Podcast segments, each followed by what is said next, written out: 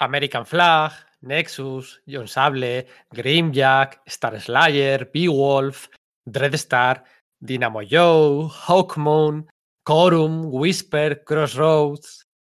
Hola, hola, bienvenidos a un nuevo podcast de Sala de Peligro, un nuevo podcast relleno de nostalgia en el que vamos a hablar de una de las editoriales de cómics más importantes de la historia del cómic USA. Hoy vamos a hablar de First Comics, la editorial creada en 1983 por Mike Gold y Kenneth Levin, y que publicó cómics hasta 1991. Al hablar de First Comics es inevitable divagar sobre la industria del cómic de los 80 o de las trayectorias cruzadas de esta editorial con otras empresas, con otras editoriales como Marvel y sobre todo con DC. Y me imagino que es inevitable que acabemos hablando de Hogwarts, de, de Warlord, de Twilight. Pero sobre todo hablar de First Comics es hablar de algunos de los mejores autores del medio porque es que vamos a hablar de Howard Chaykin, vamos a hablar de Mike Grell, de Jim Starlin, por supuesto, del gran Tim Truman, de Joe Staton, de Frank Brunner, de Steven Grant, o por supuestísimo de Steve Ruth y Mike Baron y su Nexus que tanto nos chifla. Es cierto que en nuestro país la mayoría de sus series pues llegaron de aquella manera, ¿no? Y quizás la marca de First Comics, ¿no? El, branding, el, el, logo, pues no sea tan conocido, ¿no? Pero, pero os prometo que va a ser un podcast interesante donde tanto el contexto como los autores y los cómics dan para horas y horas. Porque es una editorial fundamental en la industria del cómic USA, tanto por sus publicaciones como por el impulso que supuso para las series independientes y el concepto de Created Owned. Definido en corto, podríamos decir que es nostalgia, y un poquito más largo, en una frase podríamos decir que, que ya no se hacen cómics como los de antes. ¿Para qué vamos a engañar? Pero antes de entrar en materia ¿eh? y de empezar a divagar, divagar y divagar, como es costumbre en los podcasts de Sala de Peligro, os voy a presentar a los tres podcasters que me van a acompañar hoy.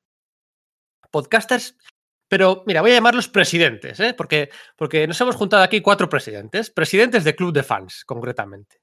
Por un lado, como no podía ser de otra forma, aquí está mi compañero, amigo y cofundador de Sala de Peligro y también, ¿eh? también presidente del club de fans de Jim Starlin. Muy buenas, Sergio. Hola Pedro, ¿qué tal? ¿Qué tal, ¿Qué tal todos, compañeros? Dispuesto aquí a, bueno, pues a, dejar que la nostalgia invada tu cuerpo y recordar a Jim Starlin, Dreadstar, todo, todo el contexto de aquellos años, mercado directo. Eh, vamos a hablar, vamos, acabaremos hablando de Pacific Comics, de Malibu, de Epic. Es que al final es un, es un tema que da juego, ¿eh? Sí, porque es un totum revolutum, ¿no? O sea, es decir, eh, es un first es un nexo, ¿no? De algún modo, y eso creo que esa palabra creo que saldrá, saldrá varias veces a lo largo de este, este, programa, porque lo define bastante bien, en el que se daban cita muchos elementos de lo que configuró el, mercado del cómic independiente norteamericano en los años 80, y no solo el independiente, sino que también tuvo su reflejo en, las mayores, ¿no? Efectivamente, ¿eh?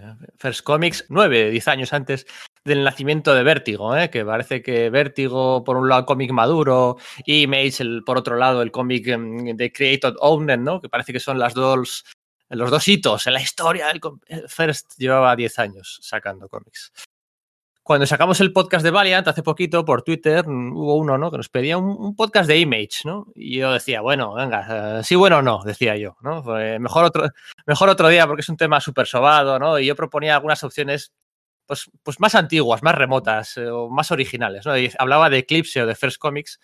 Unos 30 segundos después tenía un WhatsApp en mi móvil que decía, si haces un programa de First, cuenta conmigo, puede ser muy interesante. El remitente era Alberto Parrilla, Lord Azoth, presidente del club de fans de Dynamo Joe o de Mike Grell y de los podcasts de Ansia Viva o Frecuencia Global. Muy buenas, Alberto. ¿Lo he dicho bien o no fueron 30 segundos, fueron 20? Pues a lo mejor fue incluso menos, ¿eh? Porque yo creo que fue leer eh, First Comics y ¡pum! Saltó ahí como un resorte el, el dedo y te envió el WhatsApp, porque la verdad es que para mí First, cuando se publicó aquí en España por TVSA, pues fue algo realmente impactante, pues me llamó la atención ver personajes como Nexus, que lo desconocía totalmente y visualmente era muy muy potente, o ver el mundo de Murkoch trasladado al, al cómic, que era algo que, que me apasionaba, así que respondí pronto a la llamada de la sala del peligro y bueno, pues espero salir vivo de aquí. Y claro, si vamos a hablar de Nexus, ¿eh? si vamos a hablar de Dreadstar o incluso hasta vamos a hablar, fíjate, de los clásicos ilustrados de First Comics, pues no podía faltar el siguiente podcaster, también invitado de excepción, de auténtico lujo, que como, como Alberto participa aquí por primera vez, colaborador de la órbita de Endor, de los extraños del paraíso, de nuestro, nuestro amiguete Raúl Martín, y presidente del club de fans de Team Truman. Nada más y nada menos, Ricardo García, muy buenas, tío. Hola, muy buenas, buenas, por aquí andamos. Eh, presidente del club de fans de Team Truman, que como tú bien has dicho, ya tocará hablar de Eclipse, porque ahí también tiene tela el autor. Y yo creo que vicepresidente también del de Howard Chicken, que Howard Chicken, ha habido dudas antes de grabar el programa para ver cómo nos asignábamos los clubs de fans, pero bueno, ahí iremos lanzando nuestras cartas de amor a los autores, porque la verdad es que esta, esta First, como tú bien has dicho, junto a Eclipse, yo creo que marca un camino que luego supieron coger Image y, muchas editoriales independientes. Incluso yo creo que hoy en día hay muchas editoriales que se fijan en cómo hicieron las cosas en First y en, Eclipse. Efectivamente. Bueno, pues nada, vamos allá, si os parece. Eh, mi nombre es Pedro Monge, presidente del club de fans de Howard Shaking. Este es el podcast de Sala de Peligro, el podcast número 47 Bienvenidos y esperamos que sobreviváis a la experiencia.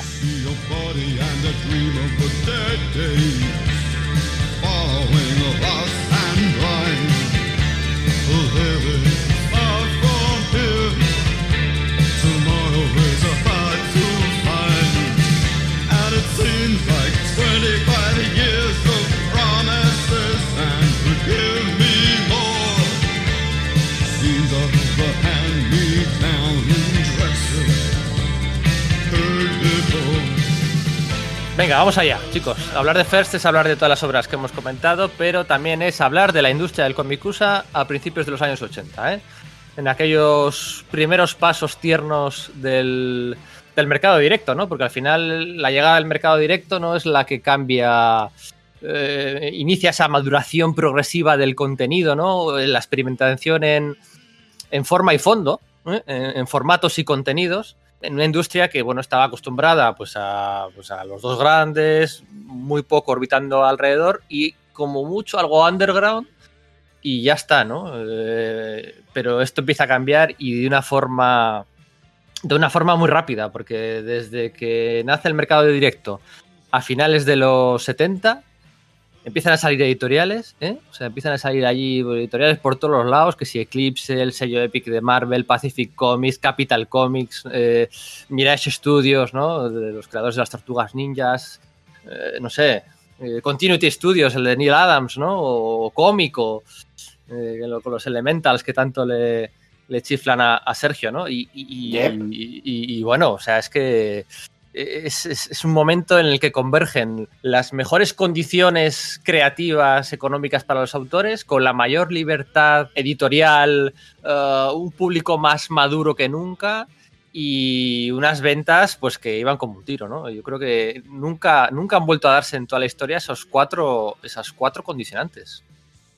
Es que luego además yo creo que no solamente que se diesen, sino que como eran nuevas, eh, había ganas de, explorarlas, ¿no? Y efectivamente creo que los autores, al, muchos de ellos habían trabajado antes en, Marvel o en DC y había otros que habían tratado de optar a ello. Entonces, al descubrir que tienen estas posibilidades, que que los personajes les pertenecen intelectualmente, que el porcentaje de lo que se llevan es mayor o que tienen pues, posibilidad para el merchandising o adaptaciones a otros medios y tal, lo cogen con, ganas de, plasmar todo lo que tienen dentro, ¿no? Hay ansia y, dan un poco, yo creo que lo mejor de sí. ¿no? O sea, eso no significa que luego en otros lados lo hicieran mal o, que no concibiesen tampoco obras maestras en otras partes, pero aquí es como cogerlo con ansia, ¿no?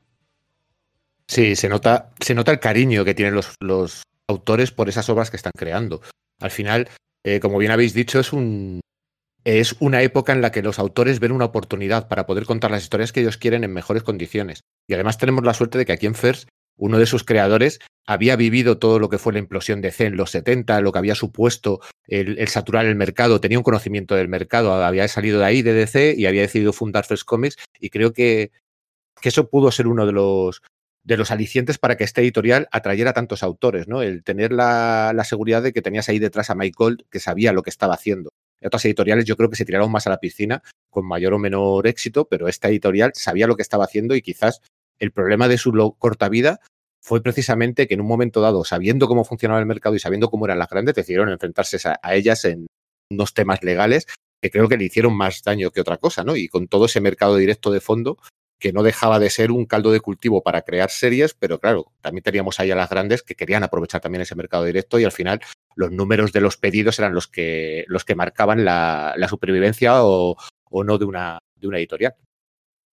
Claro, es que además eh, lo que, comentando dos, dos, dos cosas que dices, ¿no? El mercado directo y Mike Gold, ¿no? Este, relaciones públicas de DC Comics a finales de los años 70, que se fue eh, poco después de la implosión. Su, su, cargo en DC no era solamente el de relaciones públicas y de contacto con la prensa especializada y llevando el, el club de fans y demás, sino que él estaba encargado también en ese momento de, de la, de la escasísima cuota que había en ese momento del, del mercado directo, con lo cual eh, lo conocía bien y sabía que era ahí a donde tenía que ir. Y una clave que a lo mejor no hemos dado cuando hemos hablado de libertad creativa de los autores y tal, está en que, bueno, First Comics decide no, que sus títulos no, no tienen por qué pasar por, el, por, la Comics Code Authority, lo cual eh, el, evitar ese mecanismo de autocensura, pues de nuevo, es decir, eh, revitaliza a, a, los autores para, para afrontar nuevos tipos de contenidos, ¿no?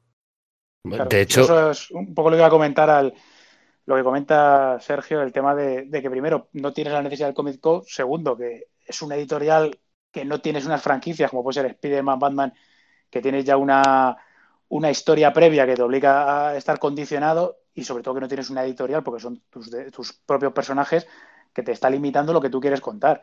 Entonces esto aquí, pues ya como veremos luego con Shaking o con Mike Byron y demás, o incluso el propio Truman, aquí al final sueltan un poco sus, eh, sus ideas, ¿no? A nivel político, social y demás, y, te las plaman en un cómic. Entonces, ya no solo que salga unas tetas de vez en cuando, es que el contenido que estás viendo en muchos de ellos es un contenido adulto. Adulto no porque la violencia sea superior a un cómic estándar o el sexo, sino porque te están dando su visión de, de, de lo que es eh, o cómo entienden ellos la, la, sociedad o cómo debería ser, o es una, una crítica sobre, sobre la misma, ¿no? Con lo cual estás a un a un nivel por encima del, del cómic estándar que se veía en ese momento.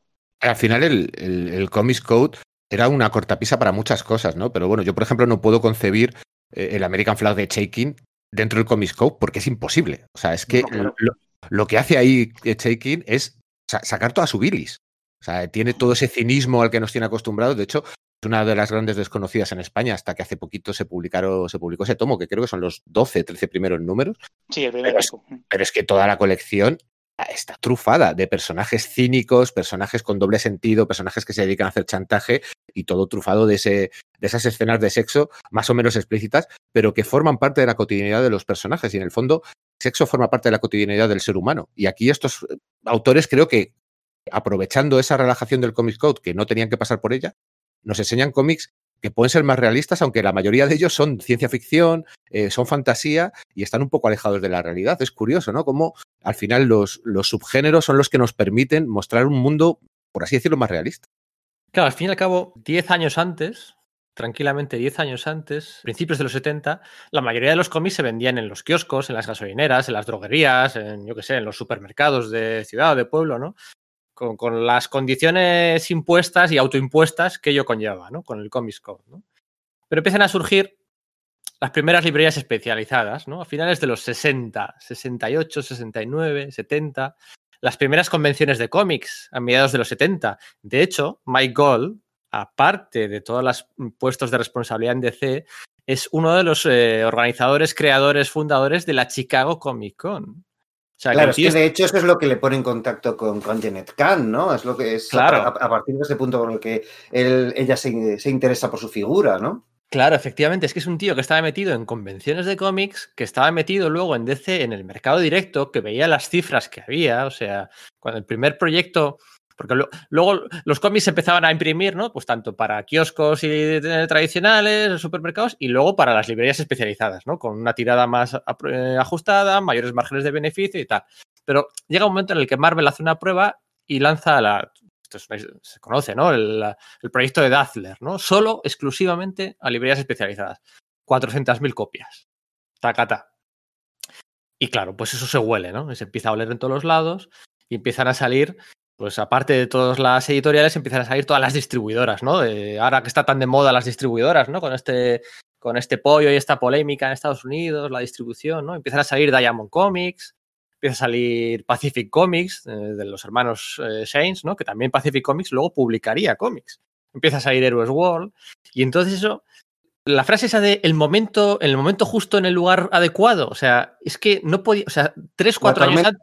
¿no? Claro, o sea, tres, cuatro años, tres o cuatro años antes, eh, mismo, que hablábamos, lo había intentado en el Atlas de Martin Goodman. Habían prometido el oro y el moro, una libertad creativa, unos royalties por página de flipar, pero salió escaldado, ¿no? Ha salido escaldado casi siempre, también eso es cierto. Pero eh, justo dos años más, tres años más, era el momento adecuado para que todo esto explosionara y estaban pues simplemente en el, mejor momento. Es cierto que First Comics, pues bueno, pues eh, duró 8 o 9 años, tampoco tan, hmm. también, no debieron de hacer las cosas o tan perfectas no fueron si al final tuvieron que cerrar, ¿no? Sí, de, hecho, a ver, todo esto que comentáis, ¿no? Es la llegada del mercado directo, eh, que proporciona mayor creatividad a los autores, eh, mayores beneficios a las editoriales, permite crear jugar sobre todo con formatos nuevos de mayor calidad, ¿no? Y abandonar un poco esos cómics de papel de pulpa que eran un poco lamentables, ¿no? Luego empezamos a ver a mediados de los 80 cómo empiezan a surgir todas las ediciones Baxter y todas estas cosas que era mejor calidad de papel. ¿Por qué? Porque el beneficio que podía proporcionar el mercado directo le permitía a las editoriales arriesgar con los impresores también. Que los impresores también juegan un papel aquí. Eh, son editoriales que intentan desmarcarse de las grandes con, con cosas tan, tan significativas como el color. Los colores y las paletas de colores que utilizaban First y Eclipse son paletas muy características, que tú abrías un cómic de First y decías, este color es diferente. Yo creo que en Eclipse era incluso más marcado. ¿Sabes? Una cosa que a lo largo de, a lo largo de los años, eh, yo como, como persona que está intentando trabajar en esto de la ilustración, te das cuenta de ello, ¿no? Y cómo lo aprecia la gente. Incluso yo he llegado a descargarme paletas de Photoshop con las paletas específicas de, cómico, de Eclipse, de este tipo de editoriales que eran muy, muy particulares. Pero todo este momento de explosión creativa, que yo creo que llega en el momento, como bien ha dicho, como bien ha dicho Pedro, cuando el, lector ha alcanzado una cierta edad, ya tiene 30, 40 años, el que empezó a coleccionar cómics en los 60, que quiere cosas más adultas, y al final nos da todas estas obras, también para mí supone un poco eh, el gran problema que luego sufrimos en España, ¿no? El abandono de los kioscos hace que quizás el relevo generacional se convierta en algo más difícil porque el chaval ya no va con su padre a comprar el periódico y se encuentra los cómics en el kiosco, no va con su madre al supermercado y se los encuentra, sino que ya tiene que ir a la librería especializada, que en muchos casos eran, eran una especie de guetos, ¿no? Eran sitios donde el padre no quería entrar, no le parecía un sitio interesante porque además eran librerías especializadas donde tampoco te estabas encontrando un cómic, como tenías una sección de revistas adultas o tenías todos los, todas las revistas europeas de cómics que estaban llegando, que todos sabemos que ojear una revista de aquellas por un padre era decir, oye, chaval, no te acerques a esto, que esto no se...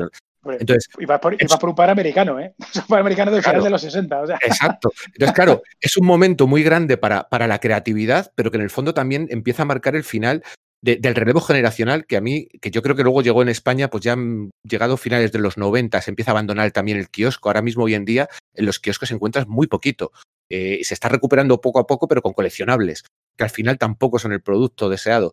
Entonces, para mí es una época muy agridulce porque tengo mucha nostalgia por ella. Creo que hay muchísima calidad, pero también creo que es el principio un poco del fin de, del cómic como medio de consumo masivo porque era accesible a cualquier chaval en cualquier punto del país y ya tenías que irte un poco a esas pequeñas tiendas que también tenían sus cosas buenas porque al final los dueños de las tiendas sabían lo que vendían y podían recomendarte. Eso nunca te lo iban a recomendar en un kiosco en un supermercado. Pero yo siempre tengo un poco esa sensación, un poco de tristeza de decir, esto que podía haber sido muy grande, al final también supuso un poco el primer clavo en el ataúd de una afición, ¿no? Que bueno, poco a poco se va recuperando. Yo creo que siempre se ha dicho, ¿no? Siempre está diciendo, el, cómic se muere, el cómic se muere, pero el cómic nunca muere, es como el rock and roll, nunca va a morir. Pero sí es cierto que fue un, un pequeño, un pequeño, una decisión un poco peliaguda, ¿no? La de llegar al mercado directo. Pero yo creo que esto al final es un poco, le pasa a todos los, los hobbies, ¿no? Me refiero, yo creo que esto es el salto, por toda manera, de, de, aunque siempre han sido profesionales, pero yo creo que es un salto a la profesionalización del cómic desde el punto de vista de la distribución. O sea, yo creo que esto es como tú dices, al principio eran kioscos, era como, bueno, el cómic era algo muy secundario, un divertimento, podría producir más o menos pasta, eh, se vendería más o menos, claro, los 40 eso era una barbaridad lo que podía vender, luego ya va disminuyendo, etcétera, etcétera, y luego cuando llegan las librerías especializadas, es como darle ese punto extra al, cómic, pero claro, te lo, yo creo que te lo, te lo separa un poco de lo mundano y de lo habitual, del que tú vayas con tu padre a comprarte una, un cómic al, kiosco y como que te lo, te lo eleva un poco de categoría, ¿no? Que, que lo paga al final también, eso lo que te está haciendo es, bueno, pues si antes era un gueto por debajo, ahora es un gueto por encima, ¿no? O sea, ahora... Claro, que es un poco una, jaula de oro, ¿no? exactamente, en, vez de, tener un, mm. algo que es cultura popular pura y dura, que te podrías comprar una grapa rancia como comprabas antes en los 80, eh, que te comprabas una grapa de Spider-Man por 20 pavos, que era lo que podía ser tu paga, y lo disfrutabas. Ahora 20 eso es pavos de cuando los pavos eran duros, 5 pesetas, no euros. Eso es, eso es. Que se note la edad que tenemos, ¿eh? Claro, exactamente. Entonces, eso ahora mismo es, es, es lo que dices tú, que, vamos, que, que es otro tema aparte, es, es imposible. Es decir, ahora tú ahora mismo en un kiosco no vas a encontrar cómics. O vas a Es que- curioso esto que estáis comentando porque el propio Mike Gold supo verlo y cuando luego volvió a, a DC, eh, a principios de los años 90, eh, fue el que, que organizó la, la iniciativa en DC de Impact Comics, que era, bueno, Sí, licenciando con, de, a con, de, con de todo esto, ¿no? Eso es. Mm. Pues la Sí. idea era eso, hacer un producto que estuviese dirigido más a, a- a niños y a, ch- y a- y a adolescentes como mucho y que gracias al sistema de distribución de Archie que seguía vigente en los kioscos, que se pudiese distribuir por ahí. O sea que Mike Gold eh, es consciente del problema de- y en el momento en el que puede toma cartas en el asunto, pero la cosa no le sale bien. Efectivamente, llegamos a la situación que comentáis, ¿no? Eh, hablando, de, hablando de First en concreto, en, con- en concreto esa, esa marcha de Mike Gold es un poco su, su clavo en el ataúd, ¿no? Al final, pues eh, el tío con su carisma, con su, bueno, con su historia, eh, se acaba llevando detrás a muchos de esos autores, a Tim Truman, a Howard Chaykin, a, mucha gente que, que va a hacer que, de hecho, hab- hablando con cuando vino Levitch a cuando, cuando vino Levitch a, a Madrid A hace, a- un par de años, sí, hablando Sí, con él, par de ¿no? años, sí. le, le preguntábamos, ¿no? Le decíamos, oye, claro, vosotros cuando, cuando surge cuando surge Image Comics, ¿no? Y, y se van de Marvel, se van en masa, eh, pues Jim Lee, Mark Silvestri, Rob Liefeld, la historia que conocemos siempre, ¿no? Y, y- y- y le pregunté, oye, ¿y vosotros en ese momento no tenéis miedo de que, de que, se, que se fueran autores también vuestros, ¿no? Porque se fueron todos los, los que se fueron eran de Marvel, ¿no? De DC ninguno.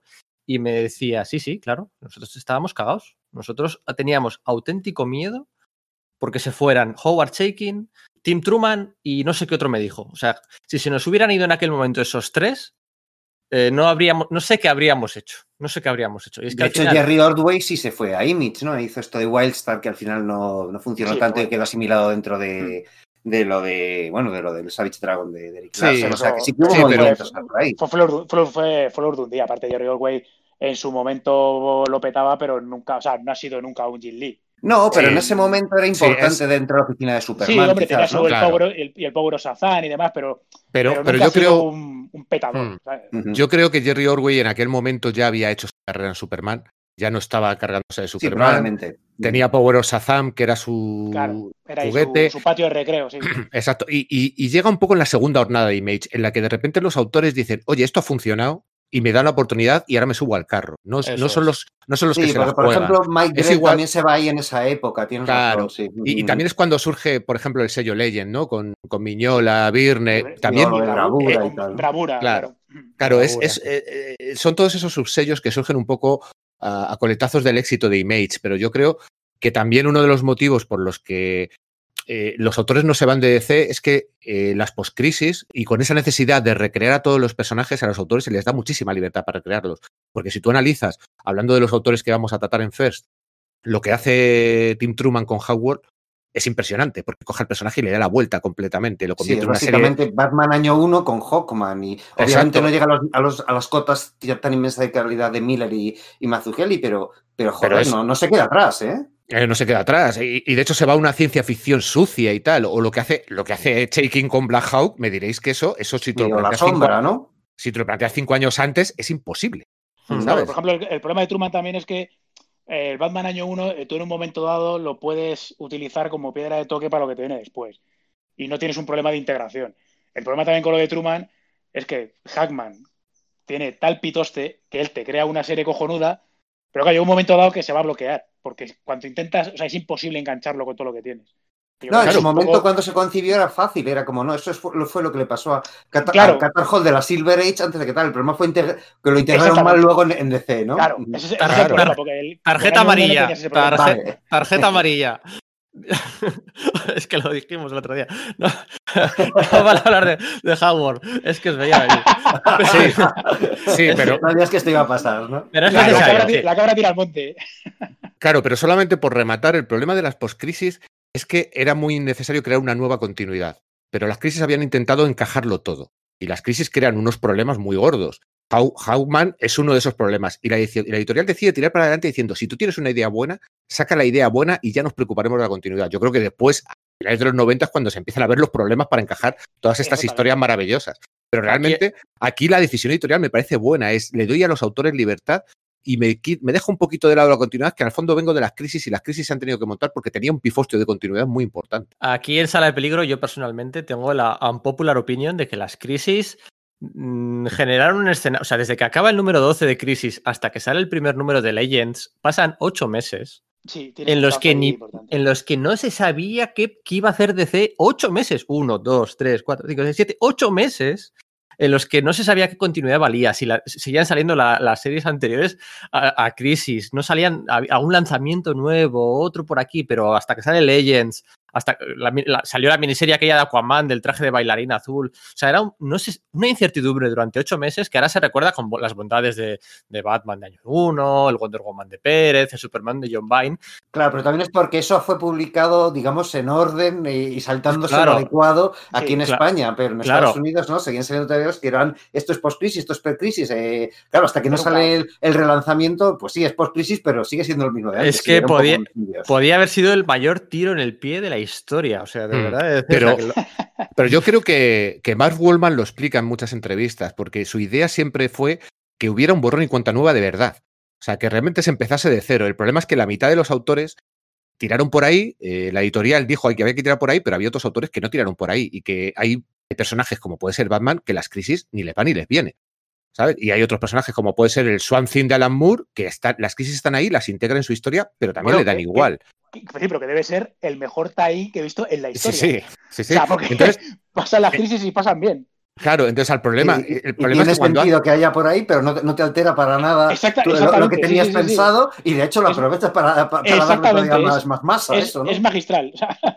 Exacto, pero al final es eso, el, tiro en el pie es que no supieron dar una orden editorial fuerte que dijera, aquí cortamos, aquí cortamos y a partir de aquí tiramos desde cero. De hecho, todos los rumores que hay ahora de del famoso 5G de que va a haber otro reboot, es eso, es vamos a, ahora sí de verdad de la buena vamos a cortar de cero. Yo no me lo creo. Claro, claro. Al final, al final hemos llegado al Detective con mi número 1000, al Action con mi número 1000. ¿Vas a tirar eso por el retrete? No. Claro, pero para, mí no lo van a hacer. Es que lo que acaba de comentar Pedro sigue siendo válido 30 años después. Es decir, pasó el New 52, pasó el Revir, pasó el no sé qué, en su momento el, el año C, es el, el hora cero, no sé cuánto. Y si es que el problema de DC es que te vas comiendo pseudo reboots más o menos hard que al final no son nada, porque lo que tendría que ser una tabula rasa no tienen cojones para ejecutarlo y al final te vienes a comer. en unas zonas, sino en otras, y esas tienen que ir integradas. Entonces cobra más fuerza en el momento dado Exactamente. La, que, no, la que no ha sido reboteada y ala, adiós todo el reboot, ¿no? Claro, estamos hablando mucho de, DC en este momento, pero es que es necesario o, da una idea de lo que hay, porque efectivamente cuando Mike Gold eh, se va de, de First y mm, clava ese, ese, clavo en el ataúd del que hablaba Pedro, eh, First se convierte un poco en, la cantera de autores para esa nueva DC, ¿no? Y quizás es uno de los motivos por los que DC es tan brillante la segunda mitad de los 80. Claro, claro, es que, es que, no fueron solo el Howard de Tim Truman o el Black House y The Shadow de Howard Shaking que habéis mencionado, es que sea, podemos poner. Green Arrow de Mike Grell, es decir, el, Green, el Arrow que, es conocido por el público generalista está basado básicamente en la reinvención que Mike Grell hizo con, con Flecha Verde cuando, eh, eh, cuando, cuando volvió a DC, de la mano de Mike Gold. El Mike Baron, el Mike Baron de Flash, o sea, el Flash de Mike Baron. Mike Baron venía de Nexus. Y luego... Bueno, ah, pero ahí, sí que es cierto que aunque viene Mike Baron de Nexus y le da un poco vuelta de tuerca a ese Flash, eh, el Flash de, de los 80 viene ya más definido por Mark Way. O sea, coge cosas de Baron, pero Baron, pasa por ahí. Sí, pero, pero, es, pero, es el que consolida esa primera colección protagonizada por Wally West, ¿no? Y les da unas, unas ventas, ¿no? y sobre eso Mark Wade edifica, ¿no? Eso es. y luego está el, el Wall Finest de Steve Ruth, o, o, está John Strander eh, on fire absolutamente, porque John Strander... De... Qué bueno es, ¿eh? Qué bueno es John Strander. Sí, ¿no hay presidente de club de fans de John Strander aquí? Yo. Hombre, el Escuadrón Suicida. Es el Escuadrón Suicida. Manhunter. Eh, Legends misma.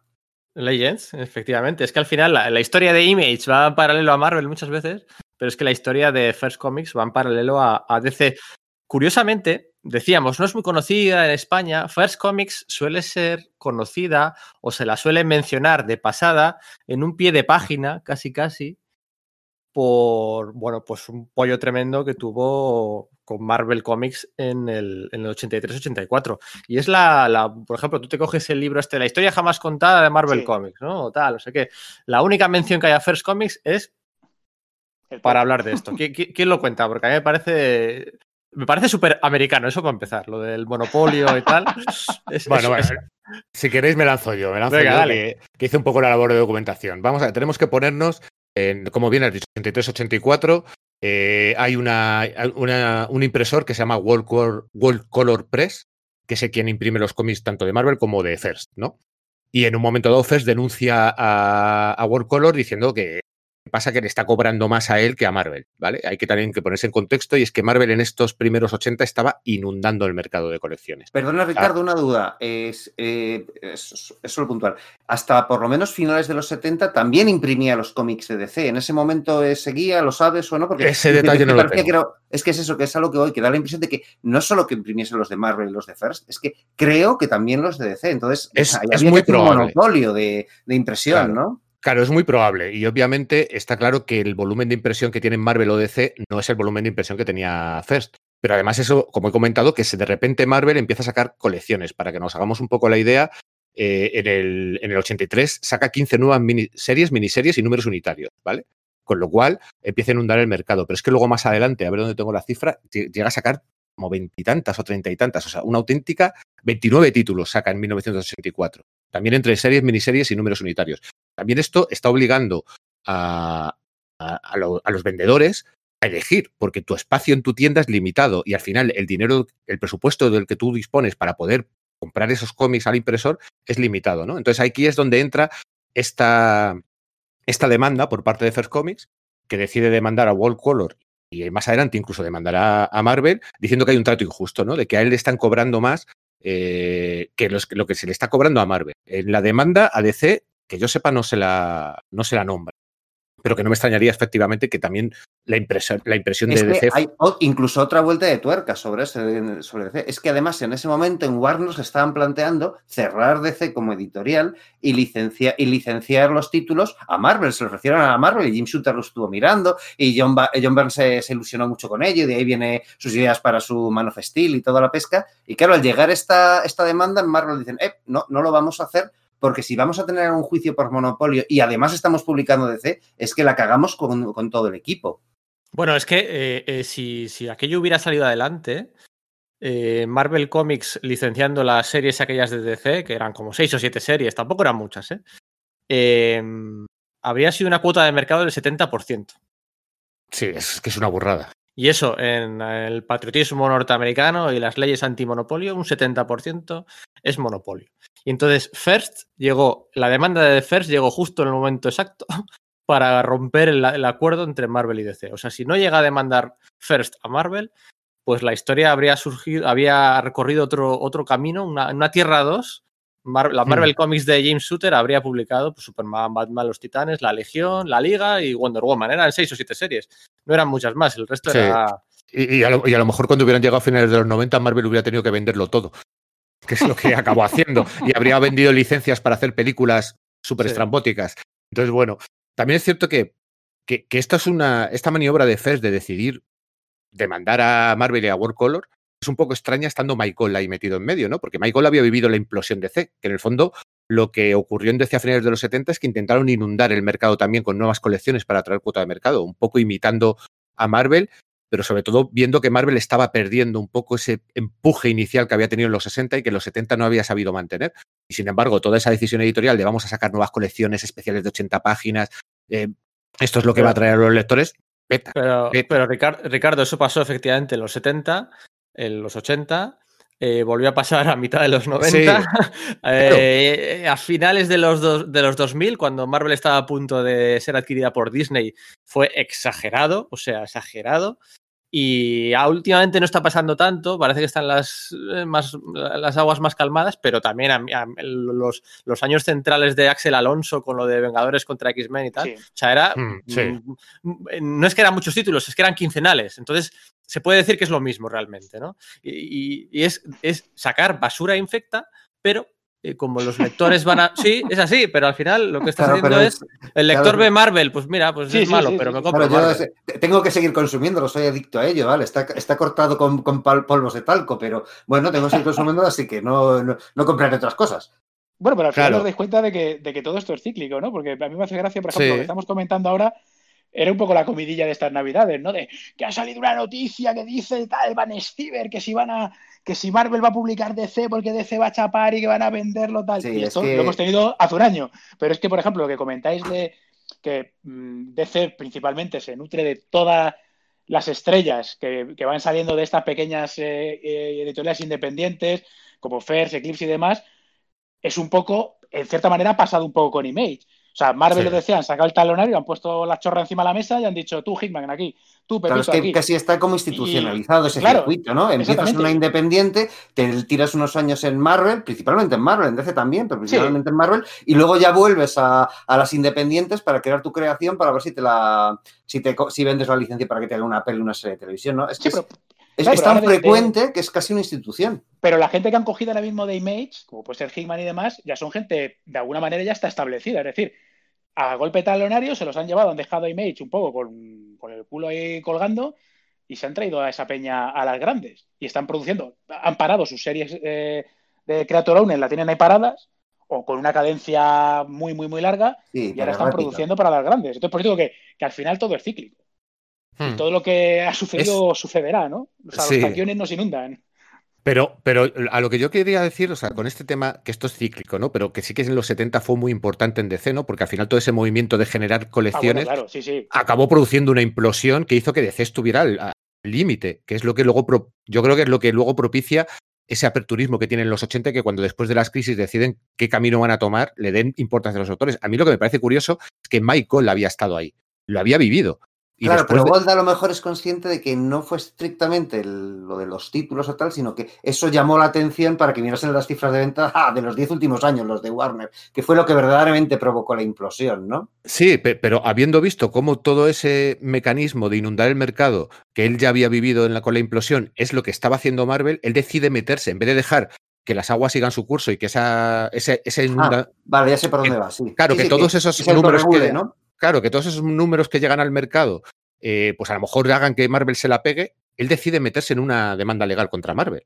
Que una, Marvel, una Marvel muy poderosa. claro, pero igual precisamente es eso, ¿no? Que si les hubiese dejado, eh, eh, no hubiesen podido sobrevivir esos años hasta que, hasta que todos pues eso, eh, tuviese un, cauce normal, ¿no? Al final First es una editorial independiente, no tiene una gran empresa detrás y tiene que, subsistir a base de lo que, de lo que venden librerías. Y si en las librerías sus cómics no son expuestos, pues son meses y meses en los que estás ganando menos dinero y a lo mejor tienes que cerrar, ¿no? A lo mejor fue una manera desesperada simplemente. A ver, eh, yo creo que Michael era consciente de que, que si, si, Marvel estaba inundando el mercado de colecciones y además la impresora le estaba dando unos mejores precios, al final se estaba generando una burbuja. ¿Vale? Eh, era una burbuja que iba a generar beneficios para Marvel y hambre para el resto, por así decirlo. Entonces, al final, en este mercado directo, yo creo que él se mete en esta guerra un poco como, como para luchar por esta parte del mercado que, que ver, estos 80 tuvieron muchas luchas, la lucha por los derechos de autor, que fueron muy abandonadas por los creadores de las tortugas ninja, por Dave Sin, etcétera, pero esta es otra lucha, esta es una lucha editorial, que quizás es más importante todavía decide meterse en esta pelea, pero claro, esta pelea tiene un coste monetario. Al final tienes que mantener esta demanda que, sabes que Marvel es grande, que Marvel va a poder alargarlo en los años, ya sabemos cómo funciona el sistema legal americano. Esto es eh, recurrir y recurrir y recurrir y hasta todas las instancias que se puede y te puedes tirar 10 años perfectamente. De hecho, esto no recuerdo, creo que se acababa resolviendo bastante tarde.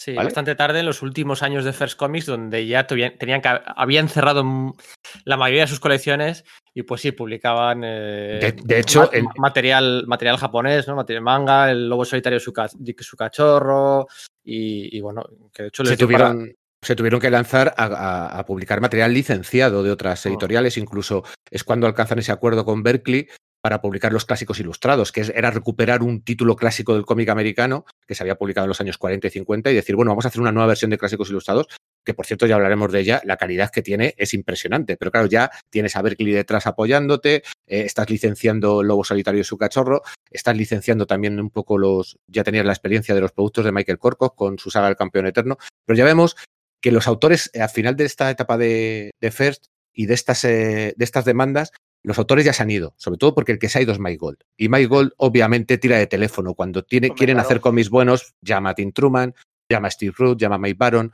llama a John Ostrander. Llama... Entonces, First, en estos últimos años, la verdad es que da un poco de pena porque creo que era una editorial que podía haber sido muy grande. Pero al final se basaba mucho en los autores y los autores al final se van donde el cheque más gordo. Y eso es, es inevitable, quieras que no, al Ay. final tienes que vivir. Hay un artículo muy interesante en el, en el blog de en uno de los blogs de, de Mike Gold, es un, bueno, una persona muy activa en, en- en redes sociales, muy poco conocida en España, todo se ha dicho de paso, eh, en el que reacciona a un artículo eh, que lee eh, sobre, el- creo que era el 25 aniversario de Image Comics, ¿no? Pues hace dos años, tres años, ¿no? Y algo así como que el artículo venía a explicar como que mm, derechos de los, de los creadores, de los autores, eh, habían cambiado, el, el curso de la historia habían cambiado gracias a la fundación de Image Comics, ¿no? Y es que, claro, a él le podían las entrañas cuando leía estas mierdas, estas tonterías, porque, claro, es que él había estado presente lo que decía Ricardo, ¿no? Ahí con Peter Lade y los creadores de las Tortugas Claro. Ninja, Sí, eh, Dave Sim, Edman. eh, Claro, eh, claro. Scott- Claro, Scott- yo recuerdo el, el Scott documental aquel del, del- del 25 aniversario de, de Image que lo decían y claro, yo me deshuevaba. Me- o sea, es que me deshuevaba porque dices, no, es que todavía, incluso si te vas al asunto de no, es que con Image realmente se ganó mucho dinero y se implantó y toda la leche, sí que cre- crearon licencias realmente lucrativas, dices, bueno, eh, y First y Eclipse no, no dieron tanto, bueno, pero es que Peter Laird eh, eh, y Kevin Eastman hicieron las tortugas ninja, que es que eso fue una bomba de verdad, ¿no? Sí, de hecho, Bueno, ellos pero- fueron. pero- Ellos fueron los que, bueno, pusieron su casa al servicio de, de aquella reunión de autores en el año, bueno, no sé, ¿qué fue? El año 87, 88 sería, en el que se juntaron ahí. toda, toda la tropa para, para, bueno, pues redactar aquella carta de los creative owners, de los derechos, de, bueno, pues a partir de ahora, pues mira, va a ser así. Todos eran jovencísimos, ¿eh? Porque Dave Sim, por aquel, bueno, Dave Sim un poco menos, pero Scott McCloud, que, Scott McCloud, que, eh, Thought, que lo publicó Eclipse. ¿O quién Lo lo publicó? Eclipse, sí. Eclipse, en el Eh, 86, 87, yo creo. Eclipse, pues fíjate, las tortugas ninja, que, que es que no se les reconoce el- el- la importancia que tuvieron aquellos cómics en, a mitad de los Pero- 80. Y Pero que, y que de ahí. menos, se ha vendido menos también, ¿sabes? Pero Image es una máquina de publicidad también. Entonces, quieras o no, Sí, eh, te viene bien ser el estandarte de lo independiente. De hecho, tú preguntas en, en España y cómic independiente, ah, Image, tal, no sé qué. Claro, pues eh, te das cuenta un poco de, de dónde está el nivel. Quiero decir, que, el desconocimiento de, lo que había antes es, patente. Y sobre todo también porque tampoco hay nadie que haga estandarte de ello a Eclipse, a First, eh, porque, entre otras cosas, porque otras compañías han comprado los derechos, si se reedita es a través de esas compañías, con lo cual al final caes en el olvido. O eres un viejuno y lo- o, investigas un poco, o si no es que es imposible. Entonces tú das por supuesto que Independiente es Image, que vienen estos chavales tan valientes y arrojados y quisieron hacer valer su- sus derechos y se fueron de la malvada Marvel. Pero es que si no, no, no, no es muy difícil llegar más allá, salvo que te pongas a investigar un poco, porque, o sea, el- a- a- a- o investigas y te metes en- al fondo en el, en el lago, o a- en la superficie no hay esa información. O sea, no la encuentras. Sí, efectivamente. Bueno, pero para eso estamos nosotros aquí un poco, ¿no? Para intentar arrojar un poco de luz, ¿no? ¿Sabes? Claro, es además, que- además de esos, de esos autores que se juntan y hacen ese famoso manifiesto sobre los derechos de autor, de ahí surge luego el, el- el Comics Legal Defense Fund, ¿no? Que es un- un- una Eso es, entidad Sí. Sí. que se dedica a recaudar fondos para que cada vez que hay un juez del pueblo profundo de la América profunda que decide denunciar a un autor porque lleva eh, unos cómics en la maleta en el que aparece pornografía porque tiene su derecho a ello, pues le coge y le denuncia, pues ahí está el Comics Box Legal Defense Fund para Michael no- ayudarle. no, no está metido también en esa asociación o está No, o es de mira. la otra Hero Initiative, ¿no? Sí, eso es. Vale, sí, Eh, sí, nada, me estaba confundiéndome, perdón. Te, te- te digo los que se juntaron aquel día, lo tengo aquí delante. Eh, No, no conozco a todos, ¿eh?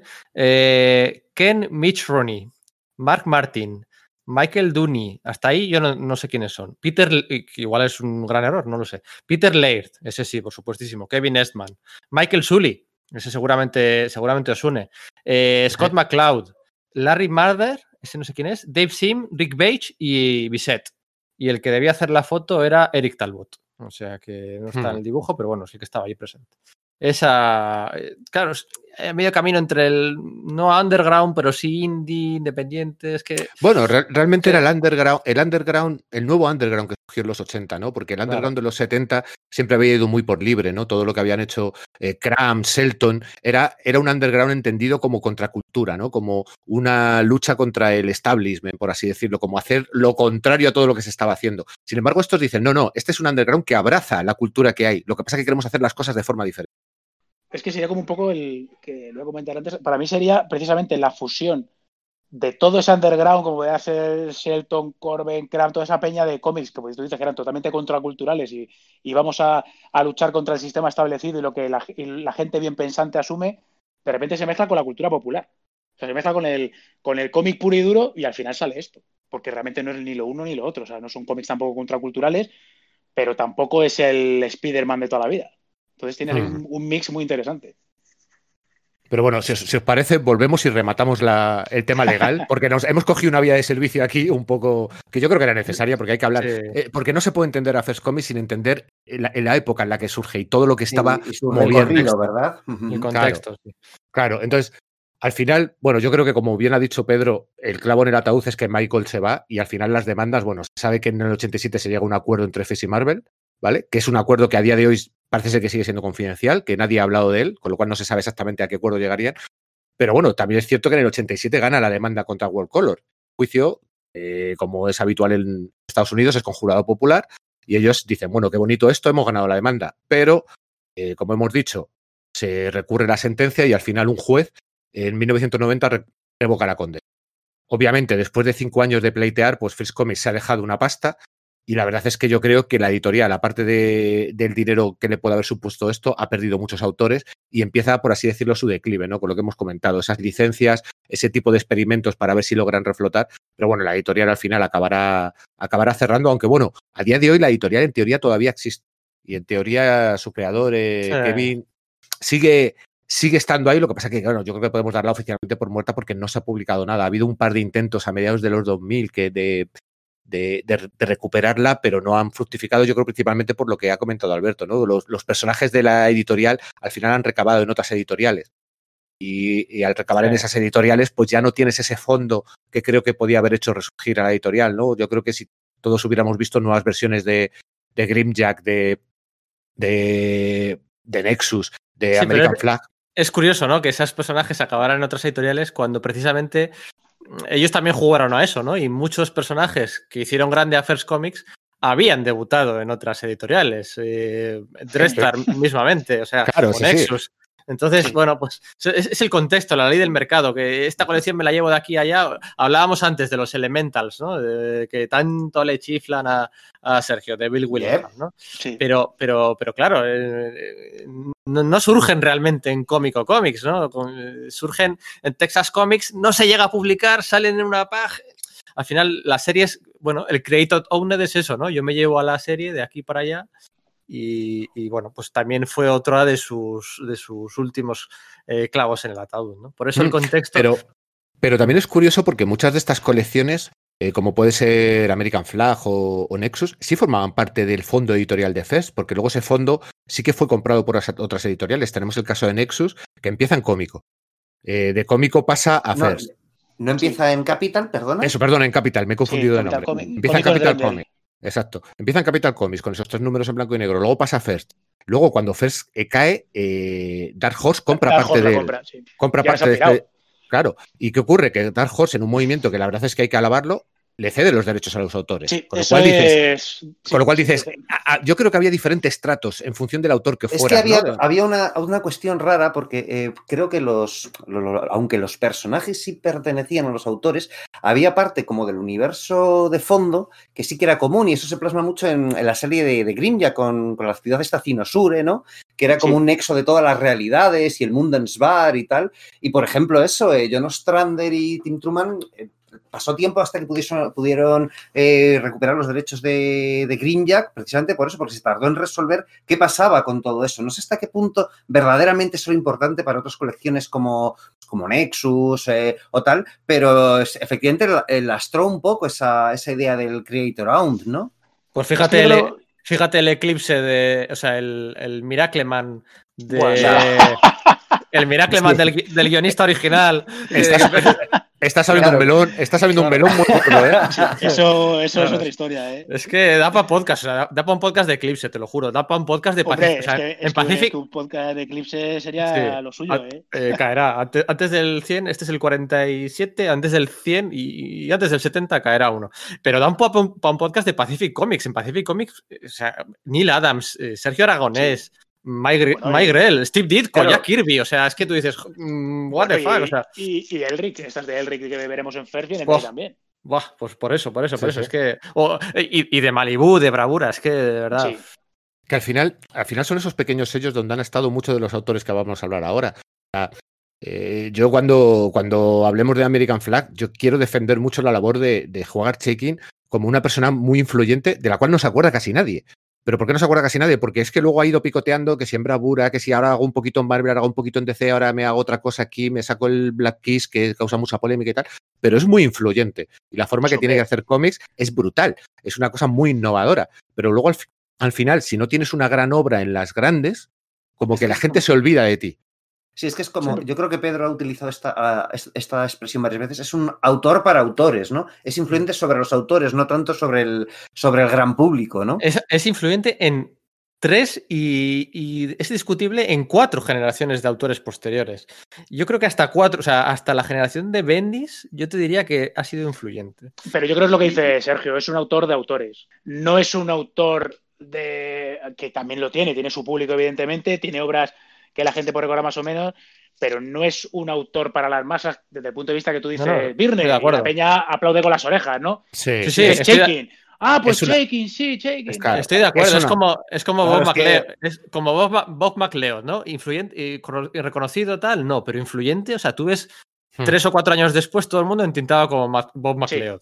O sea, Claro. Y compañía, todos. Claro, el problema que tiene Shaking es que tiene unas ideas muy buenas, un dibujo espectacular, pero tiene unos argumentos muy enrevesados y una verborrea que te cuesta, que te hace, que hace que te cueste entrar mucho en sus Y luego las caras de sus protagonistas son casi todas iguales, los personajes son iguales y los, y los seis primeros números estás liadísimo, no te, no te enteras de nada y es al No te final de cuando te nada. enteras de todo. es un ¿no? tío que. Pero es súper visualmente- influyente. O sea, por ejemplo, vamos a hablar de Dreadstar y Dreadstar al final, la Odisea de la Metamorfosis, ese, o sea, Starling se inspiró en, para hacer esa obra básicamente porque vio los originales del Cody Starbuck de, de Howard Chaykin y el Claro. verlos puede decir, hostias, que pues se pueden hacer cómics pintados y eso es lo que termina generando la, eh, generando la idea de lo que acabará siendo Dreadstar, ¿no? O sea, es un tío, vamos. Bueno, muy- es que, y, lo mismo, y lo mismo con Frank Miller y su Dark Knight, está directamente influenciadísimo de Howard Shaking. Pero Sí, ojo, sí, sí. no, no, con no las- es mala. Con las no es- televisiones y demás. ¿eh? efectivamente, la narrativa, esa verborrea de televisiones que parece que distrae, pero contextualiza, sirve para medir el tiempo Sí. de lo que está narrándose. Eh, lo que ocurre en una página tú lo puedes ver, pero no es que estén influenciados rollo de mala fe o de casualidad, no, no, es que, claro, Hombre, que, Es- que. O sea, es que compart- compartían estudio, o sea, el, sí, Claro. eh, compartían estudio Shaking, fíjate, Shaking, Simonson, Jim Starlin, James Herman, Frank Miller, o sea, mm, y, más, o sea, y el, ¿cómo era? Up- Upstart, Upstart Associates o, o algo así. Sí, algo así, no recuerdo el nombre concreto, pero sí, efectivamente. entonces eh, ve- veían lo que hacía Shaking, Shaking se fue, se, se mudó a California ya en el 85, 86. Pero hasta entonces, eh, claro, es que veían todo, pues Frank Miller veía lo que estaba haciendo. Claro, Claro. Jim Starlin lo veía. Y, bueno, de hecho, ahora, ah, mira, después de ya con esto yo creo que acabamos el contexto y empezamos un poco, un poco a analizar mm, serie más o menos por encima, ¿no? O alguna más en profundidad. Lo- lo- los dos primeros números de American Flag están coloreados por Lynn Barley. ahí lo tienes. Sí. Además, una de las cosas que hace que, que Shaking sea muy influyente es que yo creo que no hay otro dibujante que haya retratado los 80 mejor que Shaking. O sea, tú ves cualquier cómic de Shaking, American Flag que es futurista, eh, incluso La Sombra y tal, y La son Sombra, los sí. 80. O sea, ¿quién dibuja mejor un traje de tres piezas que Howard bueno, Shaking? Nadie. ¿Y qué, qué- qué más 80 que Black Kiss?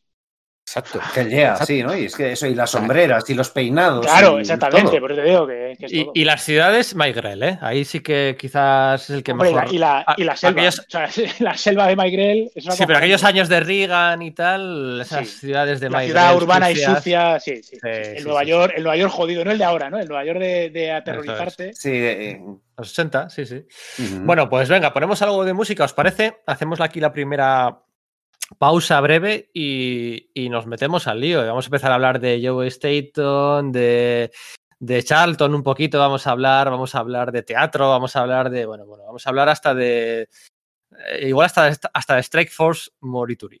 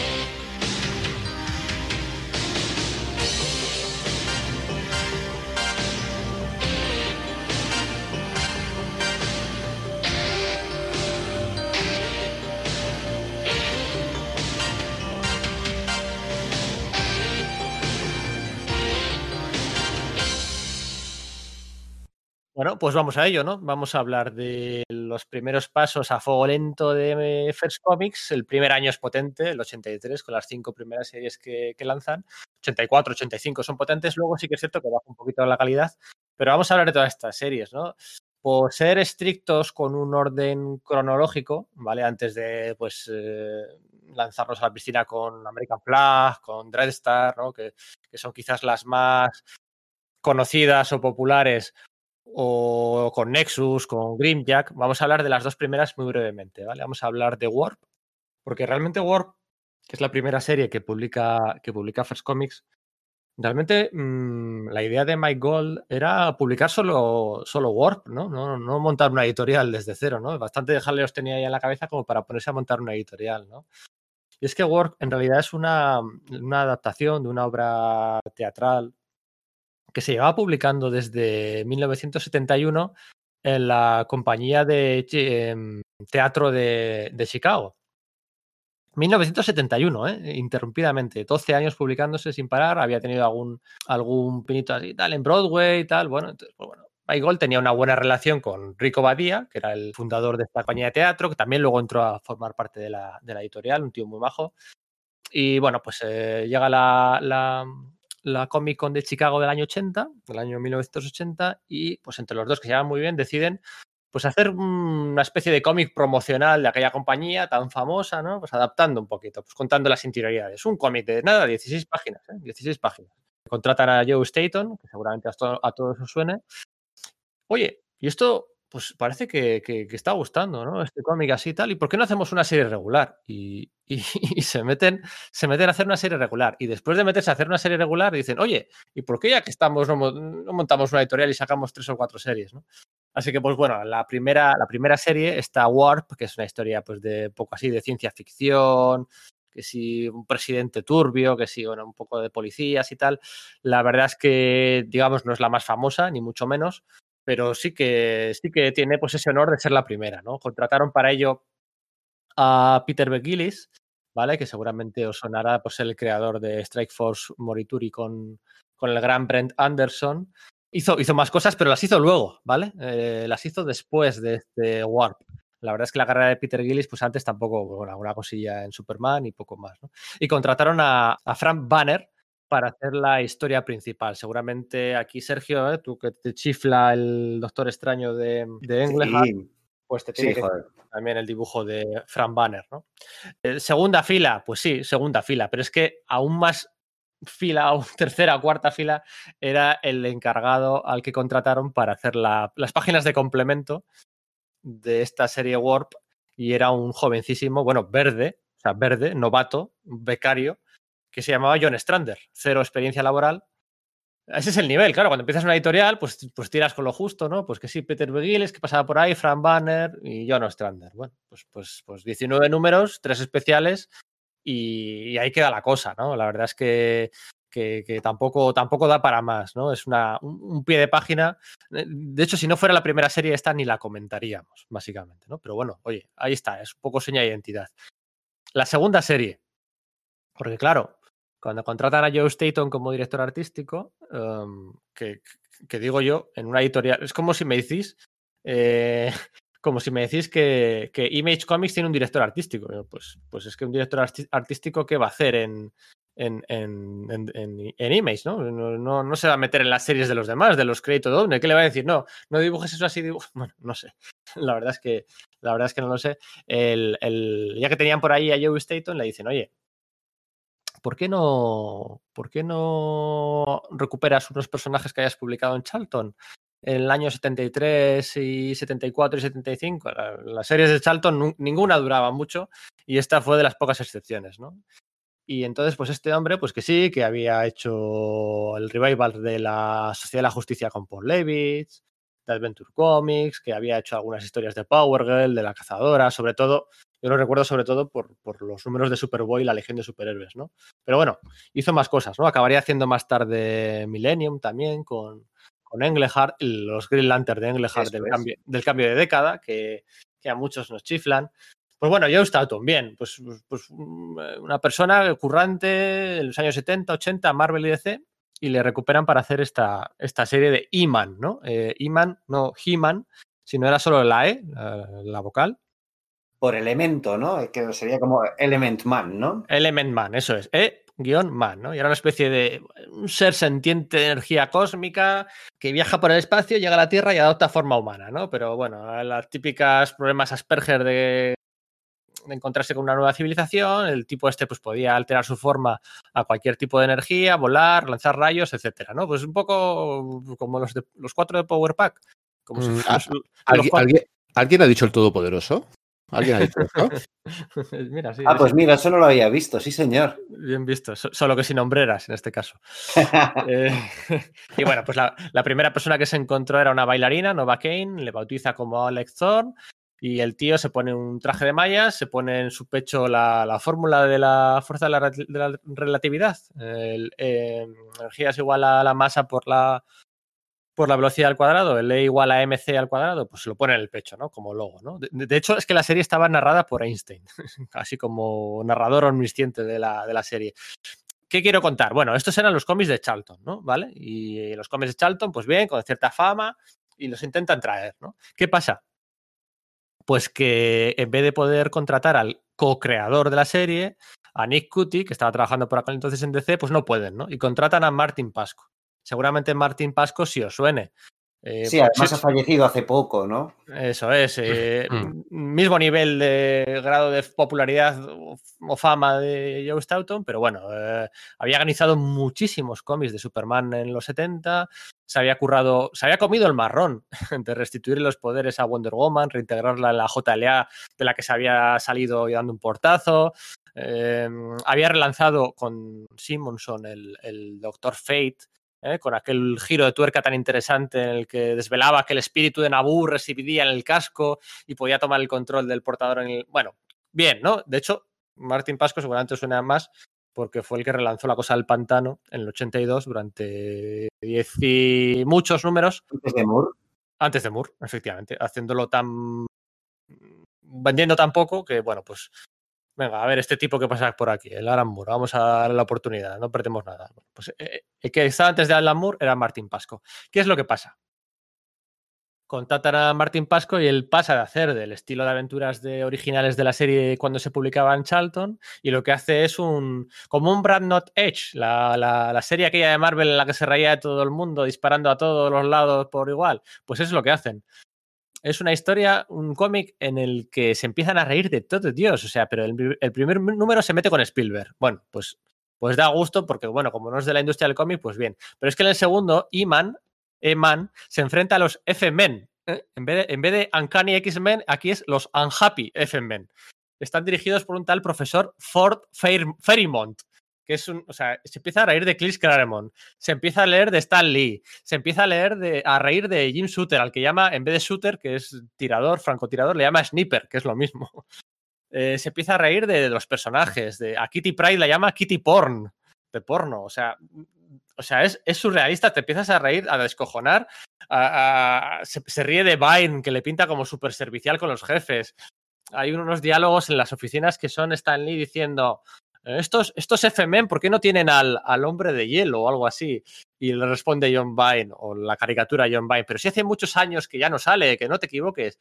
Y responde Stan Lee, ah, ya lo sabía, te estaba poniendo a prueba, o sea, súper surrealista, o sea, divertidísimo. La verdad es que costaría leer algo así hoy en día. No les fue mal del todo, bueno, fueron 25 números, para empezar, no está nada más. Eh, Joe Staunton, con el paso del tiempo, se arrepintió un poquito de este enfoque. Bueno, él era el dibujante, pues bueno, pues este guionista tiene otro enfoque, pues mira, pues bueno, pues, pues, se arrepintió un poco, eso es cierto. Y no deja de ser pues otra curiosidad, ¿no? Otra, otra, casi casi otra nota al pie de página, ¿no? Comparado con lo que vamos a hablar ahora, ¿no? American Flag, o Star Slayer o John Sable, pues bueno. Pero, pero bueno, pues bien, las dos primeras series, Warp, eh, Iman. De hecho, Iman eh, o Eman, en el, la última página tenía una página dibujada por John Vine, nada más y nada menos. La mascota robot esta que tiene, el Roger... Rock, eh, 2000 o cómo, cómo se llama eso. Como su, este, su forum, vamos.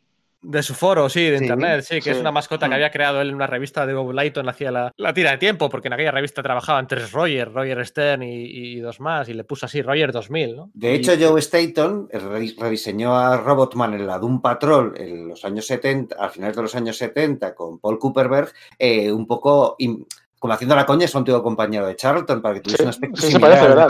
Meal. No, vamos, es, es intencionado, es intencionado. Era un homenaje. Pues fíjate, el primer número de, el, se- el segundo número de First Comics tiene una paginita ahí de John Byrne, que no viene nada, que no viene nada mal.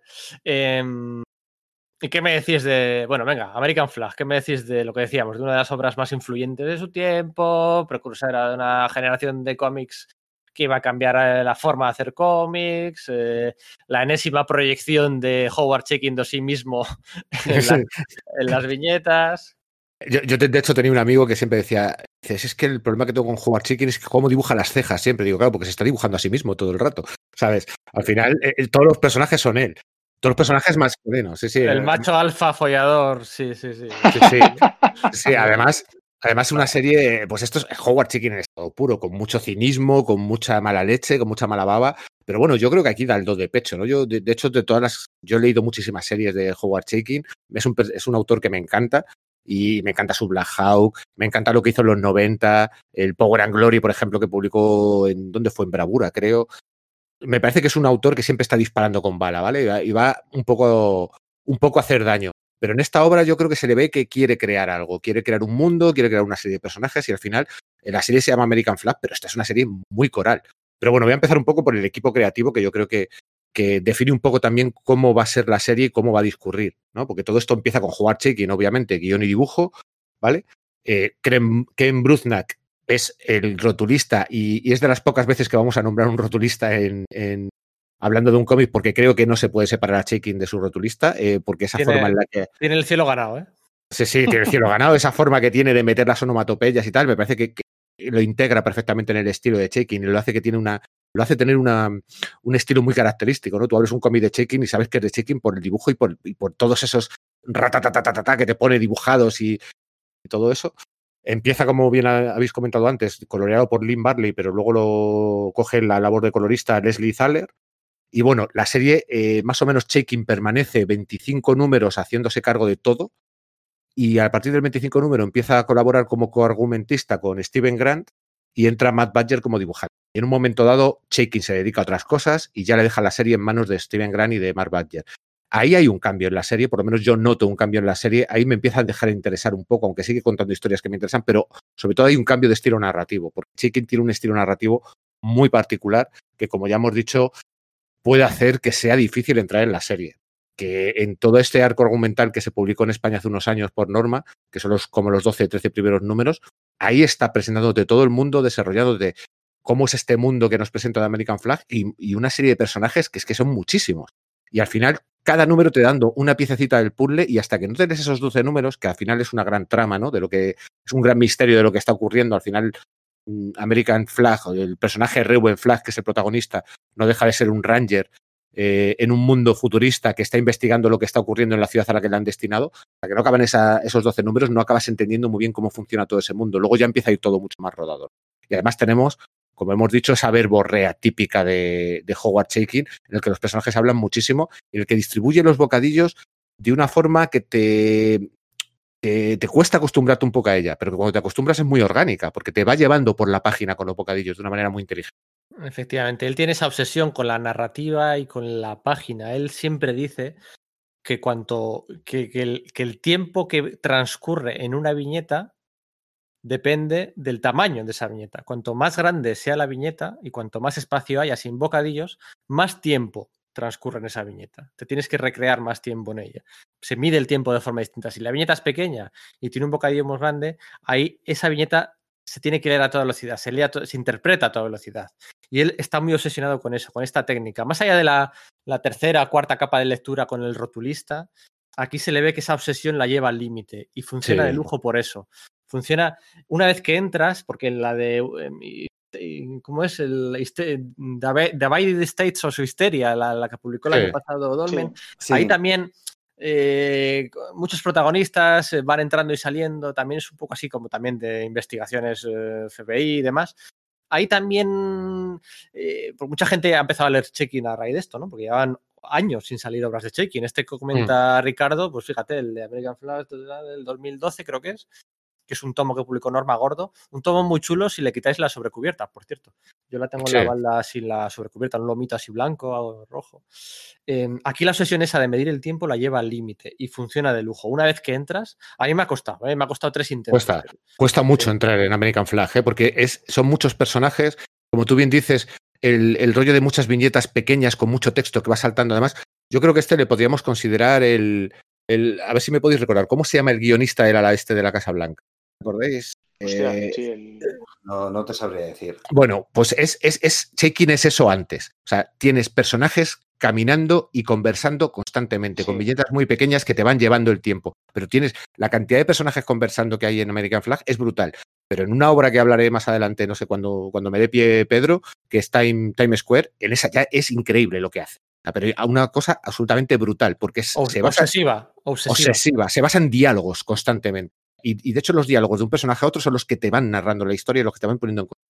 Pero bueno, aquí está American Flag, un poco por contar el argumento, nos lleva a una, a una América en un futuro cercano, que ya ves tú, en, en un comienzo es el 2031. que Oye, está es muy verdad lo. Es lo que has dicho de Aaron Sorkin, que es el que. Eso es, Aaron Sorkin, gracias. El de, el de Newsroom, que a mí me chifla de Newsroom. Sí, Poneros los cinco primeros minutos de The Newsroom, por favor, hoy más que nunca.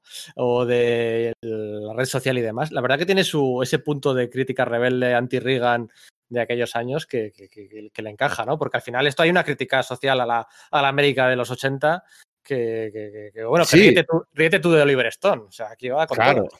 Claro, a- jugar chicken va con todas, pero jugar chicken no deja de ser, como tú bien has dicho, un, un, un varón blanco de mediana edad. O sea, al final es un macho alfa que también te mete, mete ahí sus historias, ¿no? Te mete ahí un poco ese libertarismo, ¿no? De, de que aquí el, el individuo marca la diferencia, lo que pasa que quizás en esta Sí. serie no se nota tanto. Hay, hay muchos personajes corales que todos van a hacer la historia.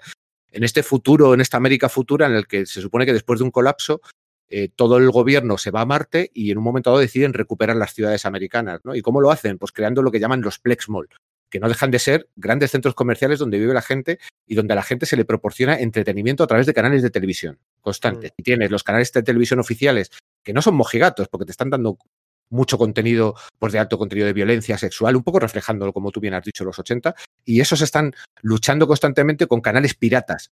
Y en este contexto, Rewen Flag, que es un, un Plex Ranger, por así decirlo, la fuerza policial de este nuevo gobierno, es destinado a Chicago después de haber caído en desgracia en Marte y le asignan a la fuerza policial a dirigirla y tiene que ver qué es lo que está ocurriendo allí. Y vamos a empezar a ver muchísimos personajes que influyen, ¿no? Personajes que están dentro de su propio equipo de Rangers. Tienes al alcalde de la ciudad que se llama CK, creo recordar, y que también tiene sus negocios sucios. Aquí hay mucha trama de, de chantaje, de, de, de manejar las drogas, de cómo la ciudad en el Plexmore funciona de una manera, pero lo que son todos los suburbios son una zona como muy anárquica, que está todo constantemente atacada por, por bandas de moteros, ¿no? Y cómo se intenta gentrificar esa zona para integrarla dentro del sistema, pero hay una cierta resistencia por parte de ellos. Vamos a tener unas elecciones en las que vamos a ver cómo funcionan esas elecciones y de esas elecciones acabará surgiendo un alcalde que es un gato que habla. ¿Sabes? El- O sea, es que Y hay un, Es- sat- hay un satélite orbital ruso intentando influir en las elecciones. O sea, me parece, pero es que, pero, pero increíble. surrealista, o sea, es que- Lo más increíble es que es un satélite orbital ruso que se, se creó para intentar influir en las elecciones del 97, creo que pone, que de repente despierta y se pone a influir y crea una especie de, de pequeña edad de hielo que, que- que empieza a Sí. complicarlo todo. O sea, y todo esto trufado, ya digo, de muchas conversaciones, de mucha acción, ¿no? Porque estos Rangers no se cortan a la hora de, de entrar en acción. Al final siempre tienes a Ruben Flag in- investigando y resolviendo toda esta serie de conflictos en, una serie de tramas rodeada de secundarios va incluso en algún momento dado va a iniciar giras por diferentes partes del mundo, pues irá a Canadá, irá a Inglaterra, irá a Sudamérica. Eh, irás viendo, ¿no? Eh, va construyendo las historias en bloques de, de tres, cuatro números que van aglutinando, por así decirlo, una saga, pero en el fondo es un continuo. No, no, no se puede leer de una manera independiente. De hecho, aquí en España, lo la primera vez que se publicó, se publicó, si no recuerdo mal, creo que fue en Zona 84. Se Sí, publicó- es donde ¿no? lo leí yo. ¿No sí. fue, en cómics, ¿No fue en el cómics internacional? Sí, tienes razón. era una- Joder, Eso, ¿no? puede ser. soy tan viejo Sí. que me las confundo. Eh, y se publicó la primera saga, que es la que se llama Tiempos Difíciles, pero es que esos son los, los tres, cuatro primeros números, no es más. Realmente yo creo que eh, los que la leímos en aquel momento, pues nos quedamos con ganas de más. Luego al Sí, final. y un poco perdidos, ¿no? Porque tiene además ese síntoma del que hablábamos de Chaikin, de que en realidad las cosas empiezan a cobrar sentido y, la- y te, te haces una imagen mental de la, de la trama y de lo que sucede mm, más adelante, ¿no? Sí, es, es, es un, es un problema que siempre ocurre con Shaking. Yo recuerdo cuando compré Black Hawk en su día, yo me leí el primer prestigio de Black Hawk y dije, no me he enterado de nada. No ¿qué ha nada? ¿verdad? ¿Qué ha pasado aquí? ¿Sabes? Es una obra que cuando ya la has leído entera dices, ah, que todo esto que me estabas contando al principio era lo de la bomba atómica, de no sé qué. Claro, él, él te lo va soltando. Eh, a mí es una cosa que me gusta de Shaking, que él no trata al lector como un imbécil, sino que él dice, él deja que tú te tomes tu tiempo para ver la historia que te está contando. Y de hecho, muchas veces la historia es un poco fallida porque te faltan piezas. ¿no? Y al final tú las vas colocando y al final lo vas construyendo. Aquí yo creo que como es una obra, ya digo, él está a 25 números como autor completo. Es una obra que va construyendo poco a poco. Crea ese recurso de, de, las, de los pantallas de televisión no solamente para hacer avanzar la trama, sino que en un momento dado lo empieza a utilizar de forma intensiva para hacer resumen de lo que ha ocurrido antes. Porque yo creo que él mismo se da cuenta de que su obsesión por la narración y por, la, y por cómo cuenta las historias y cómo funcionan las viñetas puede hacer que, que desconecten, ¿no? Te dice, bueno, pues te pongo al principio de cada número estas pantallas que te van a contar lo que está pasando. Y luego todo ese cinismo, toda esa mala leche, y a mí me parece que es increíble ver un cómic en el que el sexo se pone de una forma tan explícita y tan natural. Es una cosa que me, me vuela la cabeza y que me encanta, ¿sabes? Y que de lo que solamente vimos retazos, a lo mejor en Black Hawk, en, algún, en alguna viñeta, podíamos ver una felación que estaba un poco escondida y que si no te fijabas no te dabas cuenta. Ese tipo de cosas aquí prácticamente están en todos los números, ¿no? Y la Sí, sí, cantidad. O te lo echo a la cara o Sí. intento ser lo más sutil del mundo. Aquí, Sí, sí. No, no, y, y a mí, y a mí Black King me encanta también. ¿eh? Yo tengo que reconocer que me encanta porque me parece que ahí es, es eh, el shaking de provocar por provocar. Y sí, ya sí, no, no, eso. El, el Sí. check-in, sí, sí, ir- yendo a... el giro final, cuando entiendes de qué va la trama, dices, coño, esto además tenía sentido. O Sí, cierto, claro. Tenía un guion y todo. Eso es, pero no lo, ves, no lo ves casi hasta el último número, ¿no? Y es como, ala, no sé si sí. Oye, y muy importante, muy importante en American Flag, a mí me parece la cantidad de personajes femeninos muy fuertes que aparecen. O sea, es una cosa que no era habitual en los 80 tener mm, prácticamente la mitad de, de los protagonistas que fueran personajes femeninos, cada uno con sus motivaciones, con sus intereses, personajes que son más blancos, más negros, más grises, que tienen sus intereses, que tienen sus motivaciones y que llegan a hacer cosas muy cabronas. Y luego el otro elemento que me parece brutal, que también es un- una cosa muy típica de Shaking y que la utiliza en todas sus obras, el rollo de yo aquí voy a meter muchos personajes judíos y voy a meter nazis. Hay que meter nazis. Una obra de Shaking sin nazis no es una obra de Shaking. Entonces tienes aquí una amalgama que lo meten en la costelera y que te cuesta un poco entrar, pero cuando entras dices, wow, qué mundo acabas de crear, tío. O sea, re- realmente es un mundo muy interesante que a mí me da mucha pena que cuando él abandona la serie, la serie entra en un declive, entra en una deriva ya de más procedimental y que al final se queda en. Yo creo, fíjate, es una de esas obras que yo no lo suelo decir, pero que quizás hubiera preferido que él le hubiera dado un remate en 30 números y, y lo hubiera cerrado. Eso es la importancia, lo digo siempre, la importancia de cerrar la obra a tiempo. Es que es súper importante. Igual Sandman es tan buena precisamente por eso. ¿eh? Y eh, Fábulas, la segunda mitad de Fábulas, madre mía. Em, sí, sí, sí, la importancia de saber cerrar una obra o una película, una serie, eh, te puede aupar la, la obra a- a- al Olimpo. ¿eh? O sea, al final es, al final es ese factor diferenciador. Oye, si te parece, Pedro, si quieres hablo ya de Times Square, que está un pelín relacionado con. Sí, me parece bien. Iba a decir solo una cosa. eh, eh, American Flag no tiene ni un solo premio Eisner. Eso es por una. Es por- muy injusto, yo creo. Espera, espera, iba a hacer una broma. Bueno, el- y hay una razón a todo ello, y es que los premios Eisner empezaron en el año 88. Me cago en la leche. Claro, sí que fue muy, eh, si fue muy reconocido por la crítica, por lo menos aquí en Europa, ¿no? Era bastante aclamada, ¿no? Y en- Sí, sí, pero lo que, Sí, iba, sí, lo- sí. lo que iba a decir, la coña que iba a hacer es que si, si los Sí. premios Eisner en vez del 88 se crean en el 84, estoy seguro que eh, American Flag y Shaking se los llevan de calle todos. Porque es que mm, el 84-85 hay otra cosa, la competencia es mayor y tal, pero el 83, sin ninguna duda, se lo hubiera llevado todo eh, Howard Shaking. Y mira, sí, eh, más brevemente podemos comentar es el que dices tú, el de Times Square, que hace poco dijo que estaba haciendo una secuela, no sé si será verdad o, o no, otra secuela. Otra Y- secuela. Bueno, realmente aquí estamos hablando de, de dos novelas gráficas que de hecho yo creo que él se va, o sea, él se va de, de American Flag y se pone a escribir Time Square. Que bueno, mucha gente lo va a encontrar como Time 2, Time 2, subíndice, que realmente se lee como Time Square y cuando te la obra entiendes por qué, ¿no? Porque todo esto transcurre en un Time Square ficticio. Y la verdad es que a mí es una obra que ya lo he comentado por de manera privada con vosotros. A mí me ha volado la cabeza porque yo hasta este momento no me la había leído. y es increíble lo que hace aquí jugar Check-in. Y fíjate, leyendo un artículo en internet sobre un hombre que hablaba, hablaba largo y tendido sobre, sobre esta novela gráfica, él hacía una comparación que me parece muy acertada, ¿no? Y es que Times Square es, es lo que es al. Times Square es al cómic lo que el jazz es a la música. Y lo, voy a desarrollar ahora un poco, ¿no? Pero bueno, antes de dejarme que dé unos apuntes de, quiénes son los autores, aunque ya son viejos conocidos. Jugar Chicken lo hace todo. Ken Brudnak es su, rotulista y aquí es brutal lo que hace Ken Brudnak. O sea, es, increíble lo que hace el rotulista. Y aquí le acompaña el color Steve Olive y en, el segundo, la segunda novela gráfica Steve Olive junto a, a Richard Ori que son viejos conocidos nuestros, que son los que le pegaron el pelotazo al color en, a finales de los 80, crearon Oli Optics y creo que son los que abrieron camino a todo ese color que tenemos hoy en día y por desgracia también a todos esos brillitos que vimos en email, ¿vale? Pero yo creo que son los, los primeros que empezaron a hacer experimentos con, con, hacer separación de color por ordenador y porque los cómics tuvieran ese aspecto que, que tanto nos gustaba de los prestigios de, de finales de los 80. Pero bueno, como digo, mm, ¿de qué va este cómic? Este, o sea, este, esta novela gráfica, y la segunda, de la segunda hablaré un poquito más, me parece un poco inferior. Es complicado, ¿no? Porque al final aquí tenemos una obra totalmente coral que está contada por muchísimos personajes en la que a modo de, pues como si fuera una obra de jazz, tienes un argumento principal que es la partitura y tienes a todos los personajes que están eh, paseando por todo el entorno y te van contando la historia a base de sus diálogos. Y en una misma viñeta puedes tener unos personajes que te están dando un diálogo y te están dando una. Están dando una parte de la historia, una parte del trasfondo, y en esa misma viñeta, a lo mejor dentro de una cafetería, tienes otros personajes que están hablando, donde empieza ahí el, empieza ahí el diálogo, y ese diálogo eh, te está complementando, pero ya has saltado a ese siguiente escenario. Y en ese siguiente escenario vas a tener seis, siete, una página de viñetas, y de repente vas a saltar a otro escenario. Y así una y otra vez, una y otra vez. Y de repente, claro, tú estás leyéndolo y llevas la mitad de la novela gráfica y dices, no tengo muy claro todavía de qué va esto. No sé exactamente qué me estás contando. Tengo muchos personajes que me están dando partes de un puzzle y que al final, cuando empiezas a llegar a la, de la mitad para adelante, empiezas a ver qué es lo que te está contando y la historia, en el fondo, es muy simple.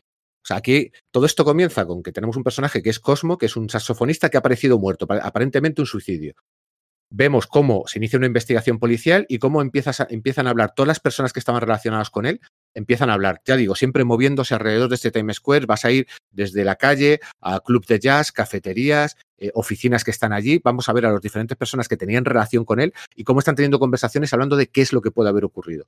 Y de hecho tenemos un personaje que podríamos considerar el protagonista, que es Maxine Glory, que viene a ser otra vez Howard Shaking, porque esto clarísimamente, porque además en esta, en, este, no, no? en esta ocasión tiene gafas y todo, o sea, eh, ahí ya sé que lo tienes claro, y tiene un poco más de cara de pan, que yo creo que ese es el, el, lo, lo, que te permite definirlo, pero todos van a ir hablando y vais a ir descubriendo pues que todo este suicidio tiene algo detrás, ¿vale? Está relacionado con, con su mujer, su prometida, y que al final, eh, en este mundo en el que se supone que es un mundo aparentemente igual que el nuestro, pues tienes un elemento diferenciador, es que hay una empresa que se llama RUR, eh, Robot, no recuerdo ahora mismo cómo era.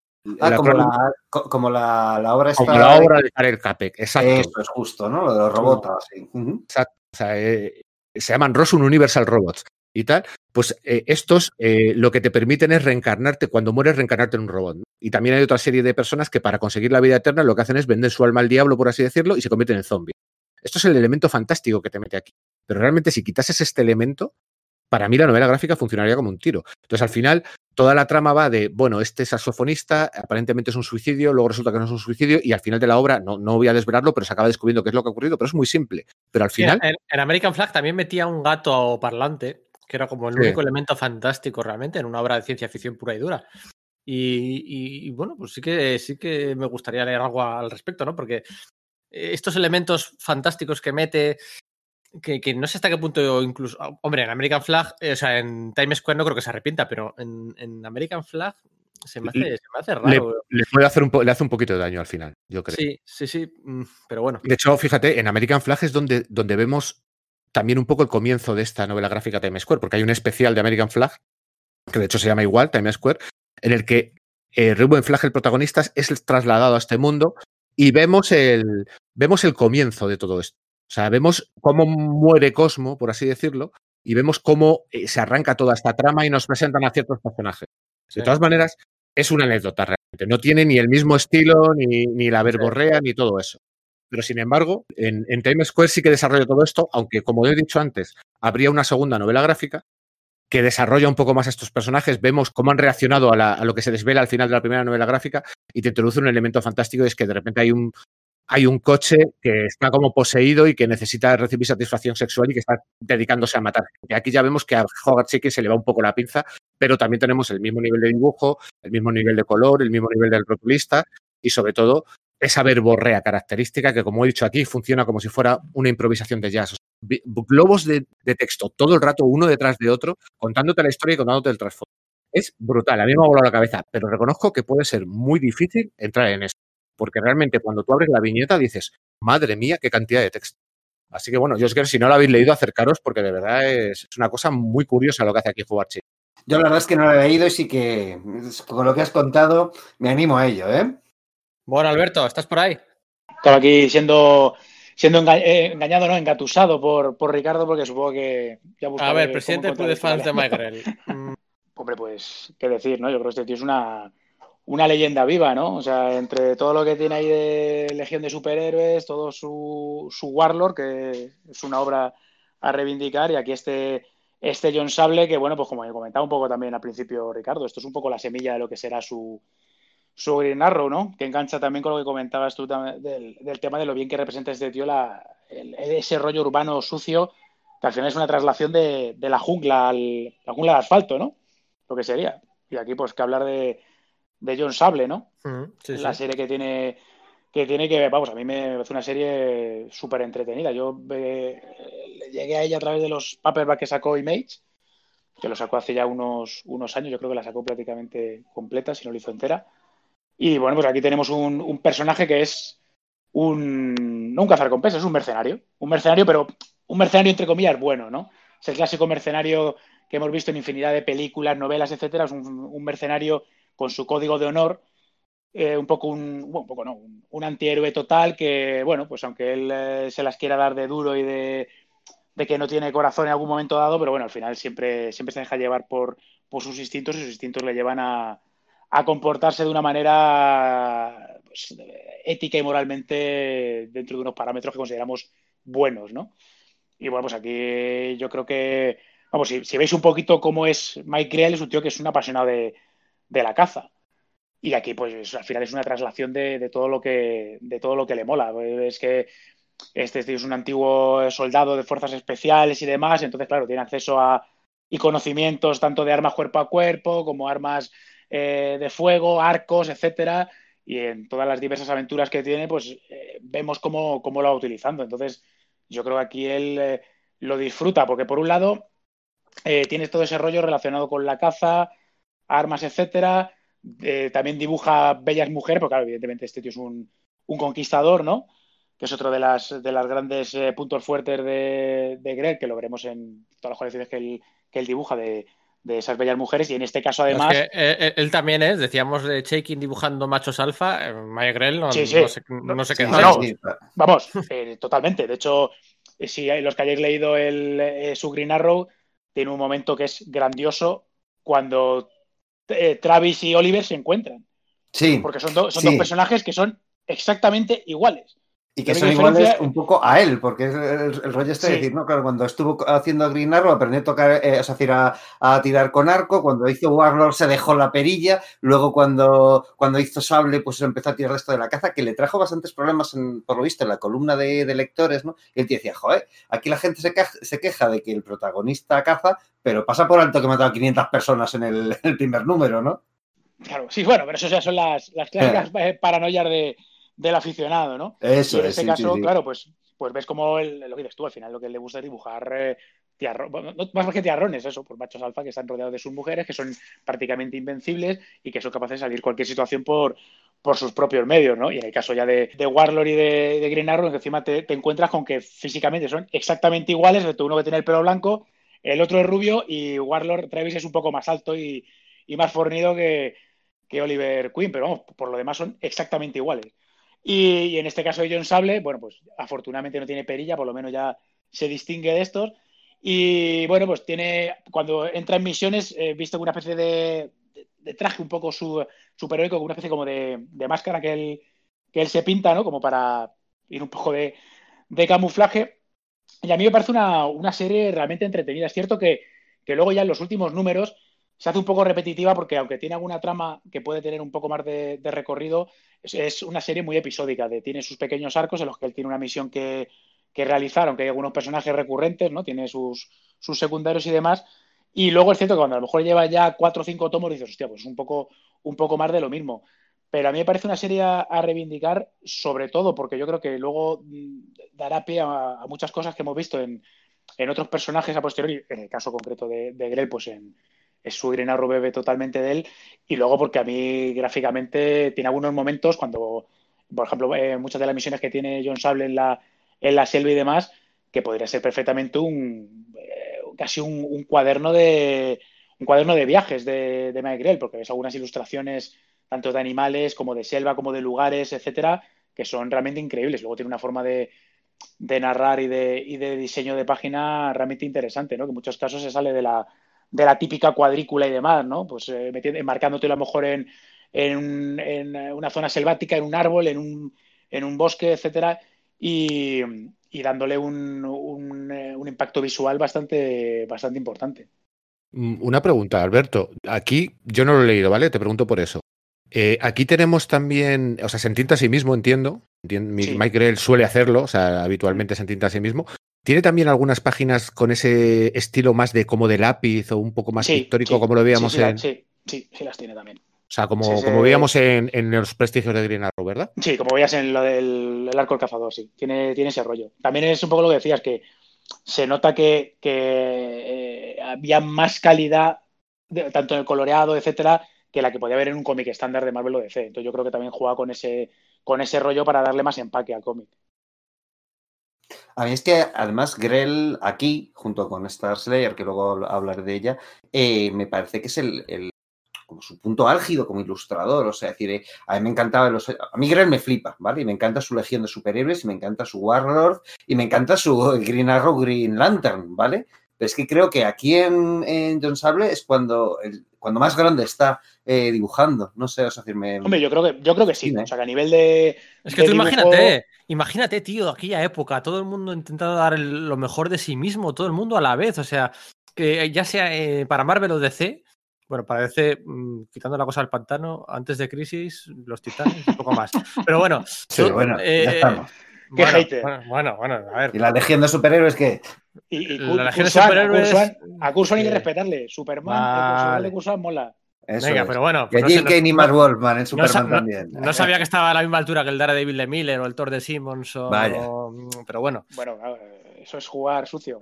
Eh, American Flag, o sea, eh, lo de Miracle eh, todo el mundo dando el do de pecho. Este tío dice, claro, es que también hay una cierta inspiración de unos a otros. O sea, esta época, estos años, del 82 al 84, que para mí, bueno, son los tres 85, los tres los cuatro mejores años de la historia del, del cómic. claro que este tío estaba dando el, el do de pecho, ¿no? Estaba súper inspirado, una competencia más o menos sana, eh, libertad creativa total. Eh, meto en el primer número a Reagan, de todo. O sea, es que es normal. Eh, voy a hacer, voy a hacer algo. Ahí todo el mundo estaría pensando lo mismo. Voy a hacer algo que quede para la historia. Claro, es, que se, estaban retroalimentando unos a otros en el fondo. Es que estamos hablando de una época en la que tú eres Mike Grell y de repente llega Frank Miller y saca Ronin. Claro. Dices, hay que, dices, hay que, hay que más alto cada vez, ¿no? Al lado, y como que te pica para hacerlo mejor, ¿no? Claro. yo, creo que es eso que decir, que ya no solo que, incluso que estuvieran los que estaban en la misma editorial, sino tú imagínate que estás ahí y de repente, pues eso, te aparece checking con unas páginas de la hostia de Make Flag, aparece no sé quién con una página de no sé cuánto. O lo que tú ves en otras, en otras editoriales. Y encima, además, estás en la edad, es decir, no es lo mismo intentar darlo todo, que puede ser, pero yo creo más difícil darlo con 50 años o con 40 que cuando a lo mejor tienes entre 20 y 30 años, ¿no? Que dices, me voy a comer el mundo y ir a, tope.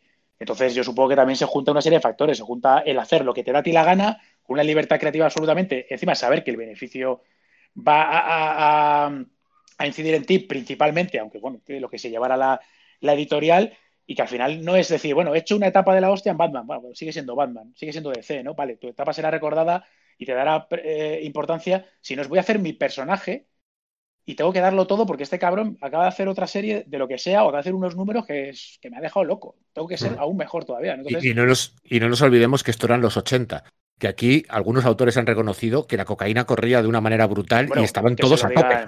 Que se lo digan a Mike Baron. Sí, O sea, exacto. Mike Baron Sí, iba no- muy, no- muy a tope.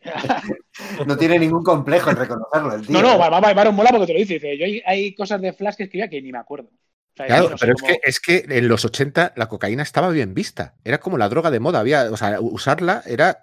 La alta sociedad era la que la usaba. Con lo cual, al final, mucha gente decía, bueno, pues tengo que cumplir con las fechas de entrega, estoy atacado y no sé qué. Digo, bueno, pues tiro de aquí, ¿sabes? Y muchos autores, pues claro, y, y yo, yo no dudo.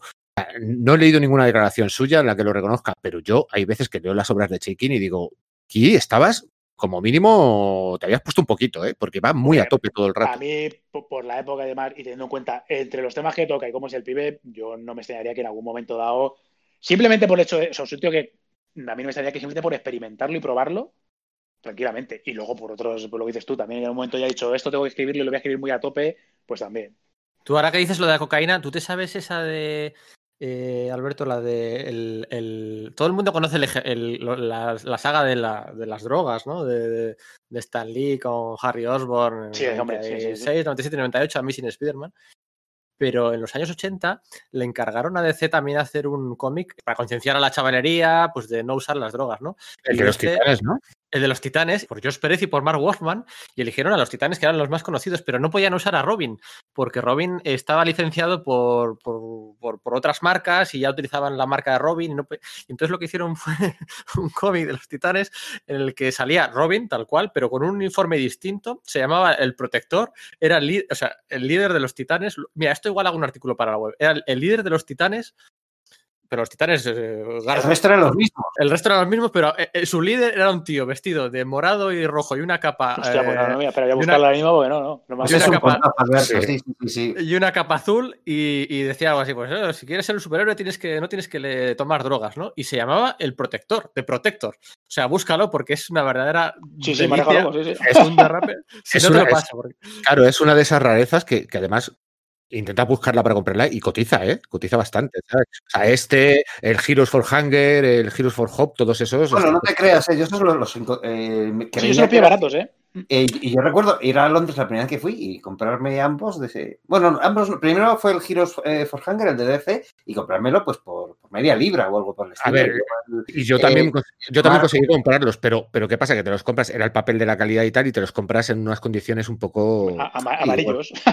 claro, sí. muy amarillos y, y que se nota que no los han cuidado, porque además era un cómic que yo creo que se vendía un poco fuera del circuito también, ¿no? Que había mucha gente que como que se lo regalaba, ¿no? Algo así, y luego de repente pues lo vendía de segunda mano.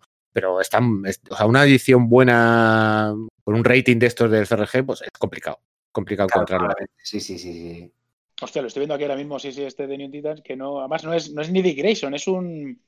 Sí, Es sí, es un Dick Grayson, que, que, que Josh Pérez, que Josh Pérez dibujó a, a Dick Grayson, a Robin. No, no, pero no, momento- no, pero no. no. Ah, bueno, Sí. pero, pero aquí te lo venden. No, dicen que no es Dick Grayson, es un tal John Hart que lo meten liderando los titanes. Claro, claro, porque se dieron cuenta a última hora de que no podían utilizar a Robin Lo que dice Pedro es que, dibujó a Dick Gra- que Pérez dibujó a Dick Grayson y luego le hicieron Ah, el bueno. traje, ¿no? Sí, sí. Sí, sí, sí, Sí, que es igual. O sea, y, y a Pues última mira, hora ah, ah, corrigieron. El editor lo tuvo que corregir todo, no sé a quién le mandó, lo podría buscar. Le, le mandó. Pues ahora- y, y flipas, o sea, es que. es que es una que veo, él no lo no recordaba las o no, no recordaba el- los cómics de los titanes, pero viendo lo que me sale en, en, Google, sí eh, lo recordaba él visualmente, pero no, no, sé en su momento ni idea ni puta dónde había salido, de, de los Who, que los tenía todos, y salía la, la ficha del tipo este. Ah, amigo. Pues sí, sí. Pues de Qué curioso. el- voy a hacer un artículo. El día que el protector lideró a los titanes eh, pa- para luchar contra las drogas y ya está. Y, Sí, sí, mira, The American Soft Drink Industry Presents DC Comics. Sí, sí. Es que de, de verdad es una época, es una época fascinante. Em, hablando de Mike Grell, además de su John Sable, que duró 56 números, él nos- no hizo los últimos, del 40 lo dejó, acabó, mira, hablando de Mark Wolfman, acabó gui- guionizando la serie Mark Wolfman. Sí, pero de hecho la, la- la serie se retituló, ¿no? Y dejó de ser John Sable Freelance y se tituló tan solo Sable, ¿no? Y, de hecho el aspecto adoptaba el de aquella breve serie de televisión que, que había en ese Sí, es que momento. tuvo, tuvo su serie y todo, es verdad. que es Eso es muy breve. parece de las- y de hecho, el, piloto lo rodó Gene Simmons, el de Kiss. O sea, él, él iba a ser el prota, pero eh, al final la productora decidió que no y metieron otro tío y tuvo una serie que duró nada, ¿no? Y cuando Mark Wolfman y Bill Jaska cogen, cogen la serie, pues la ide- lo que, a ver, lo que Mike Grell dijo era que él se iba a tomar un descanso, y, pero que iba a guionizar y lo iba a dibujar Tony, Tony de Zúñiga. Y entonces eso se prolongó, se prolongó, se prolongó y para cuando apareció la serie se llamaba de otro modo y ni Tony de Zúñiga ni Mike Grell, ahí estaban pues Omar Wolfman y, y eso, y Bill Jaska, ¿no? Y bueno, pues... Yo creo que además justo esta época, cuando todas estas series los, los artistas las dejan, es cuando, cuando empiezan a hacer esos proyectos para DC. En el fondo, ven que es la lo reconoce ¿eh? en, en, en, entrevistas. Es decir, él dejó, la, él dejó Nexus para que lo hiciese Paul Smith y compañía porque estaba haciendo lo de World's Finest. Y claro. Sin ningún rubor, claro. ¿no? Y Check-in, cuando, cuando, deja, cuando deja American Flag y hace esto de Times Square, después, justo pues, después hizo lo de la sombra para DC y luego después hizo Black Hawk. Final, claro. Tim Truman quizás es el que abandona las series más tarde porque él ya desembarca más en los 90 en DC con Howell, pero yo creo que está claro que vemos que parte del declive de, de, First es porque estos autores acaban volviendo a llevárselos, como hemos dicho, en ese ciclo sin fin de me voy a la independiente, me hago un nombre, me vuelvo a coger la media. Pero también entre independientes, ¿eh? porque Truman, por ejemplo, también se, eh, lo que hace es que se va a Eclipse a hacer Scout, porque como están esos problemas con claro. Grimjack, de, vale, sí, el personaje os, pertenece, a ti y a Ostrander, pero no del todo porque el, trasfondo editorial, el trasfondo del, del, mundo ha aparecido en el Star Slayer de, de, Grell y eso está registrado por First. Entonces, vale, pues me voy a, me voy a Eclipse y hago Scout, ¿no? Que, oye, pues ni tan mal, por otro lado, ¿no? Para, para el aficionado. Hablando de Star Slayer, ¿no? Es una serie que sí. precisamente venía de otra editorial, también de Mike Grell, no se iba a encargar, que, en otra editorial, Pacific Comics, ¿no? Para hablar con precisión. Eh, y había estado allí, pues, seis, siete números, poquitos, y pues Mike Grell se la trae debajo del brazo, pero no se encarga de ella, no se encarga de ella porque ella, él quiere, pues lo que decía, lo que hablábamos antes, ¿no? Él quiere pasar a la historia con John Sable, ¿no? Es su gran proyecto, su, su gran idea, y Star Slayer, aunque es de su propiedad, pues no la va, no la va, no la va a hacer él. Y le encargan la serie al chavalín becario barra novato que comentábamos antes.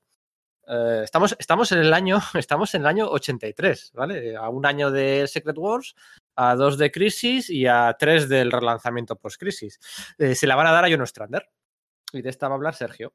Claro, pues eso, el, pues Star Slayer además tiene otra, otra, no solo que viniese de, de, de Pacific, es que además era un proyecto que Mike Grell había presentado en DC, porque igual que Warlord era alguien del mundo moderno traspasado un mundo, a un entorno de fantasía, pues decidió, venga, ¿por qué no hago lo contrario? ¿no? Y hizo una historia sobre un guerrero celta que era transportado a un futuro lejano en plan space opera, ¿no? Y igual que lo que he dicho de, de con, con, John Sable, ¿no? Que es que es quizás el momento más dulce gráficamente de, de, de Mike Grell dibujando, ¿no? Pero eh, lo que pasa es que eso, es, ese momento de, de Grell dibujando Star Slayer, que además fue un TV bastante importante, porque como complemento aparecieron cosas como, no sé, el Rocketeer de Dave Stevens, o eh, eh, Gru, por ejemplo, de Sergio Aragonés, ¿no? Cosas así, ¿no? Que luego eh, trajeron bastante cola, ¿no? El rollo es que cuando, cuando se la lleva First, él deja de hacerla, porque eso se dedica, se dedica a John Sable. Y en su lugar, pues en, un principio él se hace los bocetos y dibuja un tal Lenin del Sol, ¿no? Y luego, y bueno, pues los guiones los va haciendo John Ostrander y ¿qué pasa? Que también se incorpora luego Tim Truman, ¿no? Que es, digamos, cuando, bueno, pues este equipo creativo empieza a cobrar fuerza. De hecho, eh, Grimjack, el personaje Grimjack, empieza a aparecer ahí eh, también eh, como una serie de complementos, ¿no?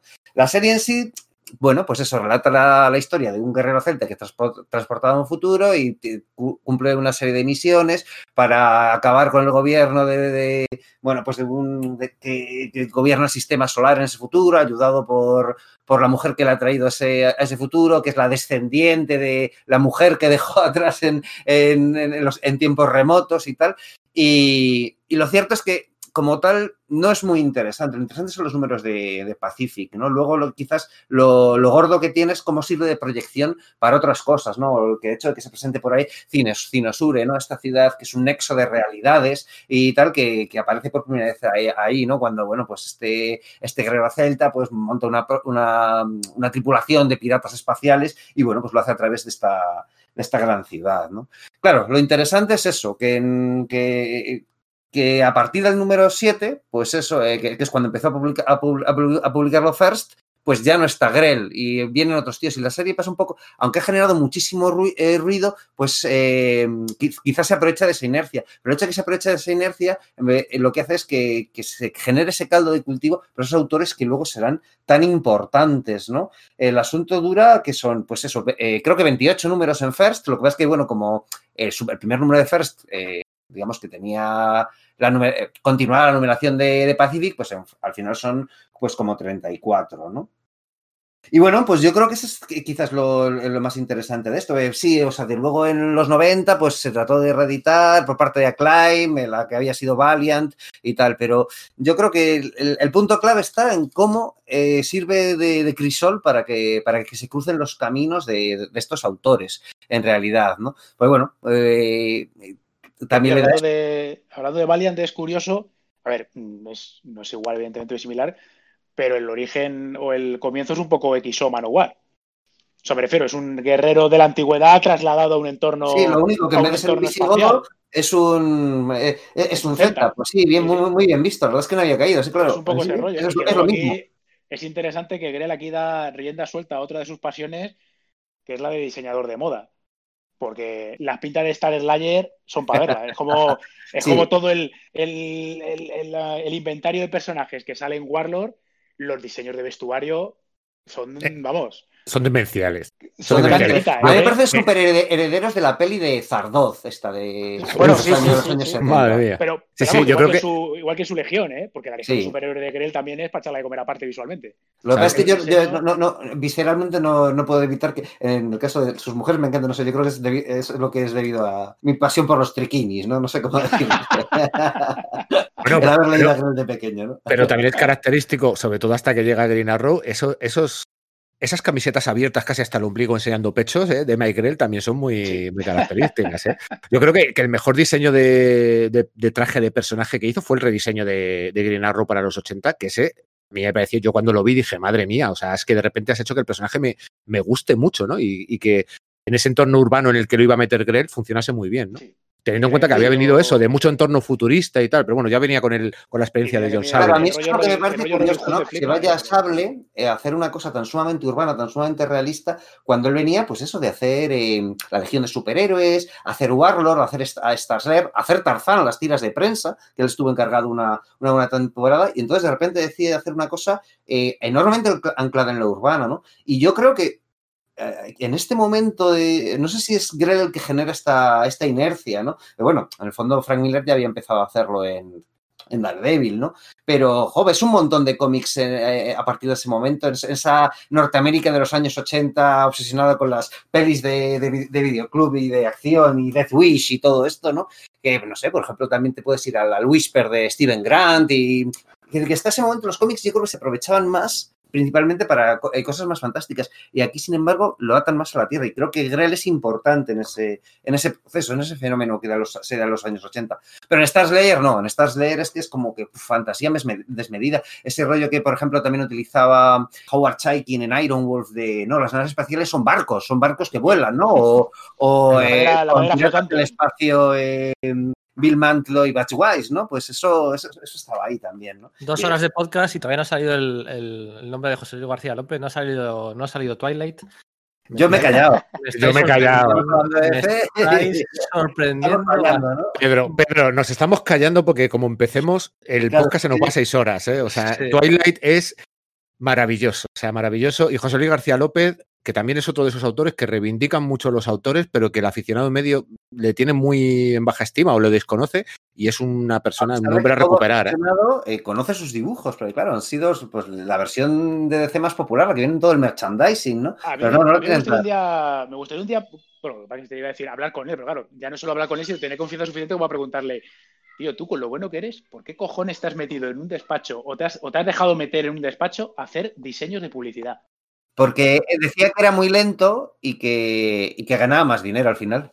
Ya, sí, supongo, sí, al final será eso, pero es como, es como decir, tío, o sea, ¿por qué? ¿Por qué es, es, un desperdicio, ¿verdad? Para el como aficionado. O sea, ah. ¿por qué Oye, una cosa, ah, que, ahora que todavía seguimos con Grell, perdón, una cosa que no hemos comentado antes con John Sable, que sí que me parece interesante, que es que John Sable no era solo un mercenario, sino que tenía una doble vida y esto es súper curioso y súper raro. Ah, era, era, escritor también. Sí. Era escritor de libros infantiles, pero para niños muy pequeños. Y iba a las era un poco rollo Superman, ¿no? Que, que, que, que, tiene una identidad secreta la que va pues con gafas y en este caso incluso con peluca y tal, creo recordar, ¿no? Con su agente literario, ¿no? Y era como una, una peluca rubia, ¿no? Me parece que Eso era. es, sí, sí, sí, sí, sí. Y el rollo es ese, que, es, que era como que muy curioso y, y igual era lo que lo que conseguía darle un matiz al personaje, hacerlo humano y, todo esto, ¿no? El hecho de que él eh, se dedicaba a matar a gente, por mucho que a menudo sus causas fueran justas y, todo esto, pero además tenía, digamos, esa sensibilidad para contar, para escribir cuentos para niños pequeños, ¿no? Con sus cuentos ilustrados y toda la pesca. Y me pareció una cosa súper marciana, pero súper interesante cuando lo leí en su día. Bueno, John Sable, 56 números, eh, American Flag fueron 50 números. Eh, Luego hablaremos de Nexus, 74 números, de The Badger, 66 números. La serie más longeva de todas las que publicó First Comics no es ninguna de estas. La serie más longeva es Grimjack. Eh, esta era la excusa perfecta, la ocasión perfecta. La, nosotros, los cuatro, los cuatro presidentes aquí presentes, habíamos leído, bueno, la mayoría, pues eh, entre todos, casi todas las obras. ¿Alguien había leído Grimjack antes de hoy? Antes sí, de preparar este podcast. No, no entera, ¿no? Pero no... Claro, yo entera no, o sea, pero sí que había leído parte de ello y, el, y la, aquella miniserie que lanzó IDW pues en los 2000 y tal, ¿no? De Killer Instinct y tal. Sí, y... vaya, vaya, pregunta hecho. Sí, tenía que haber salido la respuesta. Eh... No, no, no, no, la había leído entera. ¿eh? De hecho, esta vez tampoco la he leído entera porque efectivamente es muy larga y luego llega un momento en el que pues, me ha dejado de interesar un poco, ¿no? Cuando sí, yo, yo es... autores y... Yo ese momento ha sido el número dos. Eh, la... la, excusa, este podcast era la excusa perfecta para descubrir joyitas de estas, ¿no? Venga, Grimjack, asignatura pendiente, vamos a, venga, vamos a ponernos tan, que si yo no Strander, que es el otro, que tal. No he podido, chicos, eh, no, no, no, no he podido con Grimjack y no sabría decir muy bien por qué. Las razones, no el dibujo. Yo no creo es... que el tema es que Grimjack es una, es una obra que es eh, pionera y, y, que marca. Entonces marca toda una tendencia eh, que es, digamos, novedosa en ese momento, en ese, en ese contexto, pero que luego eh, pues se genera lo que conocemos, o la idea que tenemos en general de lo peor de los cómics de, de los años 90 y tal. El, la expresión esta de grim and gritty viene precisamente de eso, de Grimjack, ¿no? Este rollo de tener un personaje que sea pues muy chungo, muy malo, que todo sea súper sucio, que todo sea súper agresivo. Ojo, que luego yo creo que hay una gran calidad detrás de, de estos guiones, ¿no? Pero todo este tema de, de, de héroes muy, muy agresivos, yo creo que, que, que, surge de aquí. Entonces esa herencia se asimila y se asimila mal y automáticamente cuando lo, lo leemos nos remite a malos tebeos. Creo que ese es el gran problema de Grimjack hoy por hoy. No ya, poder pero, pero, no a sé, ver. mira que soy, yo soy equipo, equipo Team Truman, soy equipo Jan Strander, por supuesto. De hecho, cuando creamos el grupo de WhatsApp, puse la foto de Grimjack ahí de, de, de, en el grupo y tal, no sé qué, pero no, no lo, lo, siento, no sé si la mezcla de géneros. Yo, eh, creo, yo creo, que el comienzo, el dibujo al comienzo, el dibujo de Tim Truman, Tim Truman viene, viene muy verde. O sea, empieza pero a hacer, muy, muy verde, sí, sí. Muy sí, verde. sí. O sea, él, él, venía de hacer ilustraciones para, para la editorial TSR, de rol, de juegos de rol, de TSR. No, pero mira, Billy Willingham también, ¿sabes? Y fíjate, en, en, Elementals ya en los primeros números el tío es la leche. Claro, pero, mucho pero, pero yo creo que Tim Truman necesita un rodaje y el rodaje es Grimjack. Entonces, al final, yo reconozco que a mí los primeros números de Grimjack que sí que me he acercado, yo no los he releído esta vez, pero sí que me había acercado a ellos, son muy duros. Son sí. muy duros porque dice, sobre todo porque estás viendo un Tim Truman que dice, yo sé lo que vas a llegar a ser. Y sé dónde, y sé dónde estás yendo, pero es que este momento es un poquito duro, ¿sabes? Sí, y además en, en Star Slayer eso, ¿eh? Es el mismo, es el mismo eh, síntoma, ¿no? O síndrome, como quieras llamarlo, ¿no? Mm. Claro, sí. yo creo que yo, por ejemplo, como, como muy fan de Tim Truman, pues tengo en, en la mente el Howell. El Howell, por ejemplo, a mí, cuando yo lo leí en su día, no me gustó el intintado de, de Alcatena. Alcatena no me digas, ostras, a mí me voló, la cabeza. Sí. A mí al principio no me gustó, luego he acabado apreciándolo, pero por ejemplo, claro, tú tienes en la cabeza lo que hizo en Scout, y en Scout está ya pulidísimo. Le hemos visto otras obras con otros entintadores. El otro día en el grupo de WhatsApp le recomendaba a Alberto eh, una, un pequeño cómic que tiene que se llama Dragon Chiang, que es Tim Truman dibujando y Tim Brasted entintando. Eso es claro. una delicia de cómic, sí, pues una delicia. Un contraste, es un contraste curioso, sí. Un contraste, sí, sí, muy bueno. Entonces, claro, tienes ahí una serie de ideas en la cabeza que cuando empiezas a leer Grimjack y te encuentras ese dibujo más primerizo, más, un poco más sucio incluso, y que la composición de página todavía no la maneja muy bien, ¿no? O sea, ni, ni no, la anatomía, no... ni la perspectiva, es que efectivamente claro. es verde, eso es. Uh -huh. Entonces, es, es- yo creo que es lo que hace que sea duro eh, empezar a leerlo ¿eh? y que al final pues digas, "Mm, ah, no termino de, de- de poder encajar. Incluso esos tomos que, reeditaron, no recuerdo quién Sí, fue. Norma, te, hacen, te hacen una muy mala pasada porque te ponen un prólogo que se dibujó en la- ya en los 2000, que es maravilloso, y de repente te ponen lo otro que empieza en los Sí. 83 y tienes un cambio de dibujo que te pega una patada en el estómago y es una cosa dura. Entonces, claro, es como hemos dicho, hay ciertos cómics de estos de First que muchas veces te cuesta entrar en ellos, ya sea por el dibujo, porque el dibujante está verde, o porque el guion es muy enrevesado. o- son cosas que ocurren que al final son un poco eh, pues producto de su época. Estamos teniendo en cuenta que son es, personajes que están creciendo. mucho. O sea, hay que contextualizar como cuando te lees un TV de los años 60, pues dibujado pues por Don Heck o algo por el estilo. Tienes que entender que eso era importante, es una, una- una forma de, de dibujar en boga en ese momento y que ese dibujante pues estaba quizás en un, en un momento creativo de un determinado palo, ¿no? Pero lo digo porque es que a pesar de todas estas, esta- estas- estos peros que le podemos ha- hacer a la obra, eh, coño, duró ochenta y pico números. O sea, eh, algo debía tener en ese momento y debía gustar a la gente por algo, ¿no? Y creo que eso no, debe, ser pasado por alto, ¿no? Lo que dice Pedro, ¿no? Lo de la combinación de géneros. Hoy por hoy, claro, pues sí, nos suena... O sea, a mí me cansa más, no sé si, tenéis la misma sensación, ¿no? Cuando, eh, cuando se mezclan géneros, porque es como, uf, ya están probando cosas raras. Pero en ese momento, cuando no era tan común, eh, no sé, o sea, a mí me parece, me parece que sí que era eh, estimulante, ¿no? Eso de tener una ciudad que es, de ciencia, que es, digamos, de ciencia ficción, que es una mezcla como el, no sé, como el, la corte de Java en, en- Star Wars o algo por el estilo, pero que también hay magia y hay demonios y hay eh, accesos a, a dimensiones alternativas. Y sí, aquí y hay, no sé, gladiadores infantiles y dramas familiares y reencarnaciones y clones y de todo. De hecho, yo creo que es complicado leer la serie del tirón o hacerse una idea, eh, leerse una sinopsis del asunto, por ejemplo, y decir, pero bueno, ¿esto qué es? Esto es un sin Dios, ¿no? Primero este tío es así, luego muere, luego va al cielo, luego vuelve a unas guerras demoníacas, luego eh, resulta que empieza a reencarnarse, luego cambia de protagonista, pero no, es que el protagonista es el mismo reencarnado, que en el fondo era una cosa que First venía, eh, pues también tenía en, otros, en otras historias suyas, que eran las de Mike Morcook con el campeón eterno, que no es exactamente igual, pero por ahí va, ¿no? Y, y eso Es que- Es que eso que has dicho es un detalle muy importante, porque es que en el fondo a mí esta serie siempre me recordó, me parece muy heredera, pues de esos cómics de los 70 como Iron Wolf, como Solomon Kane, como todas esas historias que mezclaban un poco la magia con una, con una fantasía, pero como más del siglo XVI, y, y aquí le coge y le da la vuelta de tuerca a la ciencia ficción, ¿no? Porque el aspecto visual que tiene el propio protagonista, eh, Gaunt, es, es, es como si fuera, o sea, tú ves una imagen de Iron Wolf, del Iron Wolf de los 70 de Joa Chicken y ves a Grimjack y dices, es tal cual, ¿no? Entonces Si creo que era una cosa... hecho hoy por hoy o incluso hace 10, 20 años, a esta obra la, la llamarían, seguro que le hubiesen puesto la etiqueta de steampunk o algo por el estilo, pero claro, tampoco cumple esos cánones es- eh, estéticos exactamente, porque es que va a otra cosa y ves Sí, pistolas... sí, con- no, pero, que pero es una reflexión interesante, sí, sí.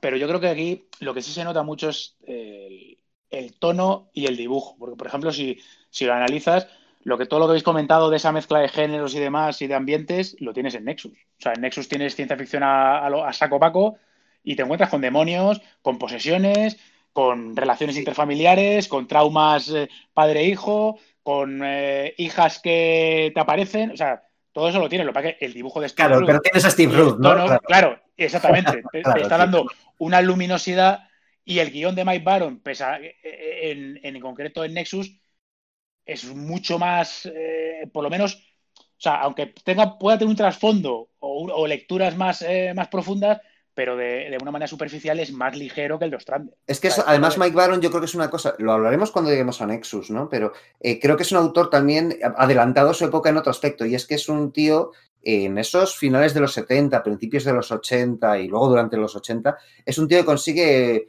el, un poco un avance de lo de que la- hoy por hoy llamamos el de compresive storytelling. No es exactamente así, pero entendedme, tiene diálogos como que muy sintéticos, va muy al grano. Y además es que la, la fricción de fuerzas creativas entre Mike Baron y Steve Ruth, que por lo demás se llevan muy bien, pero son por lo visto personas muy distintas. Entonces, por lo visto, los guiones de Mike Baron no paran de decir, venga, ahora dibuja esta atrocidad y más sangre y unas tripas y tal. Y Steve Ruth decía, no, yo que dibujo esto como si fuese Alex Todd en los años 50 con Claro, mi es que elegancia. es- y es- eso es- funciona muy, engrana muy bien. Sí. Mientras que en Grimjack, tanto John Ostrander como, como, como Tim Truman van a lo Van a mismo. saco. Es que van, y Eso van a es, saco. van a saco Paco, eso es. Y eso igual es, eh, digamos que es igual demasiado sórdido visualmente, Claro, ¿no? es, es que ese periodo es demasiado, yo creo que es demasiado bruto.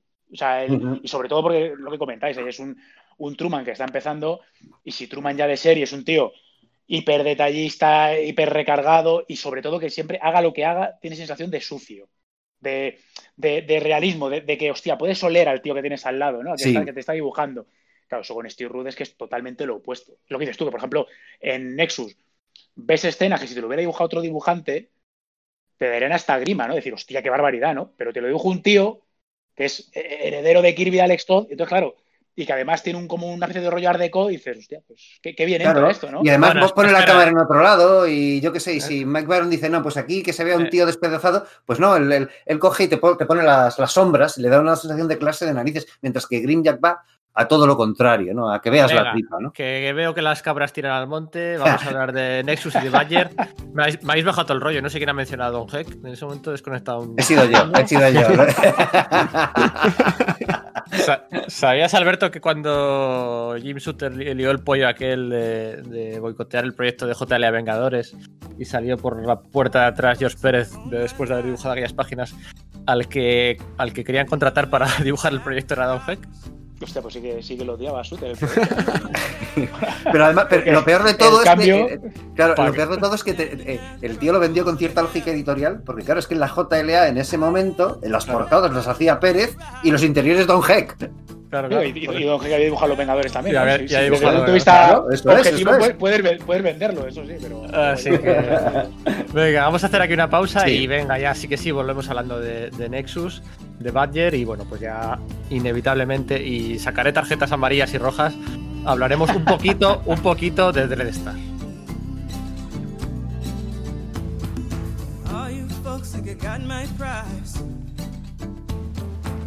I'll sell, that is mine. Think money rules when all else fails. Go sell your soul, keep your shell. I'm trying to protect what I keep inside. All the reasons why I live my life.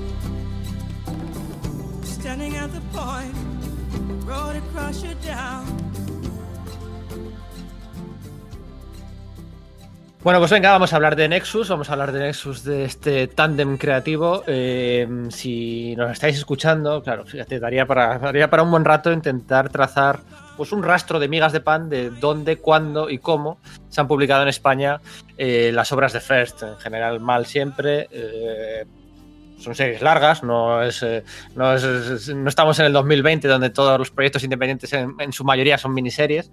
Estas son series largas, lo que decíamos antes, 26, 58, 81, 66, 74 números.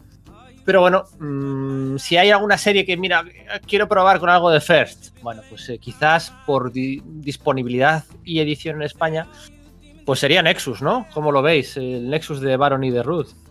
Hombre, ahí puedes lo que sacó Norma, que además lo puedes encontrar a buen precio. Lo que pasa es que Norma, los tomos que sacó de tapadura, cada tomo corresponde a la mitad del ómnibus americano, Sí. con lo cual te quedan por delante, pues como ocho, el equivalente a ocho tomos de Norma. Lo que pasa es que es Sí. cierto que esos tomos de, de Norma te recogen lo que publicó Capital, lo que publicó First y quizás la, la parte más brillante del personaje, porque luego una vez se va Steve Rude, pues hay gente como José Luis García López o Paul Smith, pero, pero Sí. no está todo al mismo nivel, por decirlo de Sí, pero bueno, que es, un- son- es un, Son unos es un buen punto de entrada, y, sí, exactamente, es un buen punto de entrada y tienes, creo que son seis, si no me equivoco, y, y merece la pena.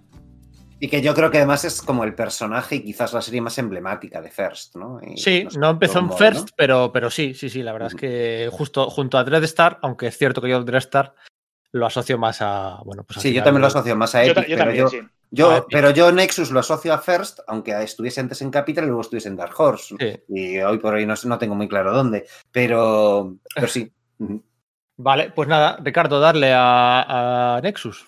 Bueno, pues Nexus, como bien habéis dicho, una de las obras más emblemáticas con Mike Baron al guion, Steve Root al dibujo, John Nyberg a la tinta y Les Dorscheid al, al color. Durante bastantes números fue el equipo creativo, yo creo que son los de los equipos creativos que hacen un, un run más largo de, su serie, ¿no? Junto con John Strander quizás y Tim Truman en Grimjack.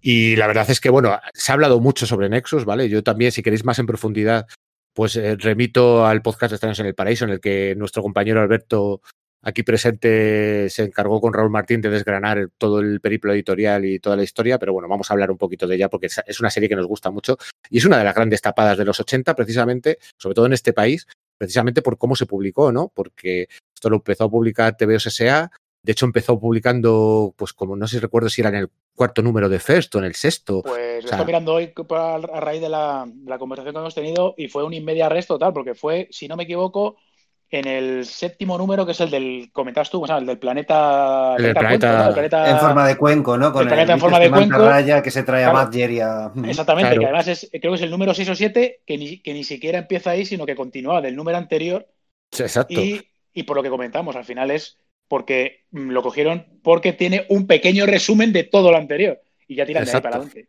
y le tiraron para adelante. Pero bueno, esto, como hemos dicho, esto arranca en, en Capital en tres números en blanco y negro, eh, que después eh, pasaría a First y ya empezaría su edición en color.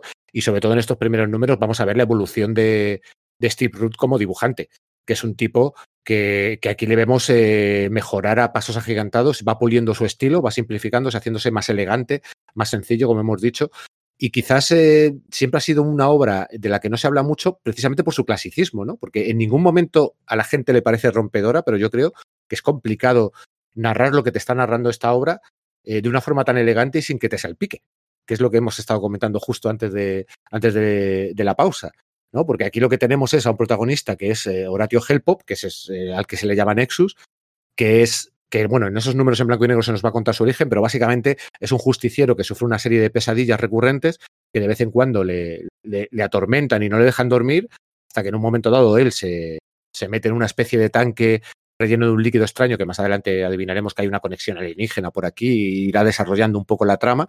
Pero básicamente cuando él logra meterse en ese tanque, logra descansar, pero ese tanque lo que le da es, por así decirlo, un objetivo, ¿no? Le dice, no, es que aquí hay un asesino, un genocida, un dictador al que tienes que matar. Y es un... Y, es le, un- y le recarga sus superpoderes, por, por, por contextualizar. Simplemente Y eh, es que el, el entorno es de ciencia ficción, en plan space opera, y el personaje, eso no es un justiciero en el sentido de que va con pistola o tal, sino que parece un superhéroe tal cual, pero no lo Bueno, es.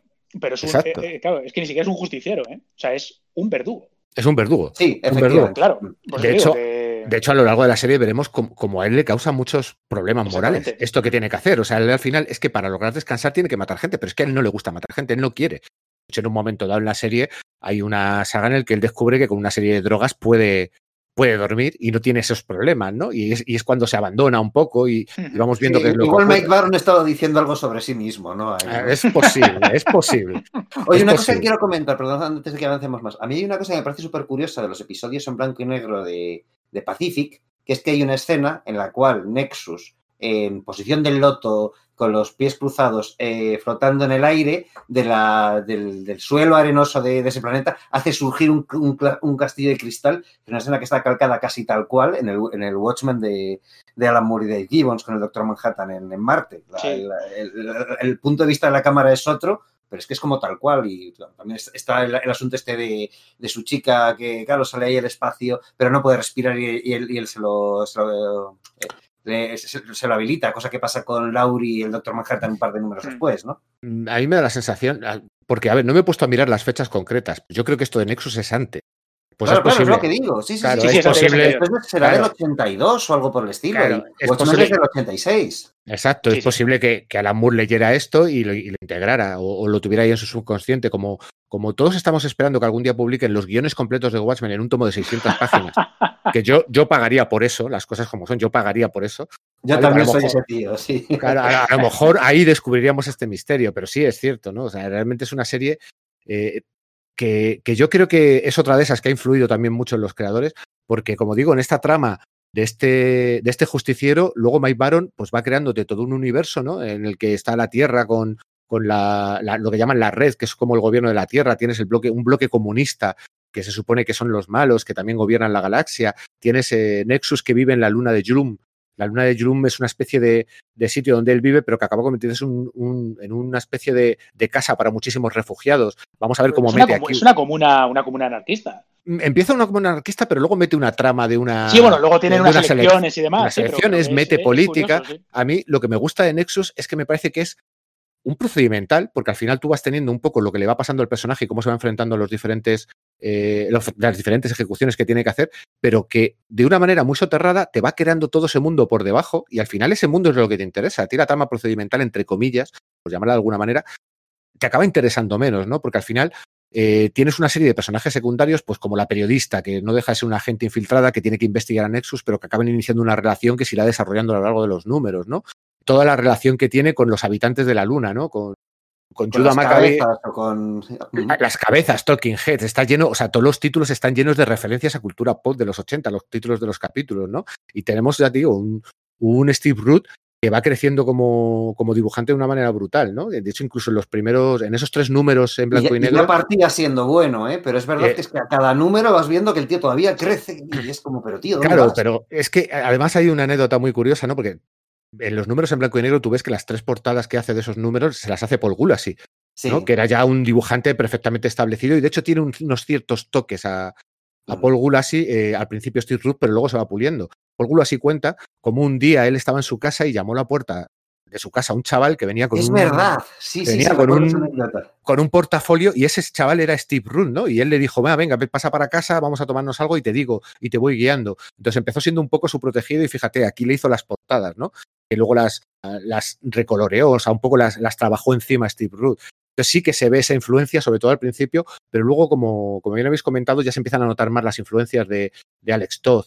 En un momento dado, quizás más. Jack Kirby, yo creo que esas influencias empieza a trabajarlas más en, en proyectos que hace más en los 90, en DC, proyectos unitarios como, como ese Superman Hulk o esas Sí, historias más estoy pequeñitas. contigo. Igual Sí, que Thor quizás tiene más la de... Claro, o el, o el- igual que en, no sé, que en Wolf Finest veías más igual de, de la animación de los Fleischer y tal, él también, Claro. bueno, pues va, va pasando por periodos, pero yo creo que aquí es más Alex Toth y además tiene sentido porque no dibujó también el, eh, la serie de, de cómico de Space Ghost, que, que era un personaje diseñado para, para la animación de Hanna-Barbera por Alex Toth. No estoy muy seguro de esto que estoy diciendo, ¿eh? Yo no, no, tengo. no, creo no. que fue. No, ese era. No, las portadas eran de Alex Ross, pero los intereses que eran de era, era otro tío. Tal- Vale, vale, vale. mm, De este, del italiano, o- no, italiano o argentino. No, no me acuerdo. Pero no, Bueno, no, no. no. Vale, pues resbalón por mi parte. No, pero vamos así. eh, O sea, realmente, como vemos, tiene un estilo muy clásico. Esto es space opera pura y dura. De hecho, como habéis dicho, recuerda mucho a eso, a, a la ciencia ficción más de los, de los 60 a veces, ¿no? Y incluso esa influencia que habéis comentado de- del Superman de Fleischer está ahí, eh, clarísimamente. Y a mí me parece que es un, un, un cómic en el que eh, leerlo eh, es una delicia solamente por, por el dibujo, pero es que además el guion, como habéis comentado, eh, también tiene su, su, su crecimiento poco a poco, va creando un mundo de una manera, como he dicho, un poco procedimental, pero te, que te va metiendo una serie de personajes y al final, cuando, yo que sé, a lo mejor cuando estás en el número 50 de la serie, tienes una cantidad de secundarios de, con los que Mike Baron puede jugar y que puede tirar por un A lado mí y por mucho otro. antes de ese número, ya me eh, seguía la serie más por Tyron, el, el tío este que quiere ser presidente de, de la línea de Sí. Bloom, que, que- que- que por Horatio. Te lo digo muy en serio, ¿eh? Claro, mira que es que o es, sea, es que es una serie en el que, en el que en un momento dado eh, eh, Nexus es una excusa para contarte todo el resto. Claro, pero eso juega, en su, eso juega en su contra también. O sea, quiero decir. Es una serie que yo creo que juega en su contra el que tú no puedes entrar en cualquier momento en la serie, porque es ilegible. O sea, si tú no sabes, o sea, eh, no conoces la trama, tú entras en el número 40 de Nexus y, Y no estás entiendes perdido. una mierda. Porque ya Sí. cuando yo recuerdo cuando yo entré en, en, en el primer tomo que sacó aquí de BSA de First, Estás hablando del número, del número 7. ¿eh? Sí, ya, era, ya ya era loco el asunto. 7 sí. más 3, más los 3 en blanco y negro. Y ya Es que ahí, claro, ¿y quién, es, ahí- y, quién es, ¿y quién es Badger? ¿Y esto de dónde viene? ¿Y este ¿Y quién tío es amigo ¿Y su este? padre? ¿Y quién Pues es es. ¿Y su padre? ¿Y su padre la han torturado? ¿Y esto qué cojones es? ¿Y los soviets Claro, y tal? y, y Es tenías, claro, 7, tenía- ¿eh? tenías toda la trama de la periodista que ya se había desarrollado, Claro. pero ya está ahí. o Y sea, de que- Úrsula y los hijos. Y... Claro, Sí, y estamos sí, hablando del número verdad. 7. O sea, tú imagínate entrar en el número 30. Dices, ¿esto qué es? O sea, es, por eso digo que es una serie de aspectos muy difícil de entrar.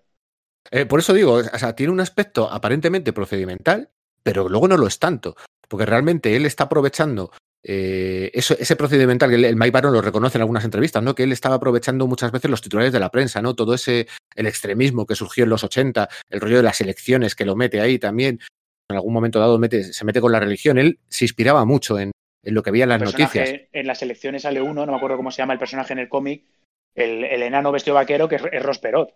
Sí, o sea, sí, el- o sea, tío es. cogía elementos y aparte de lo que dice Ricardo, es que es. O sea, eh, lo que pasa es que como lo dibuja Steve Ruth, está muy suavizado, pero tú te analizas lo que estás viendo y ahí te está volcando todo. Lo que pasa es que eres un tío que quizás no es tan ácido como Howard Shaking, pero te está Claro. volcando toda la mala hostia, toda la mala baba y te está haciendo una crítica de la sociedad en ese momento brutal. Porque es- estamos. O sea, es que te ves eh, críticas a la, a la sociedad establecida. Lo que empieza como una, una, como una anarcosindicalista, llámalo X. eh, el grupo de los soviets, el grupo de no sé qué. O sea, son tantos contrastes y tanta historia que es que es increíble. Lo que pasa es que eso, eh, te lo dibuja Steve Ruth. Entonces, queda Exacto, como y te lo suaviza. Te lo suaviza y te lo uniformiza todo. De tal manera que tú al final te puedes quedar por las tramas sociales o te puedes quedar con los personajes. Y al final lo que te enamoran son los personajes, pero cada historia que estás leyendo es buena por lo que te está contando, no por los personajes. Exactamente. Pero es capaz de desarrollar los personajes de tal manera que te. Y, igual que Howard Chicken es igual muy ácido y muy, y muy salvaje, y su dibujo lo refleja, aquí, el, como tenemos un guionista por un lado y un dibujante por otro, al final tenemos una obra que es hermosa, no, no puedo usar otra palabra, es hermosa, es, es una maravilla ver cómo dibuja Steve Root, que luego para mí alcanzaría las cotas máximas en Wolfines. A mí en Wolfines me parece que es brutal, y de hecho, yo creo que el Batman de Darwin Cook en. en, en- Sí, estaba muy inspirado. Be- sí, Está muy bebe muchísimo de ahí. Muchísimo de bebe ahí. ¿no- no muchísimo sabéis? de ahí. A, a vosotros que os gustan las anécdotas, ¿no sabéis la anécdota de Alex Toth y Steve Ruth? No, No, azotea. Uh, Pues eh, le, le envié unas hojas a unos diseños que sí, no sé muy bien cómo salió, si era que tenía que dibujar algo de, del personaje de Johnny Quest, no sé si fueron, eran unas pruebas o algo, y buscaba en internet para que veáis la- tanto las imágenes como los comentarios. Entonces le envió una serie de planchas de, de diseños de, no sé si era para el storyboard, para la serie de animación, o era para un cómic en sí de Johnny Quest. sí, creo que, que De- Cómico publicaba cómics de, de Johnny Quest. Igual es- Y- por, por eso tengo cruzado lo que he dicho antes Space Ghost, no lo sé. Pues, pues puede ser. Y, y entonces tú veías ahí y se las mandó a Alex Todd, que supongo que, teniendo en cuenta cómo dibuja uno, dibujando a Johnny Quest, etcétera, etcétera, supongo que Steve Ruth sentiría devoción absoluta por, por Alex Todd. Y Alex Todd le destruyó. O sea, Sí, ¿no? esto, es una, esto es una puta mierda, esto es una vergüenza, aquí no hay conexión entre la viñeta 1 y la viñeta 2, la narrativa es una basura, aquí has metido esto y has cambiado el plano y no se sabe dónde viene, o sea, algo, decir, claro, o sea, tú lo estás viendo como aficionado y dices, joder, qué paginazas, ¿no? Esto está guay, ¿qué tal? Y luego te ves los comentarios de Alex Todd y lo flipas. Luego es cierto que investigando un poco, te enteras que Alex Todd era un tío que Curioso, Gruñón a lo mejor se le quedaba, se le quedaba corto, a lo mejor se le Sí, llamaba nunca, Gruñón, ¿no? nunca conozcas a tus héroes. Sí, estoy viéndolo Eh, aquí. Estoy viéndolo y- aquí y además se y es quedó que a es gusto, brutal, ¿eh? Es que es brutal. Porque Sí, o sea, sí. yo Hombre. recomiendo que lo busquéis porque todo lo que yo digo se queda corto. Ya, ya, sí, bueno, yo, los- yo tengo que. Los Yo, comentarios. yo tengo que partir la- una lanza a favor de Alex Todd diciendo que si sabes narrar como ti- eres capaz de dar lecciones a cualquiera. Porque Hombre, eso, eso es impepinable. Si la influencia, con la, tres inf- líneas, claro, la influencia que ha tenido Alex Todd en muchos autores posteriores, en Mazzucchelli, en Steve Rudd, en muchísima gente, es brutal. Y la verdad es que yo creo que eso es lo típico, vale, te destruye, pero mira dónde llegó Steve Rudd luego. Con lo cual yo creo que de eso aprendió. Ah, bueno, lección. hombre, sí, no, no, desde luego, para que informas, informas. Es que te- le- Échale Claro, un ojo luego, es, Ricardo, es lo cuestionable, porque, ¿no? Las formas. ¿no? porque, porque dices, hostia, te, te has quedado a gusto, ¿eh? Pero bueno, y volviendo a Nexus, pues un poco, bueno, a ver, no, no vamos a narrar lo que ocurre en los mogollón de números que hay porque sería una locura. Hemos lanzado un poco la idea general de, de qué va Nexus, ¿no? De que estamos viendo que hay una serie de protagonistas que van a intentar descubrir el misterio ese de por qué Nexus tiene esas pesadillas, por qué tiene esos poderes, y vamos a ver que hay una trama con alienígenas por medio, que es la que la va, a desgranar. Pero luego tenemos toda la trama de su relación personal, la relación con sus hijos, que aunque luego se desarrollaría en otras editoriales, pues aquí arranca, ¿no? Parte de lo que, lo que ya comentaba Alberto en ese programa que he referenciado de Estamos en el Paraíso, eh, Nexus es un todo. O sea, las miniseries que se han publicado no se han publicado como miniseries independientes, sino que siempre han sido continuación una de otra y continuación de la serie que se publicó en First. De tal manera que al final todo Nexus es un todo. Lo que pasa que, bueno, cuando First deja de publicarse, salta Dark Horse y empieza un poco el periplo editorial, porque esta serie, la verdad es que eh, los americanos supongo que tuvieron que hacer encaje de bolillos para irla consiguiendo y no quiero yo saber los que tenemos un toque de esos de que en la estantería todo tiene que quedar colocado, ¿verdad, Pedro? Pues esto debe ser una puñetera Sí, locura. aquí podemos entrar en eh, echar espuma por la boca, sí. Estoy grande, los podéis cortar las venas. O sea, es algo Bueno, espeluznante. Bueno, yo tengo, yo tengo los tomos en inglés de Dark Horse, los 12 tomos de tapadura, y yo estoy muy contento porque es que quedan preciosos. Sí. Así que yo Oye, ahí una no tengo cosa problema. que, que quería, no sé, un comentario, una, una apreciación que yo tengo respecto a Nexus. A mí una cosa que también me echaba un poco para atrás, o que creo que es una debilidad de la, de la serie y no una fuerza, aunque entiendo que estuviese eh, concebida para tal, es lo de los complementos estos, los de Clone Zone y todo. eso. Sí. O sea, a mí no me hacían ni puta gracia. Por Sí, mucho que pero- estuviese dibujado por, no sé, por Will Willingham. Pero, Pero- pero a ver, esto, esto aportan. Pero esto era muy habitual en First, ¿eh? Es Sí, que, sí, sí, eh, ese era un poco lo que iba, eso es justo. American, American Flag lo tiene también, ¿eh? Tiene una serie de complementos. De hecho, hay Eso una serie de complementos que, que guioniza Alan Moore. Sí, pero- eso es. pero no O dejan de ser- tenía lo de Mundens Bar o el propio Claro. que empezó como Sí, Star sí, y tal. Y a mí, eh, eh, claro, es- es- quería extender esto, digamos, a toda la editorial y me he acordado con esto de Nexus. ¿no? Claro, a Que mí me da la eso- sensación. A mí me da la sensación de que esto era una, una especie de idea editorial, ¿no? De, de vamos a ampliar los mundos a base de estos complementos que nos permiten eh, publicar cómics de 32 páginas en vez de 24, en el fondo. Cuando el, el guionista o el dibujante no llega. Hombre, es que a- ahí estaba Mike Gold y esa es la idea detrás Claro. de la DC Explosión, el publicar TVOs que tenían mayor número de páginas, que el, que el vendedor se podía llevar ma- más, una, una tajada que le, que le compensaba más y vale, sí, o sea, era una historia principal y un pequeño complemento de calidad. Esa era la idea detrás de, de la DC Claro. Explosion, ¿no? Pero lo que digas es que ah, a mí no me acaba de convencer, A mucho ver. que presentaste conceptos muy buenos, ¿no? Yo, yo la primera vez que, que leí Nexus sí me leía esos complementos, pero en la siguiente relectura me los salto, porque no aportan mucho. Y en American Flag pasa un poco lo mismo. La historia de Alan Moore es una anécdota subida de tono, subidísima de tono, porque yo creo que dice, él se debía leer el American Flag y dijo, bueno, si Howard Chitin hace esto, yo aquí puedo soltarme la melena. ¿no? Y dijo, bueno, pues ya está, es una historietilla que se deja leer. Son complementos que yo creo que intentan conformar un mundo, pero al final, como no tienes un universo compartido, esto yo creo que tendría más sentido en un universo compartido en el que aprovechases estos complementos para darle cohesión a todo. Pero al final estás complementando un, un universo que se está, que te están contando ya en la propia serie. Y que al final deja de importarte, ¿no? Pues, vale, la primera vez que te lees las historias de Clonzon, el, el lagarto este que es un cómico fracasado que intenta ganarse la vida. stand-up, ¿no? Ahí. Claro, te, te hace gracia, pero las, cuando te des la cuarta ya es, mira, esto ya me ha dejado de hacer gracia. Y sobre todo porque el cambio de pasar del dibujo de Steve Root al dibujo ante de turno del complemento suele hacerle un flaco favor al complemento. ¿Cómo son? Venga, tenemos que hablar de Badger, porque si no, luego no- nos va a pillar la. Nos va, nos Pues va a pillar esto- el toro. esto vamos, a Eh, hacerlo, vamos a hacerlo rapidito porque yo creo que sí. no, tampoco queda Sí, mucha es- más historia. Badger, es.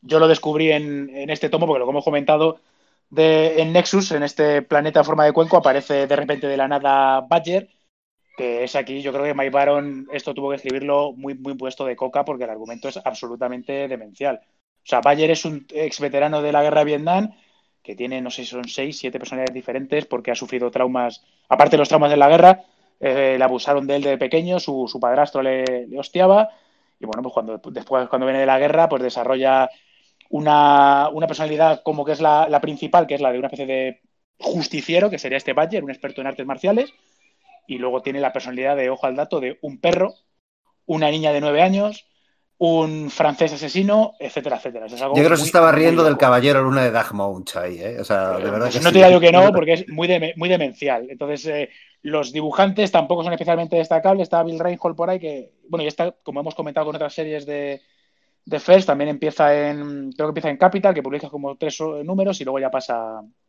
a First. Y, y luego se encuentra con un, con un, eh, un druida que llevaba en coma 1500 años y que antes sacrificaba niños para conseguir riqueza y ahora sacrifica animales y resulta que como Bayer en su personalidad tiene la de un la del perro, creo que también tiene un gato y además en su personalidad de Badger él habla o eso dice con los animales, pues el que sacrifica animales no le gusta nada, ¿no? Entonces se convierte en una especie de, de un archienemigo eh, recurrente.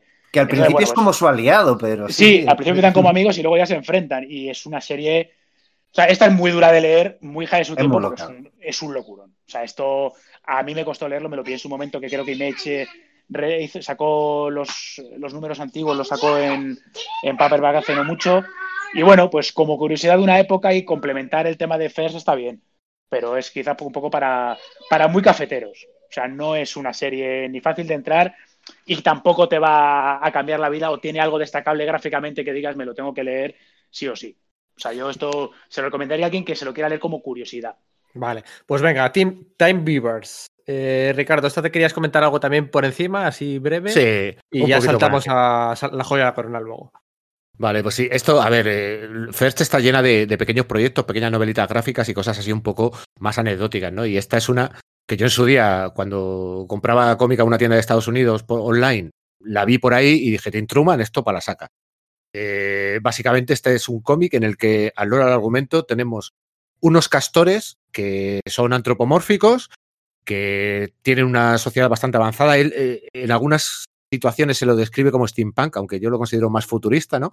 Que se supone que son los guardianes de la gran presa del tiempo, que es la presa que controla todo el multiverso de las diferentes líneas temporales. Y tienes unas ratas, que son sus, sus antagonistas, que lo que quieren es destruirla para poder hacer un festín de todas las Y en un momento dado se les encarga a un equipo, mm, digamos, un equipo como de operaciones especiales de estos castores, entre los cuales tienes el típico veterano muy mayor, el jefe, el líder tipo duro, el típico novato, que se encarga una misión en diferentes épocas de la, de la historia para recuperar una serie de artefactos que han robado las ratas y salvar el día. Básicamente este es el argumento, ¿no? Y en este viaje vamos a viajar pues al discurso de, por ejemplo, al discurso de Abraham Lincoln en Gettysburg, vamos a viajar a, a la Francia prerevolucionaria con los mosqueteros, vamos a tener una serie de viajes temporales en una aventurilla muy tontorrona, pero muy bien dibujada por, por, por Tim Truman.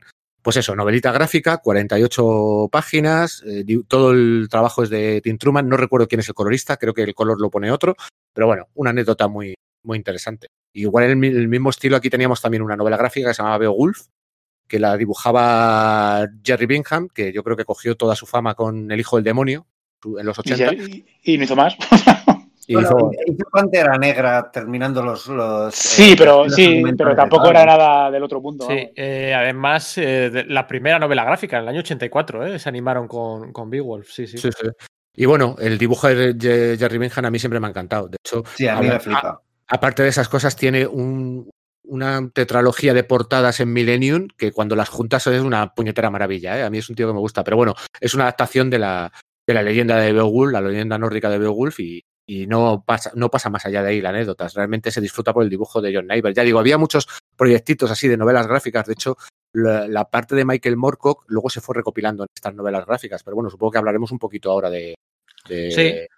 Pues venga, si os parece, vamos a hablar primero de Death Star, de Dreadstar, que, que bueno, es la, la- que podría ser la joya de la corona, ¿no? De, de, eh, popularidad, calidad, repercusión. Eco, mm, sí. Trascendencia, nombre del autor o popularidad del autor. ¿no? Recorrido editorial aquí en España, quizás es la que más ha También. publicado, quizás eh, de, de- de todas ellas, ¿no? es probablemente la más conocida, ¿no? Y es lógica porque es lógico porque bueno venía del paraguas de, de un sello de Marvel que era Epic Comics, ¿no? Esta impronta de que había creado Jim Shooter para que lo- los autores pudiesen publicar TVOs y conservar sus derechos, ¿no? Bueno, pues ya lo sabéis, eh, Jim, eh, Jim Starr inicia la odisea de la metamorfosis en la revista Epic Illustrated, luego la serie de Dreadstar en Epic y llega un momento en el que le dejan de llegar los cheques de, Marvel. Y el tío acaba un poco harto y en el momento en que tiene que, que le toca renovar contrato, como llevan varios números sin pagarle, casi un año o algo por el estilo, pues decide irse a First. Que bueno, pues es que en ese momento lo que estamos diciendo, First ya es eh, una, una fuerza por lo menos creativa y a nivel crítico y tal, muy a tener en cuenta. Así que se lleva ahí a, su creación. Lo hace además en un momento eh, pues tremendo, ¿no? Porque eh, aquí en España más eso lo hemos sufrido mucho, porque la, la serie de Epic termina justo cuando se va a revelar cuál es el, quién es el traidor que hay en el grupo, que es una trama que se llevaba arrastrando, pues no sé, 10 números o algo por el estilo, considerando que era pe- eh, prioridad bimestral, claro, estamos hablando de casi dos años, ¿no? Entonces, justo cuando lo, dice, cuando lo dicen, cuando lo van a decir, eh, la serie acaba. y tardó un tiempo además en editarse, en, eh, empezar su andadura en First, aunque continuaba la numeración, eh, no recuerdo exactamente, pero creo que si el último número de, de Epic era el 26, el primero de, de First era el 27. Por ahí anda el asunto. Eh, claro, aquí lo, lo peor es que, bueno, que en España no se ha publicado siqui- siquiera, ¿no? Siempre hemos- nos hemos quedado ahí a, las puertas sin que el lector pudiese saber quién era, quién era ese, ese traidor. Sí, normalmente en las ediciones españolas al final te, para no hacer un poco la putada al, al lector, pues te, te lo, lo contaban, ¿no? Porque veían que no iban a poder publicarlo, ¿no? Pero el caso es que, bueno, pues eh, Starlink lo que hace es eh, hacer un primer tramo eh, en el que lo que hace es solucionar toda la inmensa trama que tenía montado en, en Dreadstar, toda este- esta lucha entre el, protagonista, Van Dreadstar, eh, y sus allegados, series peculiares o hasta superpoderosos en un entorno de, space opera contra un enorme poder galáctico que era la institución de la, eh, iglesia, la iglesia de la instrumentalidad y su cabeza el señor papal, que era una especie pues como de otro Thanos, ¿no? Un poquito de algún modo, pero con una patina religiosa, ¿no? Bien, pues eso, efectivamente Starling eh, soluciona eh, toda la trama, tiene el protagonista Dreadstar y el señor Papal tienen su gran enfrentamiento y lo que hace es que tras ese enfrentamiento el protagonista sufre un- unas heridas tremendas y está varios años en coma. Eh, al despertar de ese coma, la sociedad, eh, la sociedad que se encuentra ha cambiado muchísimo y digamos que es una forma que utiliza Starling para cambiar de, de rollo. Es decir, es como, vale, pues yo ya contado lo que quería contar, ¿qué puedo contar ahora? ¿no? Y bueno, pues eh, es- una etapa bastante hija de su época, ¿no? Porque lo que ves es una sociedad futura en, el que, en la que los seres superpoderosos tienen que trabajar para el gobierno cazando otros seres superpoderosos o si no son ilegales y han de ser cazados, ¿no? Algo que pues te recuerda un poco, no sé, al acta de King en Watchmen o a Legends o bueno, si te pones al Civil War de Marvel muy posterior, ¿no? El caso es que eso, que Starling está ahí y eh, al principio está muy a gusto, claro, esa, la idea le encanta, eh, está recibiendo sus cheques de manera pues regular, eh, la, la autoría sigue si- siendo suya, pero empieza a tener algunos problemas, empieza a tener problemas sobre todo con, con la impresión del color. Porque al cambiar First de, de impresora, al- irse de, WordPress News, se había ido a otra, y a, esa ya llega directamente Starling, que no tenía exactamente los ajustes a los que le estaba acostumbrado. Entonces, cuando señala que a lo mejor el pelaje del hombre gato o Eddie es demasiado oscuro, eso se arregla, pero eso a cambio lo que, a lo que llevas a que el protagonista pasa de ser rubio a ser, a ser pelirrojo y cosas por el estilo. Empieza a cansarse muy rápido y de hecho se empieza a notar que, bueno, pues abandona el aspecto gráfico del- de, su andadura y, entra Luke McDonald, que luego, bueno, que había estado en Iron Man con, con Denny y que luego estaría en, pues en, eh, con John Strander, por supuesto, de la mano de Mike Gold, en el Escuadrón Suicida de DC. Y para el número 40, Starling ya se ha cansado. Se ha cansado, se nota que ya no sabe muy bien qué hacer con su juguete, así que lo deja. ¿Qué sucede? Que entre el número 40 y el número 64, 24 números, eh, pues entra un equipo creativo pues bastante de lujo, que es el de Peter David, nada menos, y bueno, pues ahí dibujando a Ángel Medina, que Ángel Medina también acompañará a David posteriormente en Hulk y demás. Hay más autores por ahí, por ahí metidos, pero digamos que ese es el principal eh, equipo creativo, ¿no? ¿Qué tiene? Son TVOs muy buenos, pero es casi radicalmente otro rollo. Dreadstar y su gente se van a otra galaxia, las tramas son otras, se enfrentan contra otro villano que es Lord Palafox, se encuentran con un bebé que, que crece muy rápido, que es la encarnación de los dioses, de la, eh, que, de, la instrumentalidad, eh, y el tono también cambia, aunque eh, Starling ya había introducido algunos elementos de humor de vez en cuando, de forma salpicada, en los TVOs de, de a Peter David le gusta más el cachondeo. Y aunque sus, sus historias pueden ser normalmente dramáticas y épicas, también maneja muy bien el sentido del humor. Entonces eso eh, yo creo que polariza un poco a los fans. Yo soy de los, a los que no les gusta tanto, porque quizás no era lo que yo quería leer cuando compraba. Eh, hablábamos antes, hablábamos antes de la importancia de acabar las obras a tiempo, ¿eh? Yo creo Claro, bueno, que- Starling la acabó en su momento, ¿no? En realidad, lo que pasa es que luego se la deja a Peter David y yo, yo no puedo decir que sea mala. De hecho, hay mucha gente que es eh, muy defensor de ella y me cuesta encontrar ningún ar- argumento para rebatírselo. Simplemente a mí no me acaba de gustar. Alberto, ¿A ti, ¿Tú qué opinas? Hombre, a ver, a mí me gusta más la, la parte de Epic, pero también yo creo que porque es que más me he leído y a la que primera, a la que primero llegué, ¿no? Porque yo empecé con la Disada Metamorfosis, que yo creo que la publicaron igual seriada pues no me acuerdo si fue en Comics No, fue, en- fue en Epic. son 84, Lo que pasa es que era, eh, Epic- Ah, no, en la revista Epic. que claro, publicó Distrimagen o algo por el estilo, tres Sí, números por el estilo, Es ¿no? cierto. Y, y luego ya seguí con todo lo de. Que aparte, bueno, que que estamos hablando de ediciones para los que tengan TOC.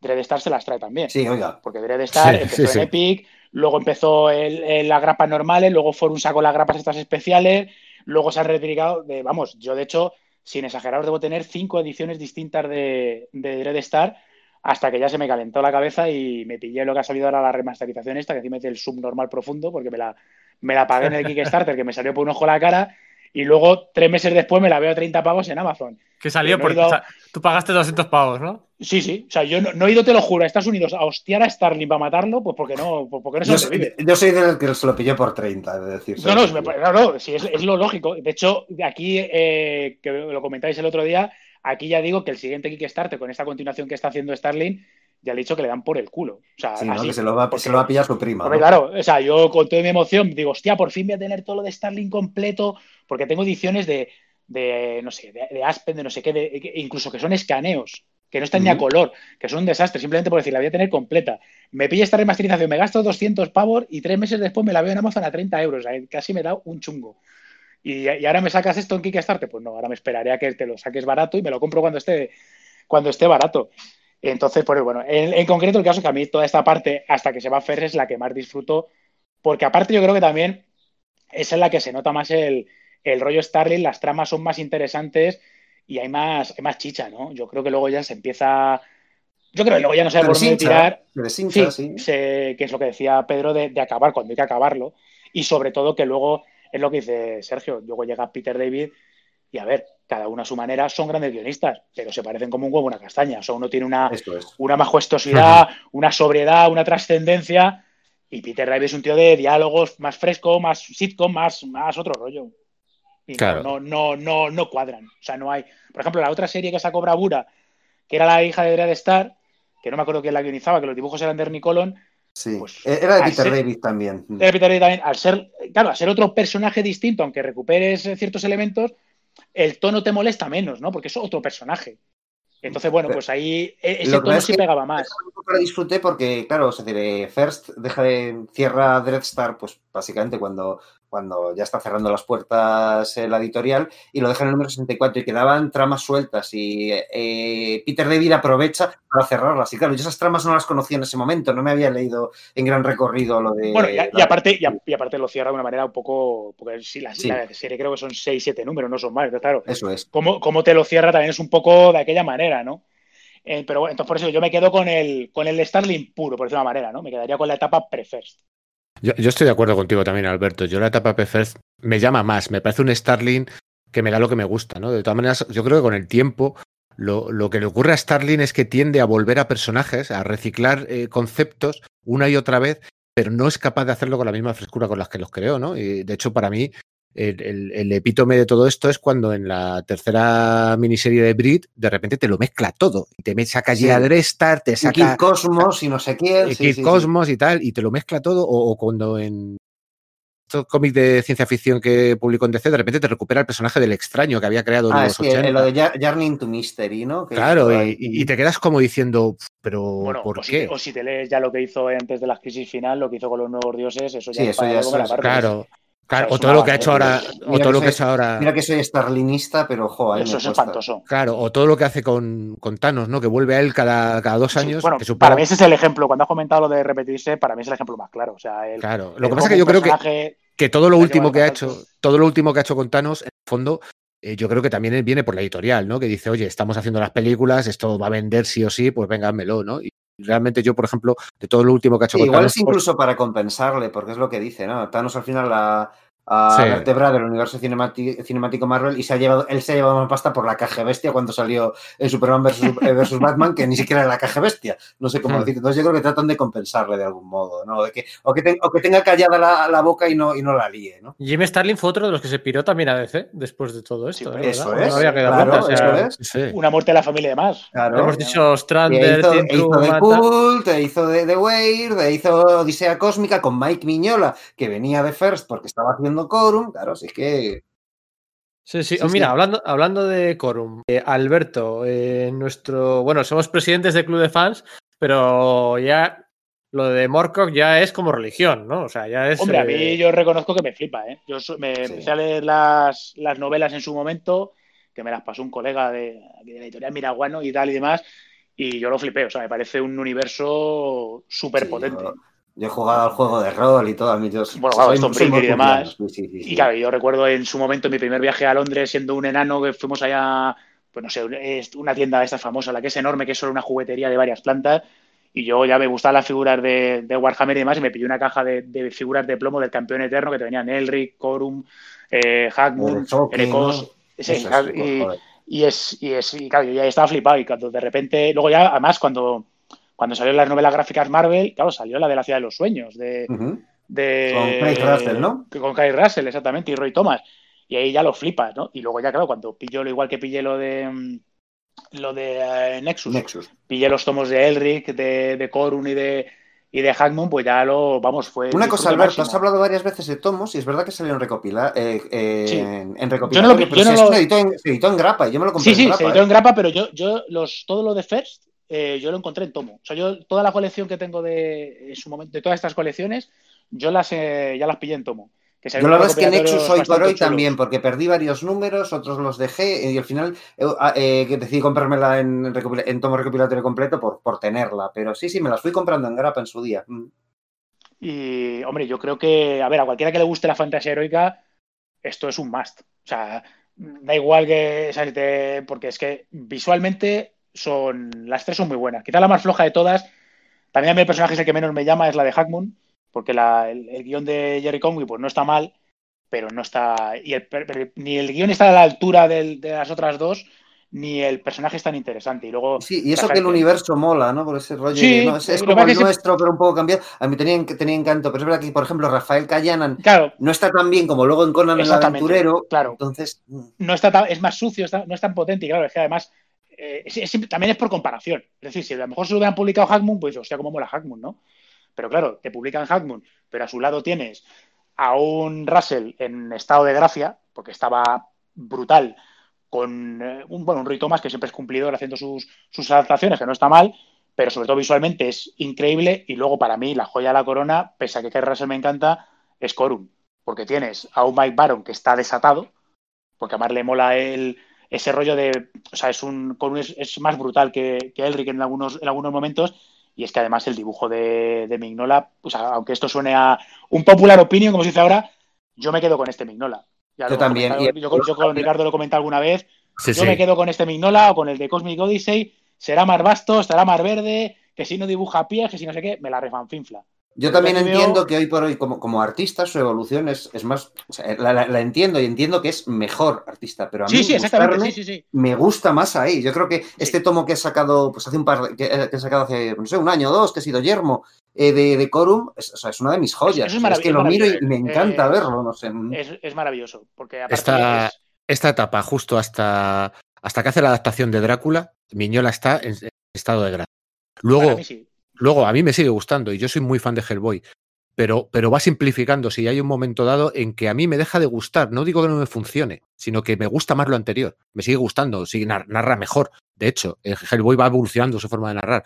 Pero Iron Wolf, el la novela gráfica que hace con Chicken. Qué eso es- barbaridad. Sí, sí, eso sí, es sí, una mí es que- barbaridad. a mí es que tanto sincretismo y tanto, o sea, tanto estilizamiento, a ver, mola para tenerte una lámina en tu casa, pero, pero a mí ya no me transmite igual. O sea, me parece que se Claro, por ejemplo, eso cuando Duncan frío. Fegredo se mete a dibujar, eh, eh, eh, asimila muy claro, bien su estilo, pero claro, como le da, le recuperas una dimensión más, más tridimensional, más de detalle, Más de cómic, a mí ¿no? me gusta más, eso es, sí. eso es, a mí Sí, me gusta claro. más. Y ojo, que no, estoy, que no estamos poniendo a, a parir a Miñola ni mucho menos, sino que es que lo que estamos es reivindicando que, que en Sí. ese momento a mí me gustaba más. No Sí, tiene- yo más- lo veo con más, lo veo con más fuerza. Tú te lees los primeros números de Corun y es que es, o sea, te transmite todo. O sea, de hecho, la, el- no se me acuerdo ahora mismo si es el primero o el segundo, cuando están torturando los humanos a, a Corun, sí. es que es brutal. O sea, le corta donde le corta la mano, le arranca el etcétera. Es que, o sea, es, te está transmitiendo. O sea, tú estás sintiendo el dolor que siente él. Y, Pero y bueno. yo creo que como adaptaciones del cómic, es que, o sea, de la, de la novela, son muy buenas adaptaciones. Son muy buenas, pero es que además tú estás comentando que está Miñola, pero es que luego más adelante, ahí, eh, por ahí va a circular más gente. Vamos a tener a Jill Thompson, que también acabaría en DC. Vamos a tener a Kelly Jones, que también acabaría en DC. Eh, eh, Russell, que está en Elric, acabaría haciendo Robin 3000 en DC. Si es que ya vemos que, que es que DC se nutrió de First, pero totalmente. Además, se nutrió de Fer, como ya hemos comentado, de gente que, aunque si- siempre hubiera tenido un enorme nivel, cuando llega a DC ya están fogueados y refogueados. Es decir, que ya no están donde empezaron, están mucho más arriba. Bueno, pues eh, vamos en tiempo, no me lo creo ni yo, que vamos, estamos a punto de acabar. Hablamos un poco de Transformers, ¿Eh? digo, de Dynamo, De Dynamo Joe. Joe. Hombre, pues yo creo que Dynamo Joe un poco como, como hemos comentado, vaya, o sea, algo rapidito. O sea, esto el, es, es- Espera, es una espera. especie de... Espera, el, el estéreo. Espera un momentito. que tengo aquí La dama del Ah, lago, susurrando, sí, Sí, sí. susurrando ahí. a- a, a mi hija culturizándose. Dynamo Joe, tira para allá. ¿Con quién estás Con unos amigos. ¿Con quién? ¿Cómo se llama? Luego te lo digo. John Ostrander. No está ni That's Grinja. right. Y, y al final es un poco, yo creo que esto viene de, del tema de los de los Kaiju, los, los Gundam, ¿no? Porque al final es eso, es un. Yo creo que diría eh, que de, de Robotech de cómic. De que Robotech, en este sí. momento es una Sí. licencia muy fuerte en el cómic eh, independiente norteamericano a mediados de los 80. Que es además querer emular un poquito eso, ¿no? No lo sé a ciencia cierta, pero tampoco me extrañaría que sea el enésimo intento de la industria americana intentar meterse en Japón. Como han hecho en infinidad de, de, de veces intentando un poco entrar por donde le gusta a ellos, ya fuera por, por eso, por los robots o por samuráis o cualquier historia de estas. Y en este caso, pues son una eh, tres civilizaciones extraterrestres, entre las cuales está la humana, que tienen que enfrentarse a, un, a una entidad alienígena que aparentemente viaja sin rumbo por, por el espacio.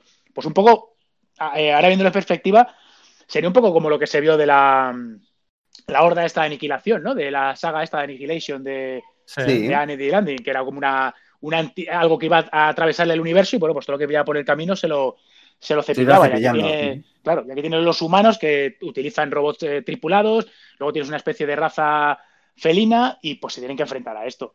Y, y bueno, pues está entretenido. Yo, yo esta es la que sí, me pillé un único tomo de, de First, porque a mí es la que yo reconozco que a mí los robots me la, me la refanfiflan. Entonces la pillé por, por leérmelo un poquito y ahí, y ahí acabó todo porque tampoco me. No es que estuviera mal, los dibujos eran de Doug Rice y el, pues el guion ahora mismo no me acuerdo de quién era.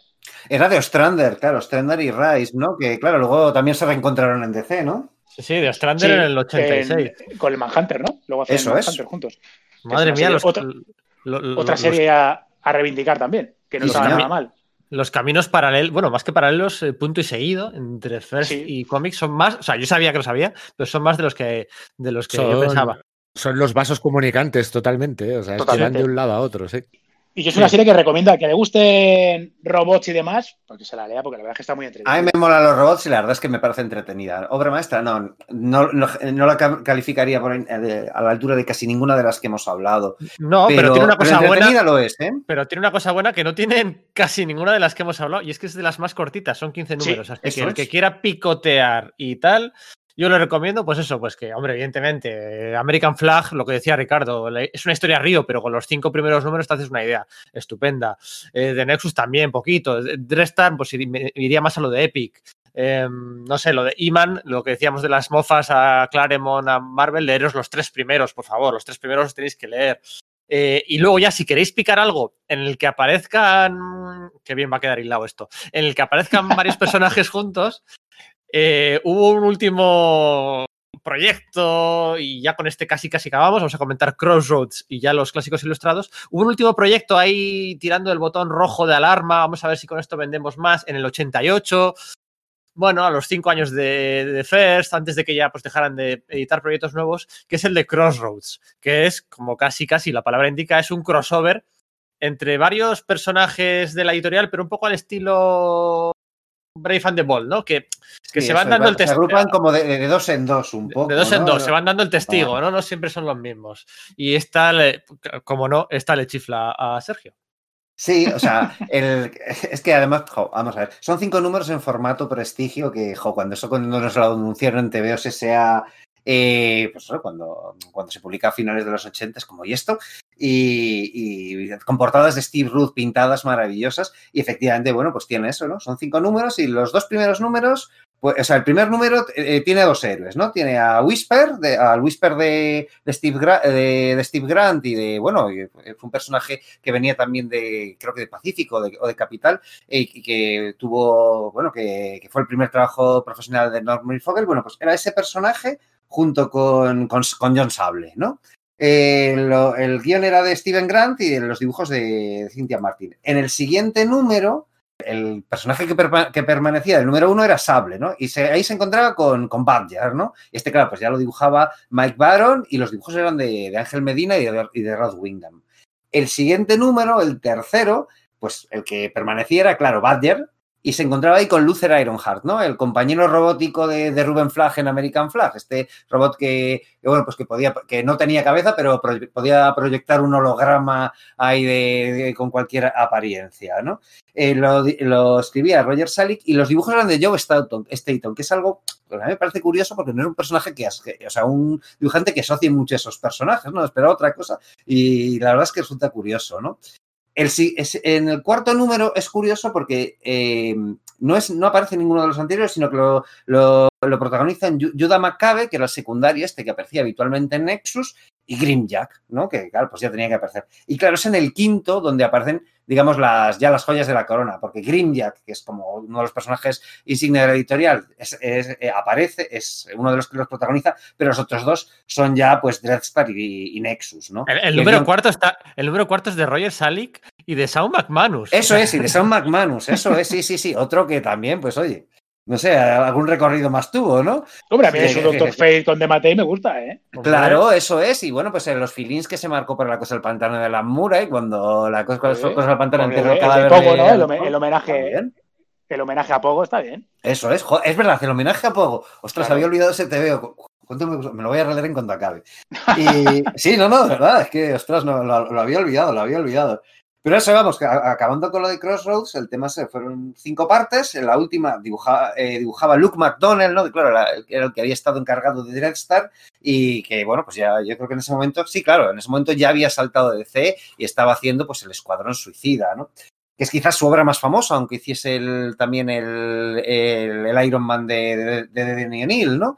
El de la segunda crisis alcohólica. Y el guion, pues claro, era de, pues de Mike Baron, que quizás en ese momento pues, era el guionista más, más comprometido con la editorial. Y bueno, pues tienen ese valor de curiosidad, ¿no? Cinco prestigios, hay los, eh, los personajes encontrándose uno con otros, pero no todos a la vez, no es, un, no es una crisis en tierras infinitas, sino como bien ha dicho Pedro, te recuerda un poquito más a esa Brave and the Bold de, de Mark Wade y George Pérez de hace pues 10 años o algo por el estilo. Y, y las, y cómo decirlo, las portadas de Steve Rudd, Oh, es que es- son una pasada, es, es una barbaridad, ¿no? Una Es que en ese momento ya, por mucho que Lexton le estuviese echando la peta, ya Rudd es, uno de los mejores dibujantes de, de, de- pues de ese momento y, y ya ha desarrollado el rollo pictórico, porque claro, son portadas pinta- eh, pintadas y tal, y pff, Quedaban dos años, ¿eh? Quedaban dos años para acabar a First, dejaron de hacer nuevos Mm. proyectos, se centraron más en adaptar el lobo solitario y su cachorro y aprovecharon y contrataron a Frank Miller o a Bill Sienkiewicz para hacer las portadas de, de Sí, aquella, lo- de aquella que fue una idea maravillosa para Por- promocionarlo. ¿eh? Pero Claro. con- Vaya. Sí, sí, sí, sí, una, una, una barbaridad. Sí, sí, no, y no creo que, no creo que le costa- le- les costara mucho convencer a Frank Miller. No, no, de hecho, Frank Miller, el- el- Claro. La premisa de Ronin partía un poco de ahí, claro. ¿no? o sea, eso era un enamorado de la obra de, Claro, de claro, claro. o sea, que no, no es lo que dices tú, que no creo que fuera Frank, ¿me hace el remolón? No, no, trae. Sí, sí, pocos han hecho más por introducir el manga en, en Estados Unidos. Sí, Y bueno, pues nada, eh, año 90, año 91 y ahí el último intento de, de, bueno, pues de, de reflotarse era esta línea de clásicos ilustrados de la que salen unas joyitas, unas auténticas joyitas, unas vamos, de, de- de oro de, muchos quilates, porque fíjate, es que mm, hemos mencionado a Peter David o hace poco a Jill, Thompson, ¿no? A Craig Russell, pero es que iban a estar por allí Kyle Baker, Bill Sienkiewicz, eh, Mike Bloch, eh, Joe Staton, que seguía ahí incesante con, con, con First Comics. eh, no es, no es lo más eh, representativo de First, evidentemente, pero, pero bueno, al final pusieron toda la carne del asador y salen auténticas joyas, ¿verdad, Ricardo? Sí, sí, ahí. Aquí esto que surge de un acuerdo con la editorial Berkeley, ¿no? De reflotar un poco estos clásicos ilustrados que habían tenido cierta, cierta relevancia en años, en décadas anteriores. La verdad es que hay una serie de joyas brutales. O sea, yo, yo de hecho, yo tengo dos ¿vale? Eh, que es el- la adaptación de Moby Dick por Bill Sienkiewicz, que es una auténtica delicia. O sea, es Bill Sienkiewicz en su mejor momento, justo después de haber hecho las tostadoras, yo creo. En ese momento que está. Antes de Big Numbers o algo de esto, ¿no? Yo creo que debe estar, o si no es antes, está justo en ese momento haciendo Sí. que es brutal. Y luego yo tengo también Alicia a través del espejo, que la hace Kyle Baker, pero es un Kyle Baker quizás a medio camino entre, entre lo que hizo en Justice Inc. en, en DC, como vemos siguen los, vasos, siguen los vasos comunicantes, a medio camino entre eso y el por qué odio Saturno. Pero como has dicho tú, pues mira, la adaptación de Jekyll y Hyde eh, por John K. Snyder III, que también adaptó El Agente Secreto. Eh, Tom Sawyer por Mike Plough, Cuento de Navidad por Joe Staton. Eh, The Rime of the Ancient Mariner por Dean Motter. Letra Escarlata por Pekar y Russell guionizando y Jill Thompson dibujando. Cirano de Bergerac por Peter David al, al guion y Kyle Baker también al dibujo. O sea, aquí hay joyas, pero, pero brutales. Al final, bueno, esto es una, una selección, porque en total no sé si son como 40 o 50 adaptaciones de todo tipo. Hay autores de más y menos renombre. Hay algunos que podría comentar como Rick Gary, que ya son más del underground, hay que irse más a ser un fan muy, muy acérrimo, pero esto es una joya y al final un canto del cisne de la editorial que para mí solamente con esto se fue por la puerta grande, porque nos dio aquí unas joyitas que de verdad en, en esas páginas online en- para comprar en inglés, buscarlo, porque a mí, por ejemplo, el Moby Dick de Bill Sienkiewicz no sé si me costó menos de 5 euros. O sea, Yo además esa Pues voy a la buscarlo tengo- Yo esa la tengo grabada además porque la recuerdo haber visto en el Arte Nuevo Primigenio cuando yo era un chaval que era de las, la única tienda que yo conociera o que me venía cerca de traían material americano y me iba pillando de mis grapitas del Juas del Jusju este, pero pillaba religiosamente. Y recuerdo haber visto la portada con la ballena blanca eh, que- en vertical, que era algo increíble. O sea, decir, hostia, ¿esto qué es? Claro, aquí ya sabéis, flipándolo. no sé si sabéis que aquí en Sala de Peligro somos muy de Radar Comics, la tienda de importación de material norteamericano que está ahí en el, en el- bueno, en el, en el corazón de la plaza del 2 de mayo en, Sí, sí. en Hombre. Malasaña. Normalmente solemos recomendar en estos podcasts que, bueno, pues a nuestros oyentes que acudan a Radar Comics para toda la compra de previews, toda la compra de material de importación, las grapas USA, ah, tomos recopilatorios. De First, pues sí que es cierto que no hay mucho que recomendar más allá de lo que puedan tener en tienda de archivo de hace años, ¿no? No es un material, no es un material súper accesible, no lo, no lo ha sido en castellano y tampoco lo es en, en inglés actualmente, ¿no?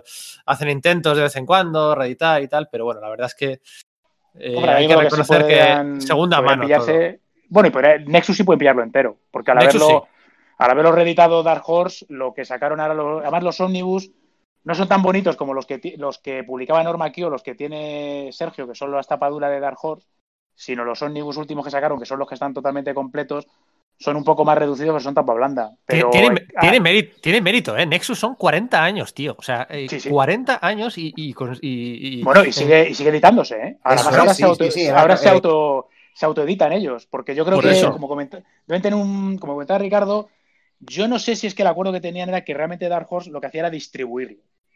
Y entonces debe ser que en un momento dado les dieron, o considerarían que no les era rentable tener Nexus y se los han dado sin ningún tipo de, de carga en derechos o económico. Y esto es a base de sus Kickstarter, y sus, y sus movidas entre Baron y, y Ruth, pues se van sacando sus, Sí, sus yo creo que primero publican en eh, páginas en digital y luego eso van haciendo Kickstarters para, para publicar en papel. Y creo que eh, hace, o sea, que iban a publicar alguno en formato, eh, lo diré, de estos oversized. eh, Sí, que querían, querían hacerlo como en tira, como en tira dominical también. Eso es. Y yo, bueno, yo el último que tengo es un paperback que sacaron ellos mismos, ya autoeditado por, no sé cómo lo llaman, si es Dude Publishing, bueno, no sé, la editorial que haya inventado Steve Root. Eso es, eso es lo que no, no consigo y, recordar. y no está mal. Y luego tenían eso, luego aparte querían sacar los, los estos, querían sacar los de rollo tira dominical enorme. Al final, pues eh, que, eh, alguien ha llegado hasta aquí escuchándonos, ¿no? Pues, pues en un ataque de nostalgia terrible. O si lo ha hecho por curiosidad de a ver qué me pillo, pues hombre, es cierto que esto es más fanservice y por casi casi por nosotros mismos que por recomendar obras que están a la, a la orden del día. No lo están. El Kickstarter este de Jim Starlin. eh, se habló, se habló bastante de él, se habló mucho de él cuando salen las ofertas estas del Amazon italiano a 30 euros, 35 euros.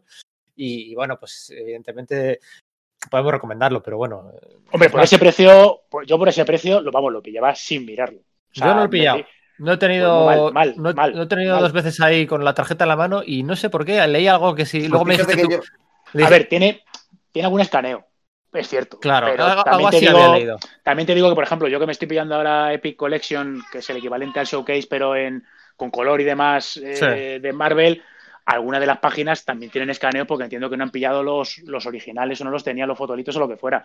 Y hay algo, algo se nota, pero no es una diferencia, o sea, no es una vergüenza. Oye, Epic, yo- eh, Eso es. Epic, Epic de qué año es? Epic es del Eh, eh, 80.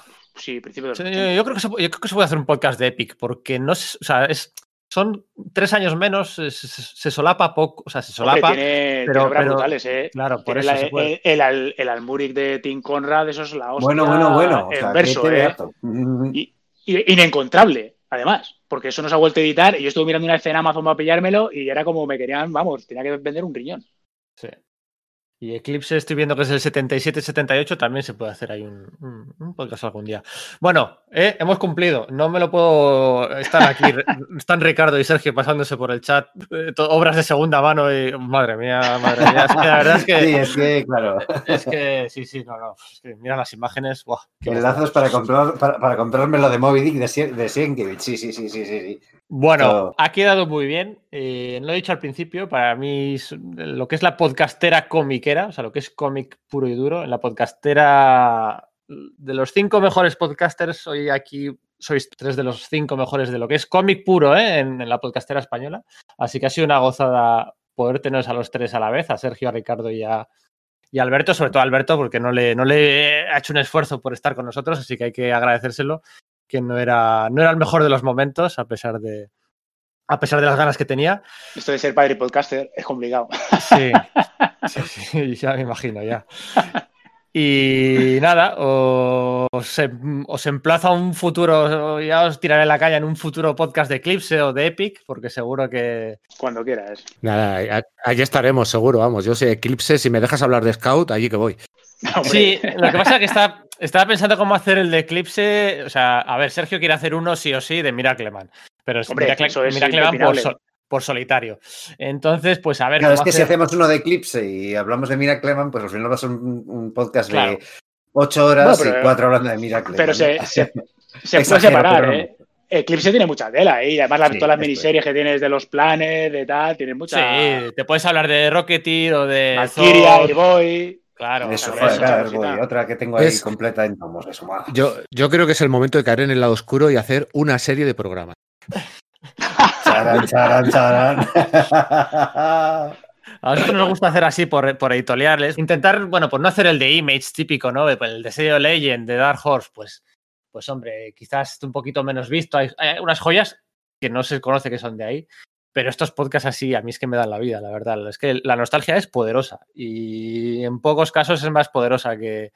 Hombre, aunque no sea 100% cierto, pero en algunos momentos mm, me gusta decirlo y, y en algunos momentos es cierto o, no es del todo falso, como has dicho tú antes al principio del podcast, antes hacían cómics mejores. Es cierto que no es verdad eh, Mm. eh, al 100%, pero sí es, no, no es menos cierto que estos cómics yo los veo irrealizables a día de hoy. Ah, O sea, totalmente. Ya sea por, yo qué sé, pues por el, mm, no sé, por la manera de pensar que tiene la gente ahora, por los traumitas que surgen en ciertos momentos, porque la gente a lo mejor para algunas cosas es más sensible y demás. Y yo creo que muchos de esos cómics que hemos hablado ahora mismo, o sea, yo ahora mismo no veo haciendo un American Flag. O sea, no, No. creo que nadie tenga el valor o, o alguien le sea capaz de publicar una obra así. Entonces, pues, por eso te digo que, que en algunos momentos, si no mejores, pero por lo menos eh, hace mucho tiempo se publicaban cómics diferentes y muy válidos. sí, yo creo que esa es la clave, ¿no? Las comparaciones son odiosas. Si comparamos por décadas en general, pues sí que hay un buen nivel, pero si comparamos por años o, o por mm, periodos de dos, tres años, yo creo que el, del 81 al 84, eh, desde la primera aparición de Kitty Pride al final de Watchmen, esos cuatro o cinco años, yo creo que son insuperables y no, no los ha habido ni antes ni después, porque luego está Love and Rockets, está el Cerebrus de Dave Sim en lo mejor de lo mejor con, con Iglesia y Estado, porque al principio el, principio de Cerebrus es un poco Sí. pero luego ya con alta sociedad, con Iglesia y Estado, con, bueno, pues, pues, pues no sé, la, la- la historia de Haka también, y las Y tortugas Melmoth, ninjas. A mí, en Melmoth me parece que el ejercicio que hace de homenaje a Oscar Wilde es brutal. Es brutal. Pero bueno, Sí, te, te- te pilla con el, eh, con el culo torcido diciendo, pero de verdad me Sí, estás sí. contando esto, pero es, es una barbaridad. ¿Y cómo está dibujado, no? Y dices, joder. Y mirad, mirad otro cómic que se ha comido un torrao en España. Pero un torrao. Sí, es verdad. Sí, sí. Sí, sí, la verdad es que lo intentó poner Mon, ¿no? Ponen Mon, sí. y- yo creo que llegó, yo creo que llegó tarde. Es un cómic Sí. que tendría que haberse publicado antes. Eh, llegó tarde y yo creo que también la polémica que rodeaba al autor ya le había afectado y, y- y Sí, ya la gente no tenía la mentalidad para leer Cerebus. Y que se empezó a publicar, que, que no se publicó el primer tomo, como dice Pedro, es un poco duro de leer, pero sienta las bases de los personajes también. Claro, con lo cual, eh, Claro. a lo mejor la gente, es decir, me voy a empezar a comprar aquí unos megatomos cuando no tengo lo anterior. para gen- Es, es una de- decisión muy complicada, ¿no? Sí, Sí, porque sí. era o publicar un ladrillo original, o sea, el, el- el ladrillo, que es lo primero, o publicar algo mejor o más entretenido, pero claro, te Claro. pierdes el, el comienzo. Claro, pero es que yo, claro, yo leía los, yo leía algunas, algunos cómics de estos años, ¿no? Los que comentaba antes de Iman, ¿no?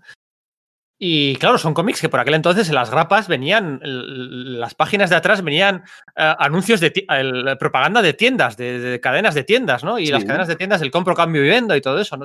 Y los anuncios de los cómics que salían, o sea, salían anuncios de, de cómics de todas las editoriales, ¿no? Y te, empiezas a fijar, ¿no? Que si el, el- el- aquello que hicieron Frank Miller y Neil Adams de, de, de Superheroes, te- te- eh, venían anuncios de ElfQuest, ElfQuest, ¿sabes? Que tú dices, sí, "Mm, sí. Pues, sí. pues yo, yo hago un programa del Quest, ¿eh? yo me lo he leído entera y me Cla- flipa el Quest. claro, o sea, y- sí pero te lo es que- digo, Hasta hoy, eh, no sé, el After Image de aquel de Frank Branner, que, que no se acordará ni Dios, el, el Juez Dredd también, las adaptaciones del Juez Dredd. Y empiezas a ver anuncios de, de cómics que se editaban por aquellos años. Y no sé, no, quiero parecer polla vieja tal, pero eh, mm, de verdad, yo ahora mismo mm, no los veo. Incluso estos que han envejecido un poco así, yo creo que. Pero bueno, eso Es ya que es. Yo creo que sobre todo es, eh, Alberto ha dado la clave. Yo creo que hablar de mejor o peor es- puede ser complicado y casi siempre inexacto. Lo que sí que creo que eran, eran eh, diferentes. Y creo que eh, igual hoy por hoy eh, las cosas un poco más homogéneas. O no se, no, son, eh, no se suelen hacer cosas tan arriesgadas. A lo mejor el simple hecho de que fuesen arriesgadas, de que fuesen valientes, ya le aporta valor. No solamente que sean buenos per se, que lo son, sino que el hecho de que alcancen un estatus tan mítico para nosotros está en el hecho de que, bueno, pues que es que eran valientes y la tesitura tampoco era sencilla en ese momento. Quiero decir que, bueno, pues la América de Reagan, la- el Reino Unido de, de Thatcher, la Guerra Fría, no sé, ¿sabes? Pero. a Sí, pero bueno, distinto. En el cambio de siglo también había un caldo de cultivo político y unas situaciones muy contrarias y eso sirvió para que salieran muchas obras con el cambio de siglo, con la administración Bush, con la guerra contra el, terrorismo. O sea, siempre que hay ese, bueno, pues esa derecha extrema o bueno, llámalo como quieras, ¿no? Eh, está en el poder siempre pues el humor, la cultura o los cómics se, se crecen, ¿no? Pero ahora que podríamos decir también que estamos en una situación, pues pues de una incertidumbre global, todos peleados contra todos, no veo que eso, eso se, ¿cómo se dice? Per- eh, se cuele, se, se derrame, se, se filtre en el... Tienes a Mark Russell, por ejemplo, ¿no? Sí, mira, ese ejemplo es, es buenísimo, es un contraejemplo de todo lo que estoy diciendo, ¿no? Pero no, no veo que no veo que haya la administración Trump, ¿no? Que haya incentivado unos cómics, un, un ingenio como Tienes estudiar- eh, no sé, yo creo que sí que lo hay, ¿no? Y tienes pues Mm. eso a, a lo- marginalmente, pero claro, si te fijas en el, en el tema del cómic mainstream central, pues a lo mejor en la Marvel y la DC de aquellos años tampoco lo había tanto. Tenías que ir un poco más a los extremos y puedes hablar incluso del Savage Dragon de, de Eric Larsen, que los protagonistas se han mudado a Canadá para no aguantar la Eh, pero administración ¿está- Trump, ¿estáis, le- ¿no? ¿estáis leyendo el Savage Dragon de Rick Larsen? Procuro no hacerlo, Yo no. Simplemente es- estoy informado de esto que digo, ¿no? Es lamentable, es, es, es, es- Es, es es- hentai directamente, Es, ¿no? es hentai, es hentai, pero, pero, pero unas brutalidades mm, sin venir a cuento, fuera de Yo contexto. vi con tal de en, en- madre. en Bleeding, en Bleeding Cool vi un par de, de viñetas, que, pero creo que no era de Sabbath Dragon, sino el hijo de Sabbath Dragon. Sí, sí, Sí. claro, pero lo que tienes Que era, que era como una, sí, como una escena súper sexual con la novia que la tenía sujeta. Era como decir, pero ¿y esto? O sea, Sí, sí. cómic porno, las cosas como son. ¿sí? Sí, sí, hentai gratuito, o sea, tal Eh, cual. Os digo, sí que he leído algún ejemplar de, pues justo cuando, cuando Eric Larsen anunció que ya que no tenía el, que- el Comic Cloud, pues ya barra libre, señores, y fue como, hostia, barra libre, sí, señor. Claro, pero, Eric- Eric- Eric- es- pero a ver, Eric Larsen, señor, ¿cuántos años tienes ya a estas alturas? Para, o sea, mm, no Pero sé. es verdad que lo que voy, que, pues, que sí, pues que, 50 sí que mete, que, No, eh, no, que, que sí que ese rollo de hacer cosas distintas o tal, eh, pues está ahí, ¿no? O sea, porque es lo que te digo, o sea, de Savage Dragon se ha, se ha mudado a, a Canadá, ¿no? Y bueno, es que al final las, las obras las hacen autores, ¿no? Y Mike, Gold, de nuevo, por hablar de- dar una última pincelada sobre su figura, también es importante en ese aspecto el que el, el captar autores y, canal- y canalizar ese rollo de, sí, hablad de cosas, hablad de lo que queráis. Pero bueno, Michael también un tío que estuvo a finales de los años 60, principios de los años 70, uno de los tíos que montó la defensa contra los juicios hubo en Chicago, contra los tíos que montaban las manifestaciones eh, anti, eh, con- contra Vietnam, ¿no? Entonces, eso eh, estaba muy metido también en el tema de la educación, de, pues eso, la educación chavales y cosas. Entonces es un tío muy consciente de, de todo esto. Entonces igual lo que se necesita es personas así, que, que sean capaces de dirigir las cosas. Pero creo que iniciativas sí que hay hoy por hoy. No creo que, que sea justo eh, decir que no las hay en absoluto. Hombre, yo el problema que sí veo es que si buscas iniciativas de ese tipo, a día de hoy, antes era posible encontrarlo, aunque fuera más difícil en las grandes. A lo mejor algo puntual, Sí. algo.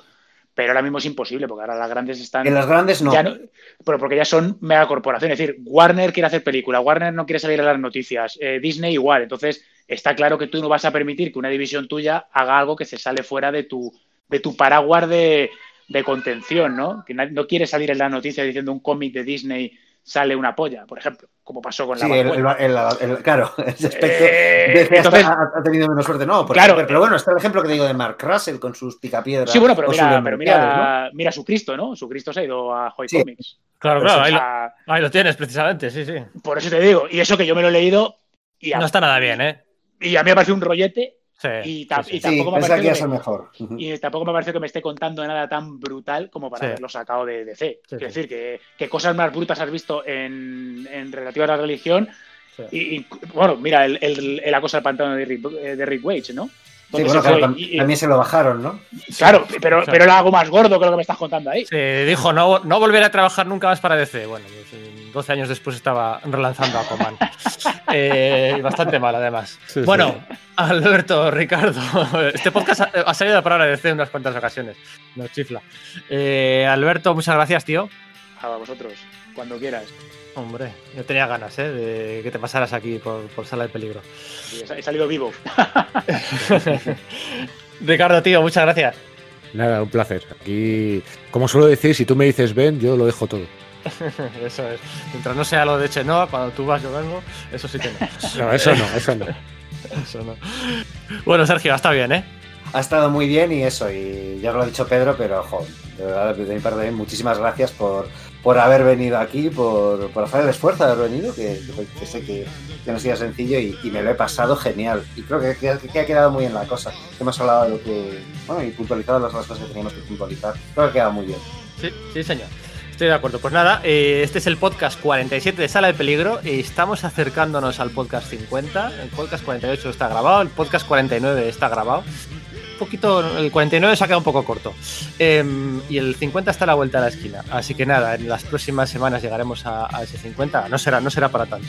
Pero bueno, viento en popa toda vela. Eh, muchas gracias por escucharnos y, nada, seguiremos dando cara.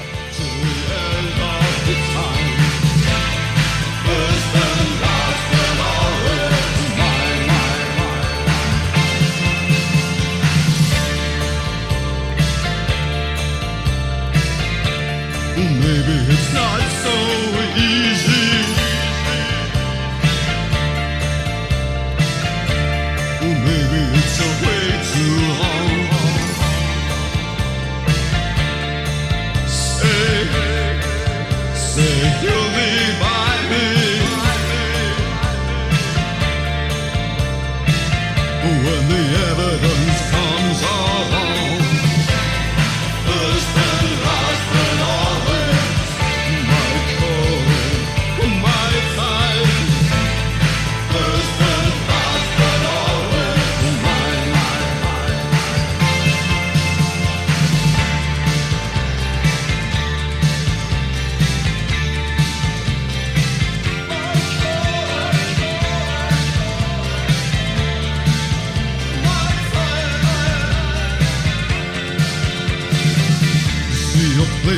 and a dream of the dead days